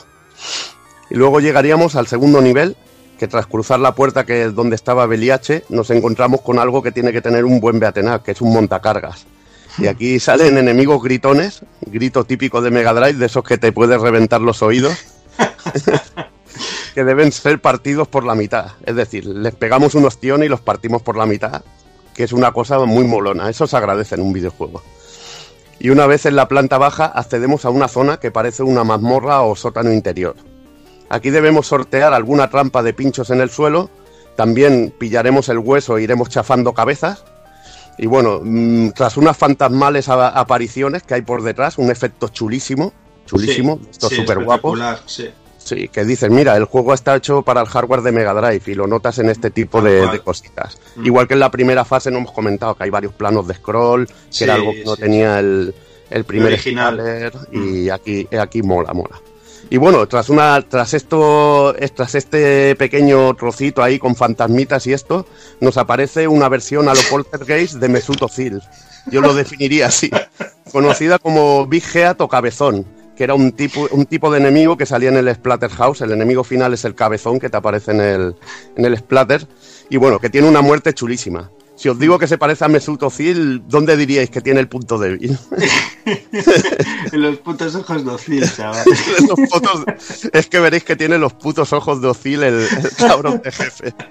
Es la puta, es la puta, la puta risa. Además, como muere es brutal, tío. Me parece una muerte súper animada, súper Guapísima, guapísima. guapísima. Guapísima.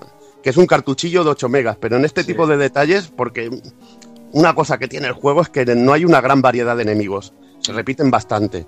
Pero lo que es los jefes están trabajadísimos de la hostia. Sí. Luego tendríamos el tercer nivel, donde atravesamos una puerta y accedemos a una sección con un río subterráneo ambientado por bonitos cadáveres flotantes. Mm. Siempre, bueno, ves el río ahí con, con su fauna ahí flotando de muerte, y siempre le da ambientillo a, a un juego de terror. Y al final de esta sección nos esperan los fetos ahorcados. Para mí uno de los momentos más transgresores del videojuego, tío. Maravilla, maravilla pura. Pero esto ya es, es gratuito total, es que es súper cafre, tío. Y es que encima, para gozarlo más, podemos trincar una motosierra, que la motosierra es un pequeño guiño que te aparece rollo poseída allí. y la- le tienes que dar una hostia, un pequeño guiño a ese momentazo que, que ha comentado Dani de- del primer splatter. Y bueno, pillamos la motosierra y aquí hay que emu- emular a Asel Tajos. que es que, bueno, tenemos que, que cortar a estas aberraciones hasta inundar la pantalla de sangre. Y nunca mejor dicho. Ya ves. Aquí el momento en que empiezan a caer del techo hechos polvo y luego tienes que, que coger la motosierra, bueno, la motosierra, o a simplemente a piños, reventar la, la cosa esa fea que te sale en el Sí. centro. Brutal. Y ves que toda la pantalla se cubre de sangre. Brutal, Para mí es uno de los momentazos de, de cualquier juego de Mega Drive y sobre todo de la época. Ya ves. Es una puta animalada y un detallito, pero súper chulo, súper Mm. chulo. Luego entrar- entraríamos en el cuarto nivel, que ya estamos cerca de la mansión oculta, y de repente un pulpo mutante se pone a perseguirnos en una bonita escena de scroll forzado. Esto vendría a ser como cuando nos persigue aquel, aquel bicho infernal en el rondo, en el Mm. rondo Blood. y Te va, viene persiguiendo el típico bicho en, en la izquierda y tenemos que correr para adelante y no entretenernos o, no- o nos matan. Tras esta zona entramos en un bosque maldito donde nos atacan zombies y espíritus. Y al final nos espera Brain, un bicho de pesadilla que am- también se asemeja a la mosca de Cronenberg. Aquí sí que es verdad que se parece el sprite Sí, todo a la mosca, sí. súper deforme. Y además tiene unos patrones que quizás de los más chulos dentro de los jefes. Porque te hace una segada, te lo tienes que aprender bien, cuándo saltarle, cuándo pegarle, y mola. Y lo que mola también es que a mitad de, de proceso se transforma en un bicho rollo la cosa. Mm. Que vemos también otro guiño aquí de, de lo que es el juego a, a lo que serían las pelis de terror. Mm. A mí este tipo de cosas me, me encantan, me encanta. Igual que en el, en el graffiti me encantaba, en el One Pass Book Graffiti me encantaba lo de, lo de la mosca, o lo de, o lo de thriller, que es brutal. Sí. Pues imagínate, aquí esto también era realmente muy chulo. Luego en el quinto nivel por fin entramos en la mansión y cómo no, tío, tormenta al fondo para dar más ambientación. Aquí Ay, solo, ay. Me falta, solo me falta el conde Draki contando relámpagos, tío. para ser ya total, tío. Y es, es genial, tío, porque a mí ese típico efecto que te salga de fondo con un relámpago y ver las sombras de árboles o cositas detrás siempre dan, dan caché y dan, Sí, sí, sí. dan buen ambiente. Aquí pillaremos la escopeta y hay cabezas de cabra que nos botarán ácido, que también es un momento que me hace mucha gracia. Tras esta sección llegamos a una biblioteca donde nos meterán manos si no estamos atentos, que hay unas manos ahí cortaditas, la mar de macabras, y acabaremos en un laboratorio lleno de criaturas infernales encerradas en cápsulas de cristal. Que también es típico de videojuego o de incluso de terror, lo hemos visto hasta en Resident Evil. ¿De dónde te salen los bichos chungos? Pues de cápsulas de cristal, tío. Que las petan y te dan el susto de muerte, tío. Y aquí está.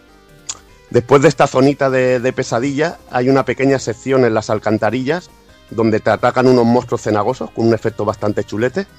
Y luego encontraríamos el laboratorio del Dr. Muller, donde debemos acabar con él a base de bombas de potasio. Es una mecánica bastante chula y un momento cachondete con este jefe. Decir que en la versión japonesa no se considera este como el Dr. Muller, sino que es un zombie especial y nada más. Es otra también de las pequeñas diferencias que hay entre, entre versiones.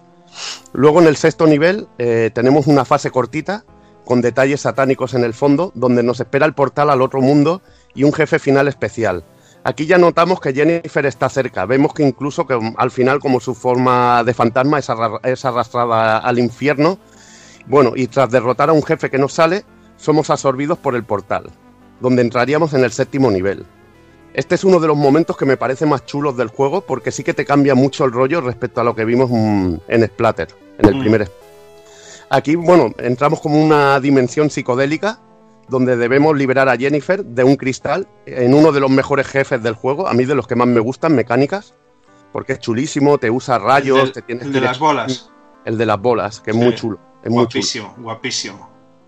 Y después también un momento también que me parece alucinante a nivel técnico, por transparencias, como lo que usa, los sí. efectos que tiene de distorsiones, en los que nos persigue un bicho humanoide que parece sacado de Hellraiser, sale así en medio cuerpo, así a lo gigante, nos va persiguiendo y es realmente brutal. Es espectacular esto.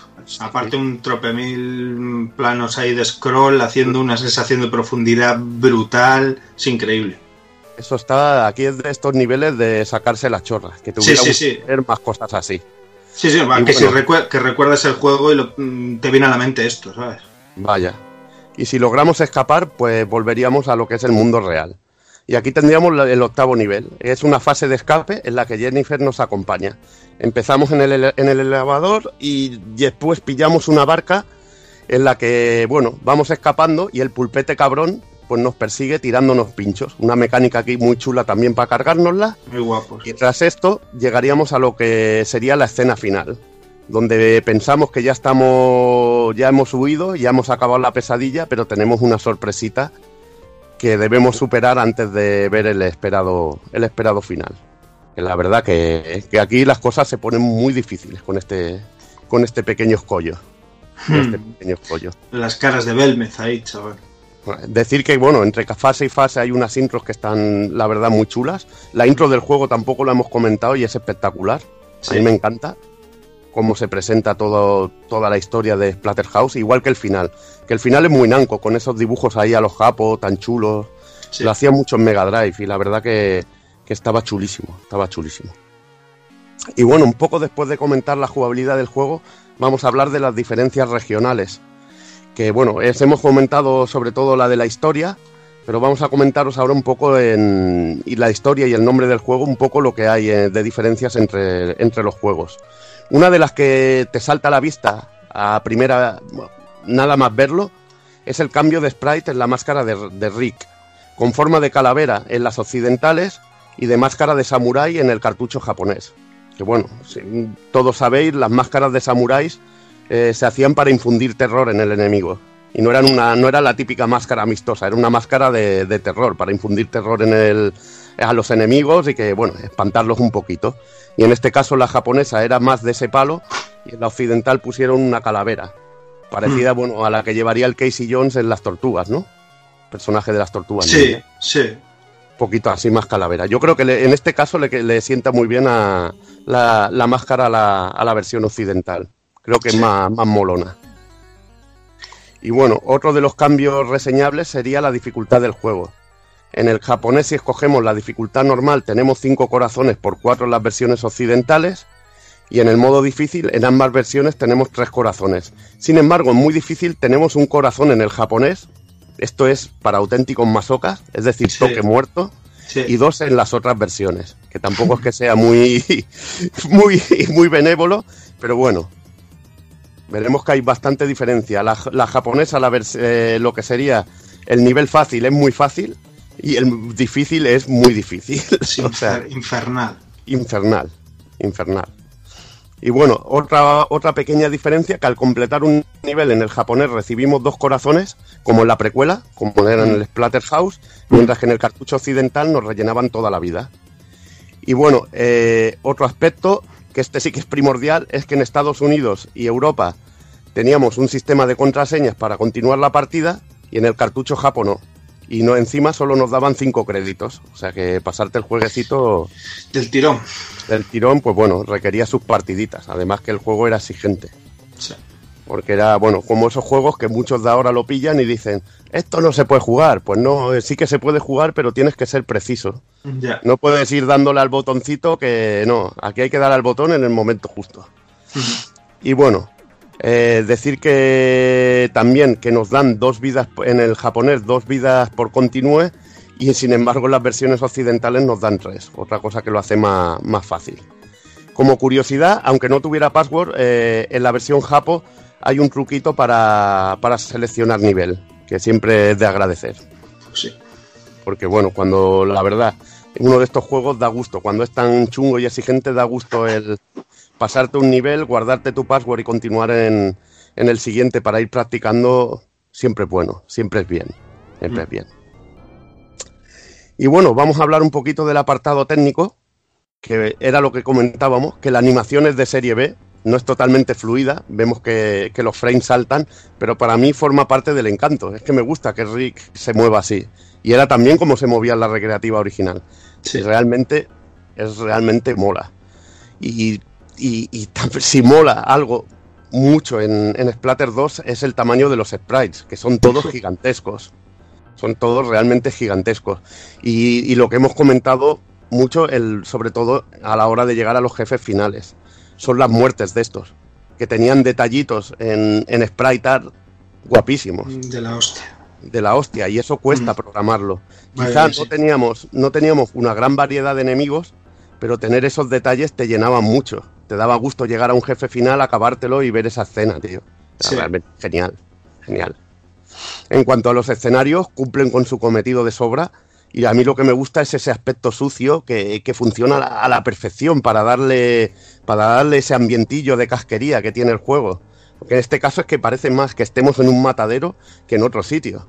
Matadero, zona fantasmal, es realmente muy, muy genial. Y una cosa que ya hemos ido comentando Dan y yo en- a lo largo de, de lo que hablábamos, a lo largo de- del comentario del juego, de cuando comentábamos los niveles, los efectos de scroll, que eran muy, que estaban muy currados, los planos de scroll, había muchísimos en algunos Una pasada. momentos. Una pasada. Luego y aquí se ve un poco, se ve un poco el rollo de decir eh, cómo, cómo hubieran hecho a lo mejor el primero teniendo este potencial, ¿no? Porque tú dices, es que el juego es continuista, sí, pero madre mía, ¿sabes? Porque técnicamente pues te sacan estos rollos que dicen esto es una mega y ahí, ahí lo llevas, ¿sabes? Porque es que tienen, hay escenarios que es que el diseño es sublime, no por el rollo técnico a lo mejor, por, por este que hablamos de en plan la otra dimensión y demás, sino cómo lo usan también y la variedad que le aporta, ¿no? El rollo pues eh, el ascensor o la parte esta que sales ahí eh, subiendo y bajando de otra dimensión, ¿sabes? Eh, cómo cambian un poco el rollo de mm, eh, la barca escapando del pulpo. No es en plan avanzar pantallas por avanzar y, y casquería y reventar jefes, sino que, bueno, le meten ahí también esa variedad que, que el primero no la tenía y no lo hacen tan continuista, ¿no? Gracias a, a justo esto, a los escenarios y al diseño. Y, y bueno, y suples un poco las carencias de Mega Drive en la paleta de colores, pues dotando de este tipo de efectillos. Sí. Lo que te quitan por un lado te lo dan por otro, Mm. que es realmente lo, lo interesante. Pues sí. Eh, y bueno, paso directamente a la música de Ico Kaneda, autor también de la tercera entrega, que es perfecta para la ambientación del juego. No es ninguna maravilla, pero es que las melodías es que son como un puto guante. Mm. Yo no puedo decir más. Eh, están para crear tensión, para ideales para cada momento. A mí me encanta el detallito de que haya una música para la muerte específica para la muerte de los jefes Sí. que le da así como un toque de es el momento crítico de clímax, pum, y te meten esa música. Y también son melodías que son perfectas para el chip de sonido de Mega Drive. Suenan a Mega Drive y es que son ideales. Sí. Y poco puedo decir más. En cuanto, bueno, en cuanto a creadores del juego y todo esto, si bien de la primera parte se encargó Shigeru Yokohama, Yokoyama, en esta se- ocasión toman su relevo Taiji Nagayama y, y 100 Taro o 100 Taro.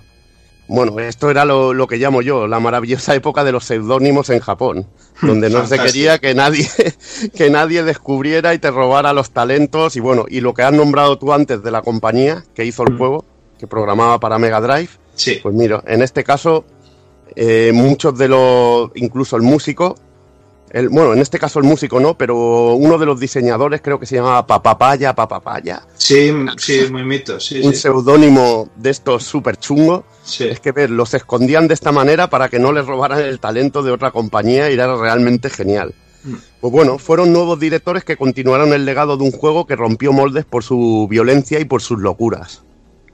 Y bueno, mm, ¿qué voy a decir más? Sin ser un portento y a pesar de, de sus limitaciones jugables, porque no es que tuviéramos mil movimientos, es que es un señor juego de acción, divertidísimo por sus toques gore, la ambientación y bueno, lo que decíamos, que hoy en día te puede parecer el control es un poco torpe.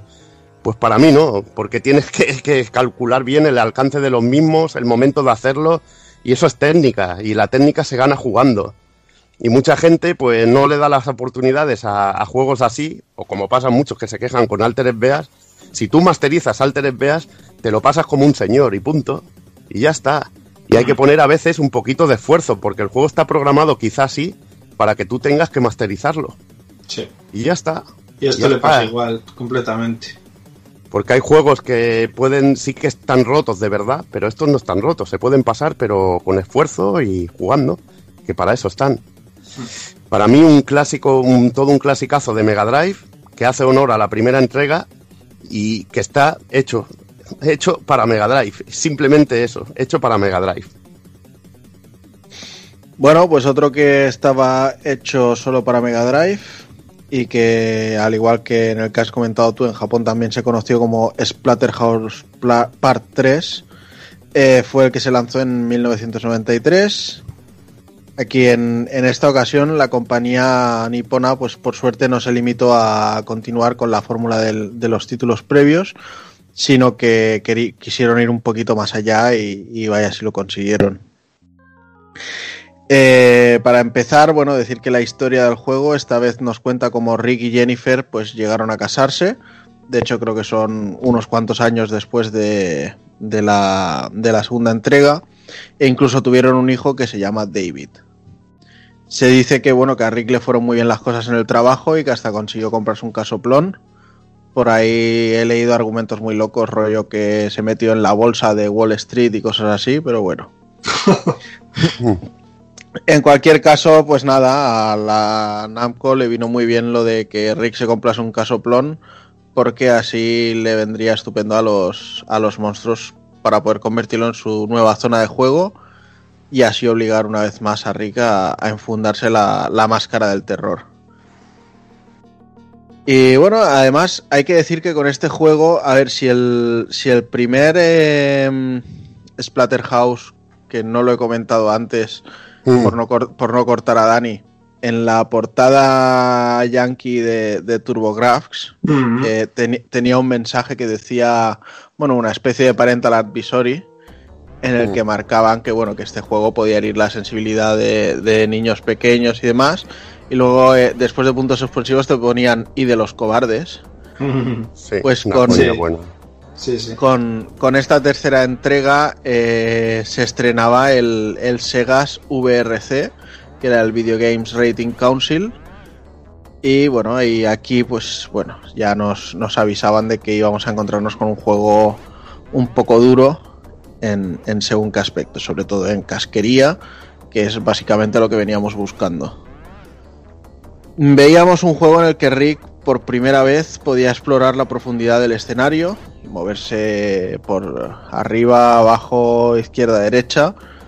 Y además, bueno, había aprendido eh, una combinación de puñetazos, haciendo que esto se pareciera más a un Final Fight al uso que, a un juego de, de Run and o, como, queráis, catalogarlos, ¿no? La verdad es que no era nada extenso el, el plantel de golpes que tenía, pero sí era algo bastante básico del, del mundo de boxeo. Hacía un par de jabs, luego un gancho al hígado y un uppercut.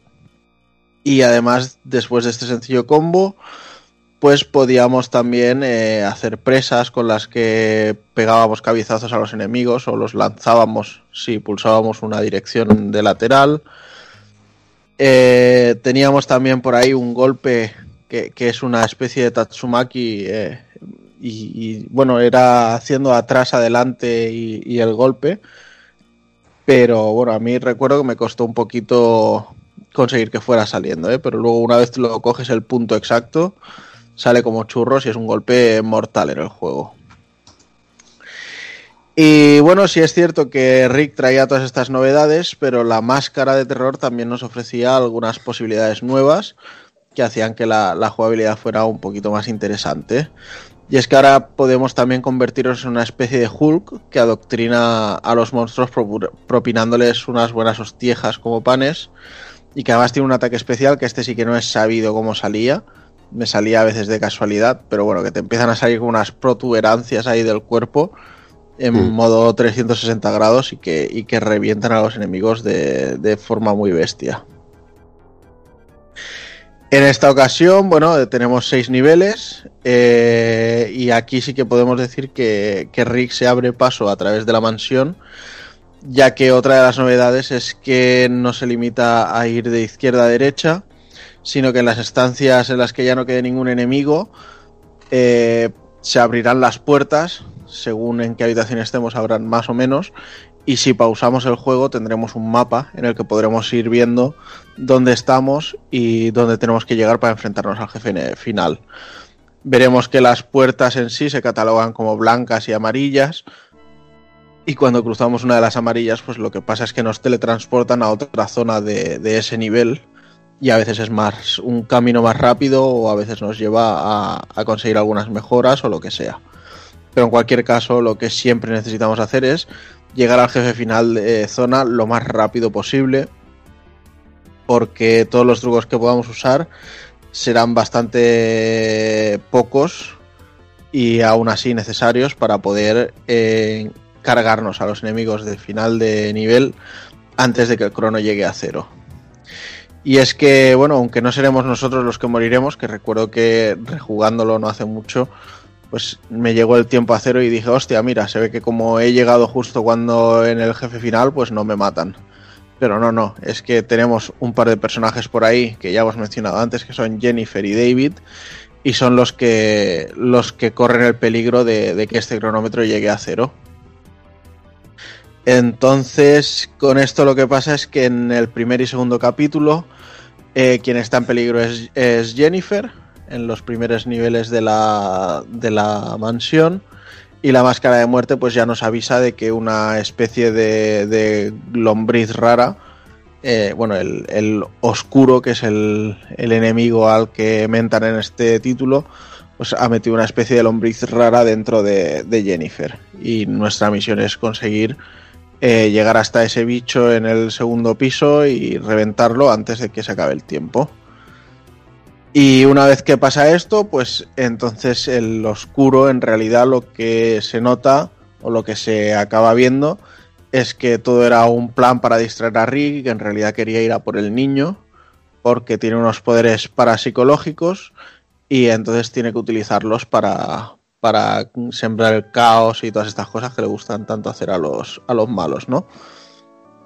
Entonces, bueno, tendremos cosas muy locas, como que en el tercer nivel acabaremos en la habitación del crío luchando contra un osito de peluche.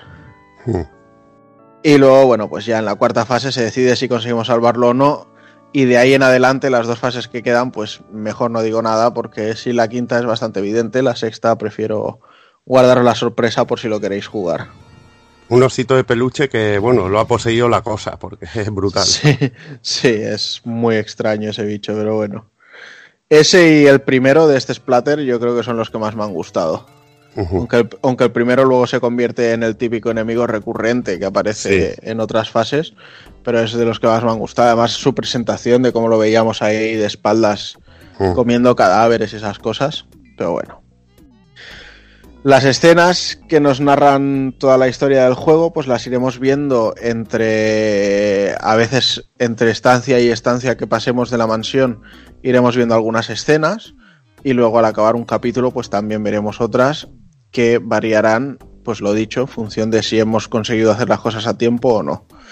Y todo esto, bueno, vendrá definido a...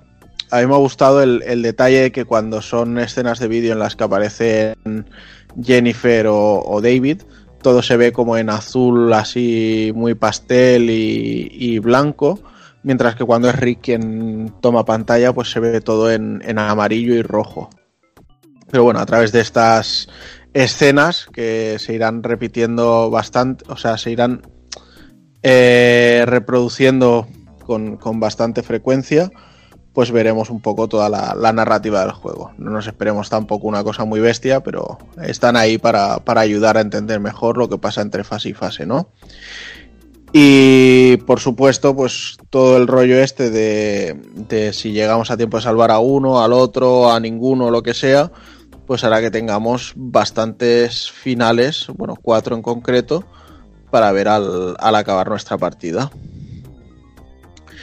Luego, bueno, por supuesto, algo que ya había ocurrido en otras entregas, pues se repite aquí, y es que tendremos a nuestra disposición bates de béisbol, palos, tochos o cuchillos de carnicero, que serán algunas de las armas que podremos utilizar para, para acabar con nuestros enemigos, aunque esta vez está la particularidad de que si un golpe enemigo nos tira al suelo cuando tenemos un arma, vendrá una especie de espíritu y se la llevará y entonces o acabamos yendo a una habitación en la que recopilan estas armas o ya perdemos esta arma durante el resto de la fase.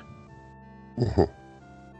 Si bien es cierto que a día de hoy pues tenemos que mirar con mucho cariño el juego, a nivel técnico pues bueno tenía detalles que eran muy de agradecer, como que los monstruos sufrieran visualmente el, el deterioro conforme los íbamos vapuleando, Y entonces, Sí. cada, este, cada- este, este que has hablado antes, el jefe este, Sí. le quitaban la cabeza y se quedaba la mandíbula que le veían la lengua, media cabeza y era genial. tío. Sí, esto, esto, esto pasaba con, con los bosses también, que tenían como dos formas, ¿no? Pero yo también me refiero sobre todo con cualquier enemigo normal, que tú le Sí. hacías el primer combo y ya de repente ya le veías toda la cara, bueno, ensangrentada Ya, o machucada, estas Mm. Mierdas. Y así, pero sí, los jefes finales, esto molaba. Incluso el segundo, que era la, la especie de gusano, también le salían los la boca gusanera rara, pero bueno. Y eso sí, en cuanto a escenarios, pues excepto alguna catacumba que veremos por ahí, la verdad es que todo el escenario que veremos será la gran mansión, con lo cual será bastante repetitivo, debo decir. Mm. Y las músicas, pues un poquito lo que me comentaba antes Evil con el 2, ¿no? Que aunque no son ninguna panacea, nos ayudan a meternos perfectamente en el juego. Y luego los sonidos de la casquería, que es que no están ni pagados de, de lo bien que quedan. Ya ves. Pero bueno. Eh, fue una tercera entrega que ya os digo, eh, amplió un poquito el espectro de lo que es la saga, incluso me atrevo a decir que, que la cerró a, a nivel argumental y quizá al tipo de género que se quiso acercar, pues se acercó de una forma un tanto escasa, pero sí es cierto que al mezclarse con esos toques de terror de los que ya venía atrás, pues quedó un, juego muy divertido y entretenido, al menos para, para hacerse una o dos veces y, y tenerlo en la, en la colección.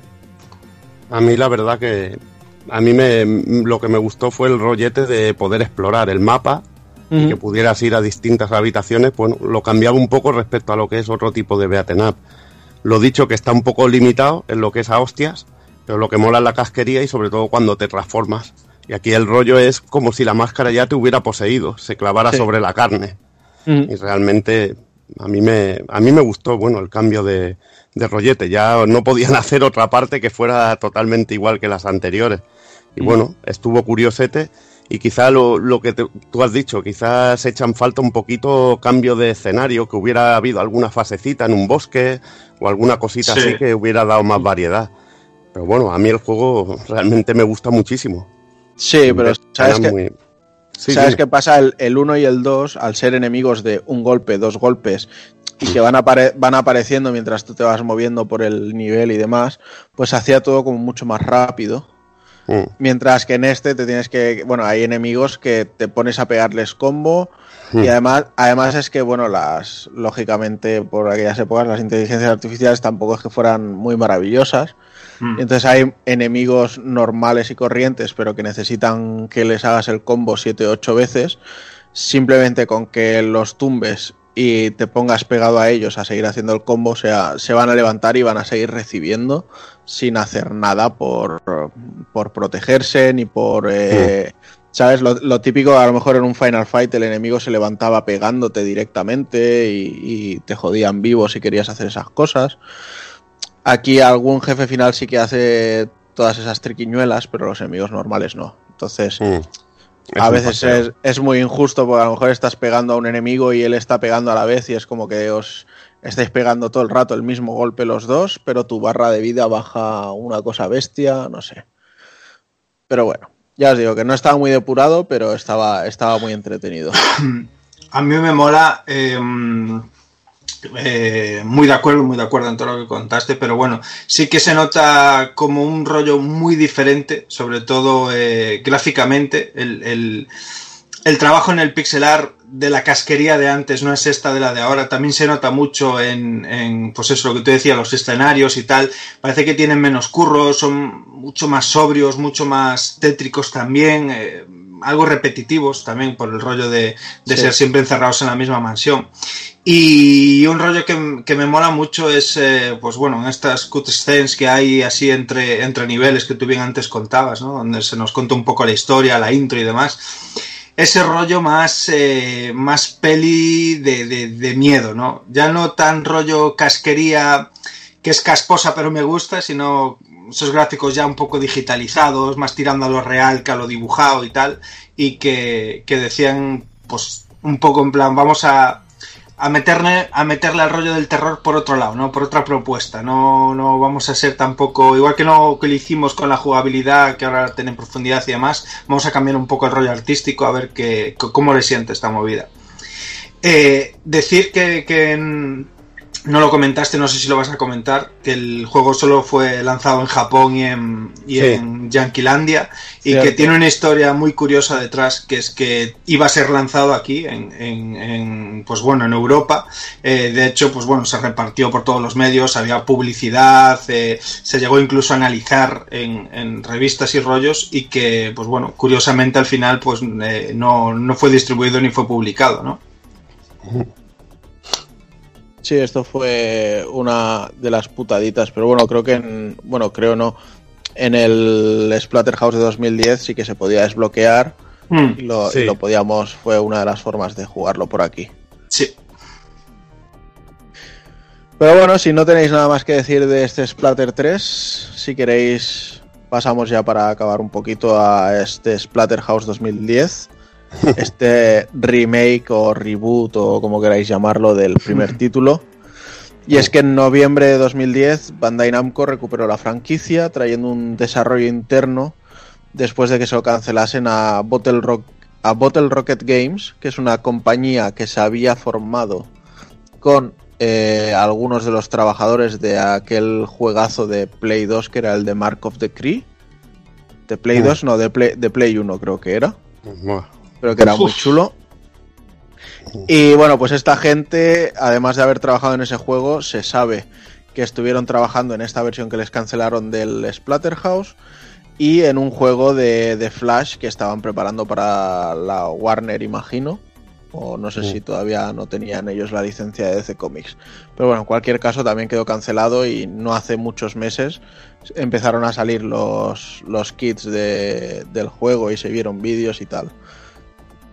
Pero bueno, en cualquier caso, lo que decimos, eh, no sé qué pasó, Bandai Namco les dijo que, que les devolvieran los kits de desarrollo, que se quedaban ellos el, eh, lo que era desarrollar el juego y tal, y a partir de ahí pues nos entregaron un, un título que volvía a seguir explorando el camino este del beat'em up tridimensional, ya más adecuado a nuestra época, tocaba un estilo cel shading que como ya me pareció en su día cuando lo analizamos, le sienta de vicio.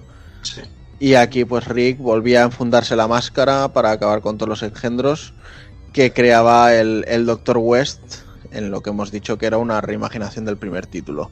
Aquí la historia cambia un pelín de nada porque eh, Jennifer iba a hacer una entrevista al Dr. West, Rick la acompaña para que no le pase nada y bueno, y vaya si les pasa, ¿no? Y entonces pues ahí eh, Rick se despierta medio muerto y, y se encuentra con la máscara y decide ir a salvar a su amada. Y hay que decir que aquí la máscara le infla, pero, pero a base de bien. O sea, ya, ya se notaba que el tío, el tío se había quedado en plan acartonado a lo bestia. Ya ves. Pero bueno. Eh, y luego, pues bueno, teníamos una buena serie de combos, eh, ataques aéreos, mm, armas de todo tipo, fatalities con el Fatality, entorno. sí. O sea, aquí, aquí había, bueno, eh, sacar. Exploraciones anales, exploración Exacto. anal ahí. Exacto, meter el puño por el ojete y empezar a sacar ahí. y meterlo y sacarlo, pero con vicio, ¿eh? Con vicio. ya ves. aparte, aparte un sistema de evolución del personaje muy chulo, cogiendo poderes y cosas que era muy, muy cachondo. Para mí es lo que digo, un juego de serie B como el Wolverine, el Lobezno, Sí, sí, correcto. que, que era súper súper pasado de vuelta a nivel de violencia, pero tremendamente divertido, a pesar de que tuviera sus fallos a nivel técnico. Sí, pero es, es lo que dices. Yo, tanto con Lobezno, yo quizá con este más que con Lobezno disfruté. Porque Lobezno me lo, me lo pasé muy bien con él, Mm. pero con este no se me cayó en gracia y, y me lo pasé A ti muy, lo que te muy cayó bien. en gracia es la banda sonora también, era lo que te caía en gracia. Muy rico. Bueno, un poco, de, un poco de todo. Pues sí, la banda sonora. eh, bueno, se tenía que notar que uno de los coproductores del juego era miembro de, de bandas musicales como Wolfshirt o, o Invisible Enemies.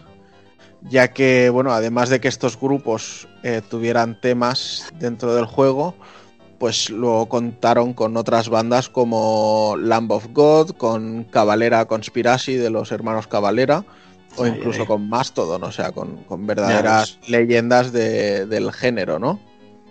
Y bueno, y ya os imagináis pues que todos los temas eh, gozan de cantos angelicales y, y y coros por todos lados.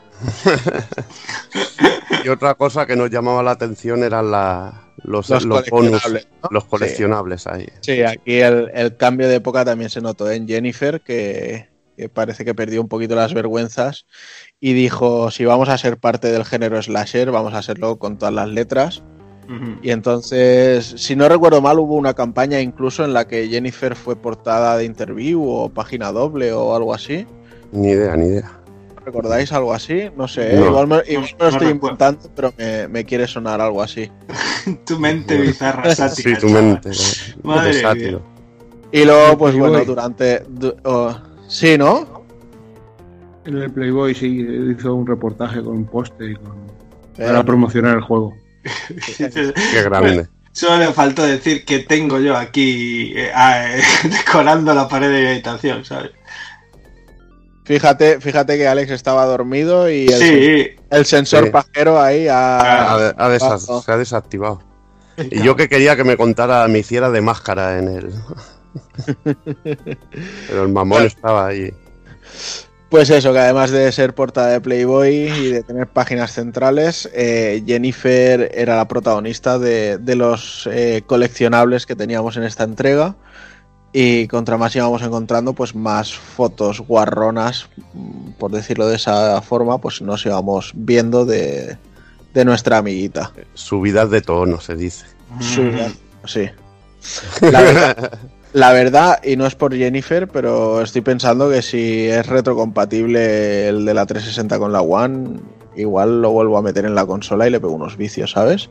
Se me ha apetecido, se me ha apetecido ahí ahora. Retrocompatible de series, en teoría. Pues lo probaré a ver. Y nada, y con este cerramos, por desgracia, la saga, porque parece que Bandai Namco no le funcionó del todo bien este título y no, no han hecho ademanes de, de sacar más entregas. Quizás están demasiado ocupados con juegos de serie C de animes como Sword Art Online y My Heroes Academias y cosas así, pero bueno, es una pena. tiene un, tenía un rollo guapísimo este que tenías bien aquí apuntado, que no, que no comentamos, que es el, el respeto y el, y el guiño ahí al original con esas fases en, en 2D. Oh, sí. Eh, eh, chulísimas, al más puro estilo eh, em, arcade original. Y, y el respeto y el mismo, pues no solo se miraba en plan, pues vamos a hacer ahí algo en plan espectacular, sangría, casquería gratis y demás, sino estos pequeños detalles y el que, como ya hemos comentado durante todo el programa, pues excluyera, incluyera los clásicos ahí en plan desbloqueable y demás. Pues bueno, esos rollos pues eh, son súper de agradecer si te vas a enfrentar a hacer un, un reboot, remake o lo que, o lo que queráis llamarle, ¿no? Aparte, aparte de que, bueno, había enemigos que habían salido en los anteriores juegos, Eso los es. hacían en 3D, movimientos del personaje, la transformación cuando te ciclas, muy de Splatterhouse 3. Totalmente. Lo, lo que decía de los pinchacos, ese ataque también lo tenías. Sí. O sea, que copiaba muchísimas cosas y era, hacía un buen homenaje a lo que era el juego original y te metía fanservice, como dijéramos, fanservice para el que había jugado a Splatterhouse, Eso pero a tope, a tope. Eso es. Y casquería, y casquería saco, Y ca- que es lo que importa. casquería, casquería, que es lo que queremos. Bueno, pues no sé si Jordi quieres añadir alguna cosita. No, no, yo por mí, si nadie quiere decir nada más de Splatter, podemos ir, ir cerrando el chiringuito, va.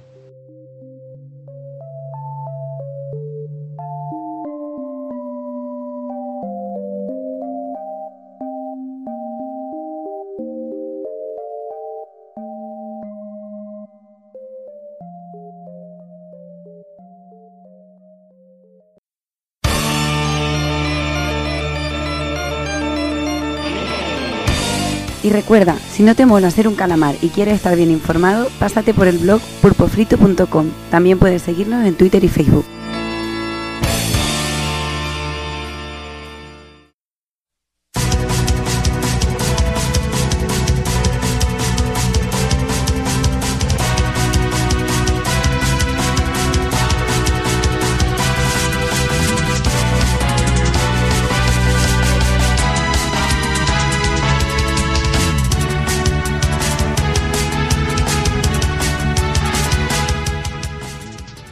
Aquí el programa y ya poco nos queda más que añadir, más que empezar a despedirnos del personal y me empiezo despidiendo el señor Kafka. Bueno, pues ya está bien, macho, que no habéis hablado nada en el puto programa, macho. Lo he tenido que defender yo solo. Hijos de puta. No, perdón, macho, pero he hecho un Juanan me he quedado frito. me he quedado frito como un perro, me cago en la puta madre que me parió, macho. Lo siento mucho. Perdón, os pido perdón, me cago en mi puta vida. Soy un ser despreciable, no tengo Pero- perdón. Sí, pero eres, pero eres un ser despreciable que ha dormido. Para que se Ya, queda uno prometo. bien así, ta- tapadito y bien crujidito. ¿Sabes lo que pasa? Es, que te voy a decir eso. Me estoy en una habitación aparte para no molestar, ni que me moleste, ni molestar yo a mi familia. Y estoy tumbado aquí en una cama que tengo, me tapa con una mantita, ¿sabes? Joder. Y que he quedado tronchadísimo. Encima con vuestra voz de maricón de fondo, ¿sabes? En cuanto se ha hecho la primera gallola, se ha quedado frito. Encima con la voz del Juanan de fondo, Nintendo y Sony son una mierda, el Smash Bros no mola. Pues me he quedado frito, así que lo siento mucho, tío, perdón, no me, no me había pasado nunca, tío, pero hoy me he quedado eh, muerte total. Además que no me he tomado ninguna mierda de estas, que siempre me tomo algo para estar un poco y no me he tomado nada, creía yo que iba a aguantar y, y me he tronchado. Así que luego me lo iré. La, la ventaja de esto es que me puedo ir el programa y descubrirlo. Ahí está, eso sí, ¿eh? Así lo disfruto. Pero, pero Ale, ¿sabes lo que mola? Que el Smash Bros va a entrar en su casa. Me lo voy a ver jugando en el online. Ahí ya te digo, ya te Esto digo. no- ¿Sabes lo que pasa? Que todo esto de el, el Smash no es un fighting, no es un fighting, no es un fighting, luego va a jugar. Pero a ver, Hostia, pero a, a ver, a Mola, ver, mola. A ver, sh- escúchame, trozo de mierda. un, un juego, un juego, un juego puede no ser un fighting y gustarme. No creo, que, dice- no, no creo que sea el caso. No creo que sea el caso. Pero por si mucho, por mucho que yo, que ser el primero, perro. pero por mucho que yo ponga el Smash Bros, no va a ser un juego de lucha. Pero si no te estoy diciendo que no, no, que, es el, que es el argumento que dais vosotros, pero que el juego está de puta madre y luego al final te va a gustar maricón, ya lo verás. Hostia puta. Mira, no me tires de la lengua que te gusta cada cosa, cabrón. Si yo de la lengua no te tiro, tu lengua me la paso yo por el entreculo. Vamos a ver. Pero bueno, esto está siendo más larga. Esta ella está siendo más larga que Lola de José. ya te digo. ¿Sabes lo que pasa? ¿Sabes lo que pasa? Que ahora que me despertaba ahora cogió fuerzas. Claro. Ya descansado. El programa no termina hasta que yo lo diga, que lo sepáis. Así que nada, que lo siento mucho y que venga, que, a, que os den por el culo. Hasta luego. Dale. A descansar. Si, si te queda sueño. Pues venga, me del señor Takokun. Pues nada, tíos, un placer como siempre y había ya ganitas de volver a charlar por aquí en los retros. Y supongo que esperar ver a todo el mundo por Retro Barcelona. Ya sabéis que por ahí estaremos dando caña. Así que pues solo una- un fuerte abrazo y no extenderme más. Pues venga, Juan, a descansar. Me despido también señor Daniel San. Bueno, pues eh, ya había ganas, como dice Taco Kun, de meterle mano a un retro y, que hicimos casi como con el actual, ya empezamos muy sabás, para mi gusto, y, con ganas de veros pues eh, a todos por, por este próximo Retro Barcelona, que es eh, al fin y al cabo punto de unión para vernos por ahí los yepetos, echar unas cañejas y, y rajar un rato de- de juegos viejunos y demás, que es al fin y al cabo lo que nos mola. Y con ganas de meterle mano al próximo, que, que, como siempre, pues no sabemos muy bien dónde que va a ser. Pero bueno, están ahí. Últimamente Está- vamos es- a tope. Sí, estamos lúcidos eh, últimamente, eh, macho. Da, da gusto vernos. Eh, y nada, eso, que besos y abrazos y, y que nos vemos prontito, prontito. Venga, Dani. Hablamos. Y ya por último, me despido señor Evil. Adiós, buenas noches, un abrazo. Buenas noches, buenas No se lo cree ni él. Hará corto y se le caen los huevos al suelo. y no puede dormir hoy, ya verás. Y nos, ll- nos llama por- nos hace una llamada él a nosotros después. Venga, un abrazo a todos. Sí, seguro, de verdad. Hasta luego. Hasta luego. Venga. Pues nada, pues ya que se despide Evi, que se vaya a descansar. Mira que por un día tampoco, tampoco le va a pasar nada. Así que nada, volvemos en breve con el actual, con el análisis que os debemos de Dragon Quest y de retro, por lo que decía que esta gente de momento no está, no hay nada decidido, haremos bueno una criba y a ver, a ver qué nos sale. Así que nada, como siempre os digo, señoras, señores, niños, niñas, portaros bien, ser buenos y un saludo a todos.